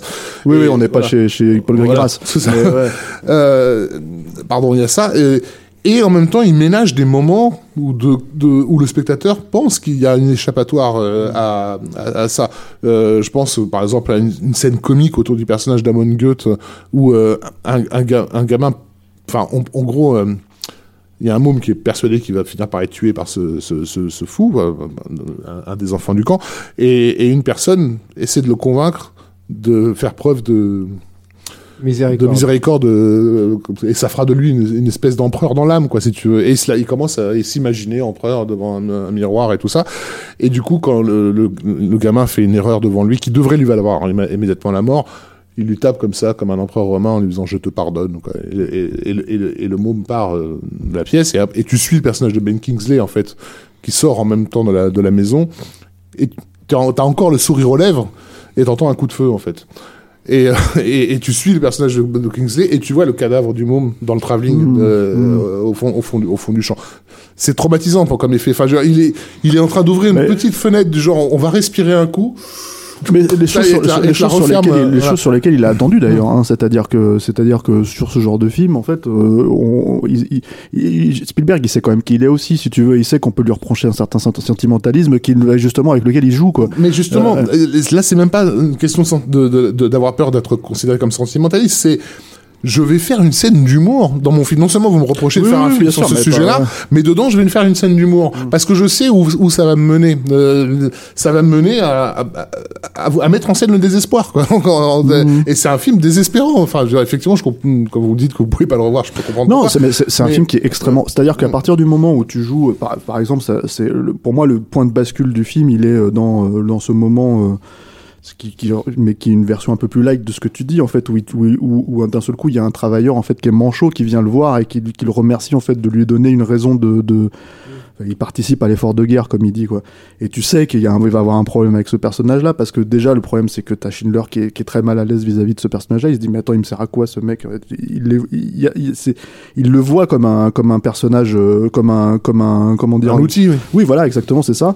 Et, et, et, et le fait que ce personnage, d'un seul coup, euh, est traité par les nazis euh, tel que eux le voient, c'est-à-dire comme une personne qui sert à rien. C'est un mec qui est manchot, il ne peut pas servir au truc, il le bute. Mm. Et, et, et cette, ce moment de bascule comme ça, où d'un seul coup, alors même, bon, Schindler va d'abord se, se soucier d'avoir perdu un, comment dire, un, un outil, enfin, un, un élément, quoi, de travail.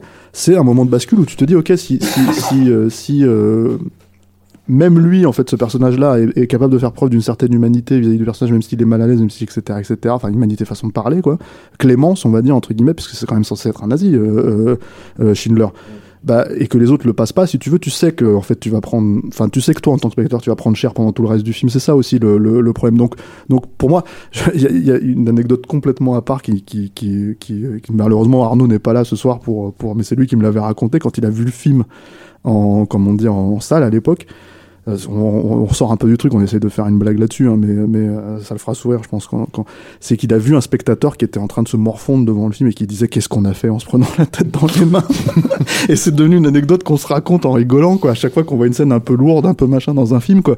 Parce que en fait, euh, qu'en fait, c'est vrai que tu, t'as- on imag- j'imaginais le mec tel qu'il me le racontait qui prenait la pause devant devant le truc quoi mais après de manière complètement extérieure du truc moi je sais que c'est un film qui Enfin, quand t'as des films comme ça qui te bouleversent, c'est très difficile en fait, je pense, de, de, de et qui te bouleversent par leur fonctionnement de mise en scène. En fait, c'est très difficile, je pense, d'y revenir euh, et de se dire, euh, enfin, euh, voilà. Et et et, euh, et d'ailleurs, enfin, un mec comme Spielberg, Mais il, du coup, ouais. mais ça en fait du coup, un- un- je trouve, hein, parce que j'ai- un peu regardé à une époque sur Internet, etc. Qu'est-ce qui s'écrivait autour de Schindler's List Et c'est essentiellement des textes au fond assez théoriques sur la la, Ouais, la il y a face- pas de, il y a- il parle pas thématique. cinéma. C'est vrai que ouais, la, ouais. la mise en scène du film qui est juste stupéfiante quoi. Euh, elle, elle, elle- elle- c'est comme si encore une fois, il- c'est aussi peut-être le, le désir de Spielberg hein, de, de s'être complètement effacé euh, de ça, c'est-à-dire de faire en sorte qu'on n'en parle pas. Je, je, je sais pas que, Oui, que sauf finalement que- le, que sauf le que- sujet parle, Sauf parle- que, pour le sauf que, sauf Et- que pour, pour, pour, pour, euh, comment dire. euh, Ça reste le film pour lequel il va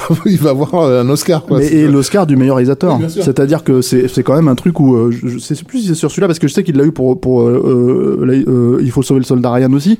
Et ça il l'a sur les Schindler. et et oui et voilà mais le truc je sais plus si c'est à ce moment-là qu'il a dit est-ce que j'ai le droit mais je crois pas que ça soit sur sur euh, je pense qu'il l'a dit sur euh, sur il faut sauver le soldat Ryan euh, parce que je, pense que il a quand même il a quand même une certaine façon de se tenir autour de la liste de Schindler qui était très très très digne et très pudique en fait euh, autour du truc mais je crois que c'est sur il faut sauver le soldat Ryan où il l'a dit quand il l'a eu et est-ce que j'ai le droit de dire que j'avais vraiment très envie d'avoir ce, cet Oscar en fait euh, je pense que ça aurait pas été approprié qu'il le Non, dise à, sur- à Schindler il l'a Ryan, dit sur Ryan ouais. voilà et, et, et, et parce qu'il y a encore une fois il y a une espèce de pudeur autour du, du, du personnage c'est à dire que tu vois, comme tu dis, euh, c'est quand même un mec qu'on a présenté comme un type euh, opportu- opportuniste, le, le, le, le, le Satan capitaliste, etc., Mm. etc. Lui, euh, tout ce qu'il a pu toucher, les royalties qu'il peut toucher sur le film, en fait, sont toutes Ouais, bien reversés aussi. Ah bah, de euh, toute façon, après, ce qu'il a, en- ce qu'il a entraîné autour du film, c'est, oui, il y a- il y, a- Voilà. il y a tout un musée, euh, euh, de, euh, pardon, tout un projet d'archives, euh, parce que de- comme ils ont dû évidemment euh, rencontrer des survivants pour euh, pour euh, préparer un peu le, le, le film, il s'est aperçu à quel point euh, le, bah, l'expérience directe des événements est en train de se perdre, quoi. Donc, il y a, je- alors, je- je- j'ai pas ça sous les yeux, mais il y a, il y a un projet d'archivage de la mémoire Oui, des oui, qui est survivants. effectif et où il les capte en fait, fait, en voilà. un, un peu l'équivalent de la performance capture si vous voulez. Ouais, ouais. Ils, les- ils sont aussi en train de les capter un peu en, en, en 3D en fait pour qu'ils réexistent vraiment et qu'on puisse avoir la- vraiment ces survivants en fait qui qui viennent te racontent leur histoire, euh, voilà, leur histoire. euh, pour, pour les Et là, il fait un truc euh, sur euh, un de ses projets, c'est justement une expérience VR autour de ça, en fait, euh, autour de, de, de la Shoah, en fait. Je crois, si, si, si là récemment, c'est un truc qu'il a dit à Arnaud justement dans l'interview qu'il a fait, qu'ils ont fait avec lui, qu'on va bientôt publier sur Capture. Peut-être sera peut-être déjà même publié quand, quand vous écouterez mais, le mais podcast. toujours pour en, Ouais. pour, pour en, en revenir sur- à, la, à la mise en scène, donc cette, euh, cette, cette obsession de Spielberg à, à, à obtenir l'effet, euh, elle- parfois là aussi euh, jouer pu, pu jouer contre lui euh, sur le tournage du film. Et, euh, et ses collaborateurs l'ont un peu remis sur pied. Et notamment cette anecdote que raconte Michael Kahn euh, sur un- une séquence donc d'échange entre Ben Kingsley et, et, et Liam Neeson où Kingsley raconte un moment très dur quelque chose que tu n'as pas vu mais en gros il explique comment Amon Goeth a buté 15 personnes d'un coup quoi.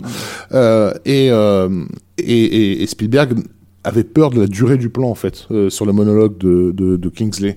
Il voulait absolument cutter quoi. Et c'est Michael Kahn qui presque l'a il a pris la, la main à plein genre laisse laisse cette console tranquille quoi. Va jusqu'au bout du plan. Le spectateur il a besoin d'aller jusqu'au bout du truc dans les yeux de, de, de, de- du comédien quoi. Mais mais le plan est d'une longueur excessive.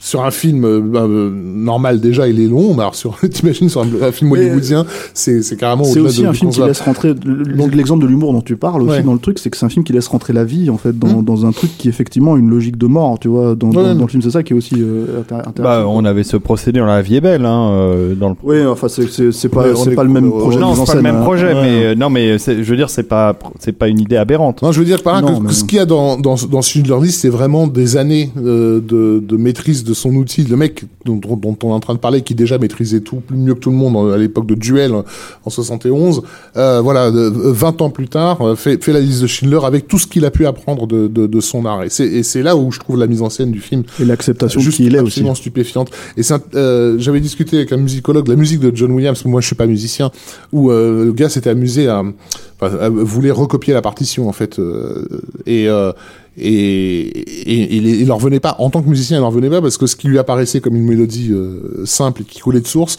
une fois mise sur le papier, donnait une véritable un, un enchevêtrement hallucinant de notes les unes sur les autres, à peine des, à peine déchiffrables quoi. Euh, et, et pour moi le film c'est ça quoi, c'est on a cette impression de prise sur le vif euh, constant de, de trucs qui a, entre guillemets pas été filmé quoi, tu vois. Euh, là où il y a une architecture d'une complexité inouïe derrière. C'est Oui, tout puis- le talent d'un metteur en scène. Oui, puis pas n'importe lequel en l'occurrence là. Et puis encore une fois, moi je pense que ce qui est important ensuite, c'est- aussi encore une fois l'acceptation de qui il est à ce moment-là, en tant que personne en fait, en tant qu'être humain. Tu parlais de, de, de, de- effectivement de, son mariage avec Kate Capshaw. Euh, par exemple, euh, bon, c'est évidemment c'est assez marrant et en plus il est, formidable, moi je trouve dans le film. hein. Mais euh, euh, c'est Liam Neeson donc qui joue Oscar Schindler quoi. Et, et, et bon, Liam Neeson pour les gens aujourd'hui, c'est Taken quoi. Donc c'est un peu marrant de comment dire. Bon évidemment pour nous. Ouais, je croyais que c'était Kui Jong-il. non mais non mais non mais voilà c'est un peu marrant c'est un peu marrant de, de, de, de rappeler que c'était quand même un acteur dramatique et un grand acteur dramatique et qui a été euh, à la- ouais, ouais non mais, mais je suis d'accord Antoine. et, Ah, euh, les Spirits. et, et le truc, c'est qu'en fait, il a été, il a été plus ou moins adoubé par Kate Capshaw. Euh, euh, une- une- L'anecdote, en fait, c'est qu'apparemment, il avait reçu une offre pour jouer le personnage. Ça devait être Harrison Ford qui devait jouer le, le euh, Oscar Schindler. Et Harrison Ford a, a dit à Spielberg, je pense que les gens auront du mal à passer outre le, le- le- le Mm. personnage de Indiana Jones, en fait, pour. euh, Il y avait pas mal de noms. C'est- Je vous encourage d'ailleurs à lire la, la fiche ou- Wikipédia de la liste de Schindler qui est très longue. Il y a pas mal de noms qui tournaient pour le, de gens qui voulaient jouer euh, Schindler. Oui, euh, t'avais Ken Costner, des trucs comme ça, mais lui déjà il voulait un Européen et le truc c'est que c'est que euh, ce qui s'est passé c'est que vis-à-vis de Liam Neeson, ils sont, ils sont, je crois qu'ils sont pas, à se passer le voir après une séance de, à Broadway, euh, un truc, et la façon, euh, ils étaient, ils étaient avec Kate Capshaw et la mère de Kate Capshaw et la façon dont il a pris en fait la, la mère de Capshaw dans ses bras. C'est ce qui a fait dire à Kate Capshaw que c'était lui en fait Schindler qui leur aurait fait ça et, et ils étaient complètement dans le dans le dans, dans la comment dire euh, dans la préparation du film à ce moment-là en fait et c'est et c'est comme ça que, que Liam Neeson a eu le rôle en fait Film qui a lancé, euh, précisons-le, la carrière de Ralph Fiennes, hein, qui était quasi inconnu avant, euh, Ouais, ouais. avant ça, et là pour le coup. C'est d'ailleurs euh, heureusement pour lui que le truc ne lui a pas collé à la peau, parce que sinon, ça aurait été un peu, un peu problématique. Bah, juste après, il avait enchaîné avec Strange Days Ouais, euh, de, Bigelow et c'était encore un rôle complètement différent. Mais, C'est mais pas il lui était déjà dans le patient présenté. anglais Si, mais ça c'était encore après. c'est bien après. ouais. Bien après.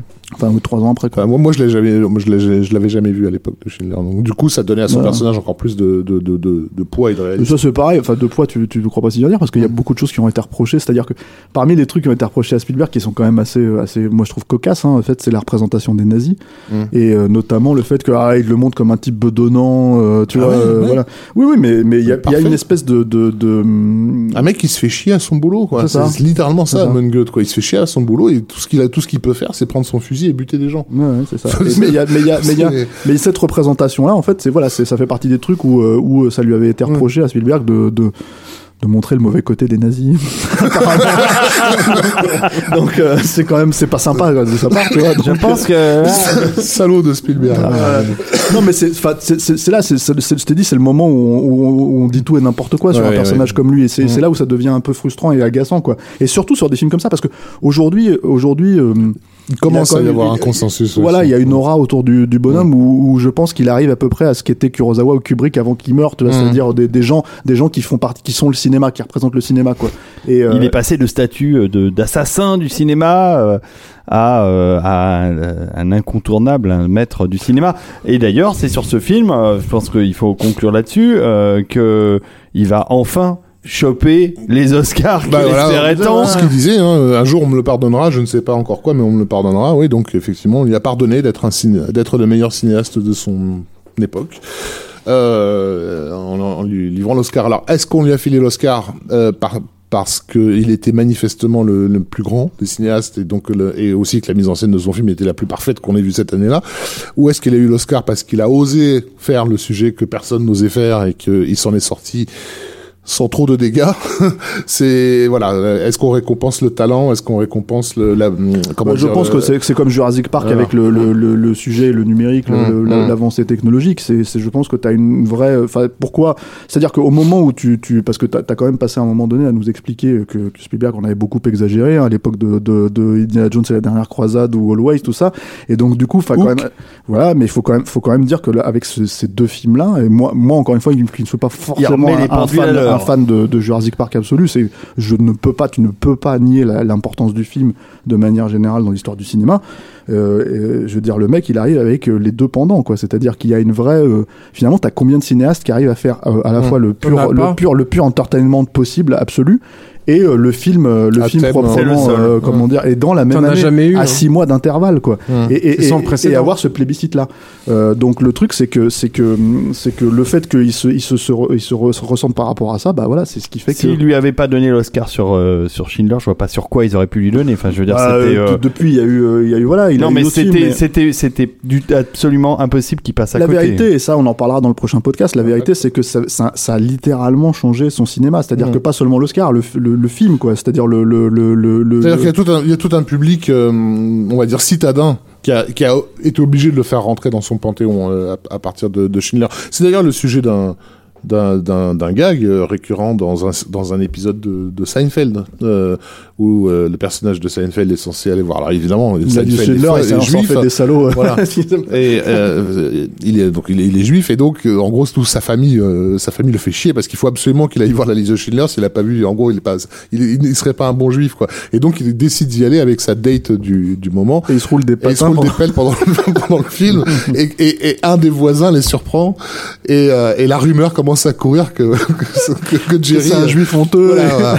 Et, et, et le, voilà, enfin le fait de pouvoir aussi euh, que, que la série la plus euh, à, la- à plus gros succès de l'époque se permette de faire ce genre de sketch pour montrer finalement le l'impact culturel qui est en train de se jouer autour de, ce film dans les dans, dans une cité comme New York. Et, Après, ils l'ont refait avec le patient anglais. hein. Ah mais bon euh, ouais, ouais, ils avaient refait un truc, mais c'était encore autre chose, euh, où, où ils détestaient tous le patient anglais, en fait, en allant le voir, quoi. Mais euh, ceci dit, alors pour l'anecdote, euh, euh, pour se remonter le moral, quand il n'était pas en session euh, Skype ou je ne sais pas ce que c'était à l'époque, en fait, avec euh, avec ILM pour pour les pour la post prod de, de Jurassic Park, ils se tapaient des épisodes Des de Seinfeld pour se remonter le moral. en Et fait. Robin Williams apparemment appelait euh, tous les jours parce qu'ils avaient tous le moral à zéro et il demandait à Spielberg de mettre le haut-parleur sur le téléphone. Il racontait 10 minutes de blagues et de conneries. Ils avaient gardé un bon contact avec Robin Williams malgré Hook. Mais euh, non, ça n'a pas dû être facile pour euh, lui. euh, Période compliquée. Et nous, c'est pas facile euh, de faire autant de films dans une soirée. Et Attends, les- il a encore 15 films derrière, attends. Ouais, parce que Spielberg il fait deux films par an, mais alors nous on, a, on en a on en a combien là? On a fait 9 là ce soir déjà, je crois. neuf. Ouais. Là, là, là, je pense les amis. Petit joueur. Il va falloir s'arrêter car euh, le, le, le temps qui vous était euh, dévolu et euh, révolu et imparti. Juste un truc, on, mais encore une fois, on parle pas de sa, pro- sa carrière de producteur, mais euh, bon, à la suite de ça, va commencer à germer l'idée de fonder le, le studio DreamWorks. Donc voilà. Et, euh, Ouais, mais et- ça, et ça, il va y avoir dans sa dans sa carrière de réalisateur un, un, un temps de Mais je pense qu'il y a un temps, il y a un temps qui s'est posé aussi à cause de voilà. la de Schindler aussi. donc c'est bien qu'on peut arrêter le podcast à ce moment-là parce que ça a été aussi euh, l'objet d'une pause dans la Bah, carrière. et en fait, il va rentrer dans ses deux premières années sabbatiques de, sa- de toute sa carrière. C'est un mec qui a travaillé non-stop depuis le début des années Et euh, pour profiter de 70. sa famille, en fait, sa vie de famille. Et il va, il va décider de bah, d'arrêter, de, de, de prendre son temps et il va se passer euh, dans, dans l'intervalle certaines choses à Hollywood, je pense, qui vont euh, Donc, nous impacter parlerons, le euh, film suivant. La prochaine fois. euh, et donc, en attendant. euh,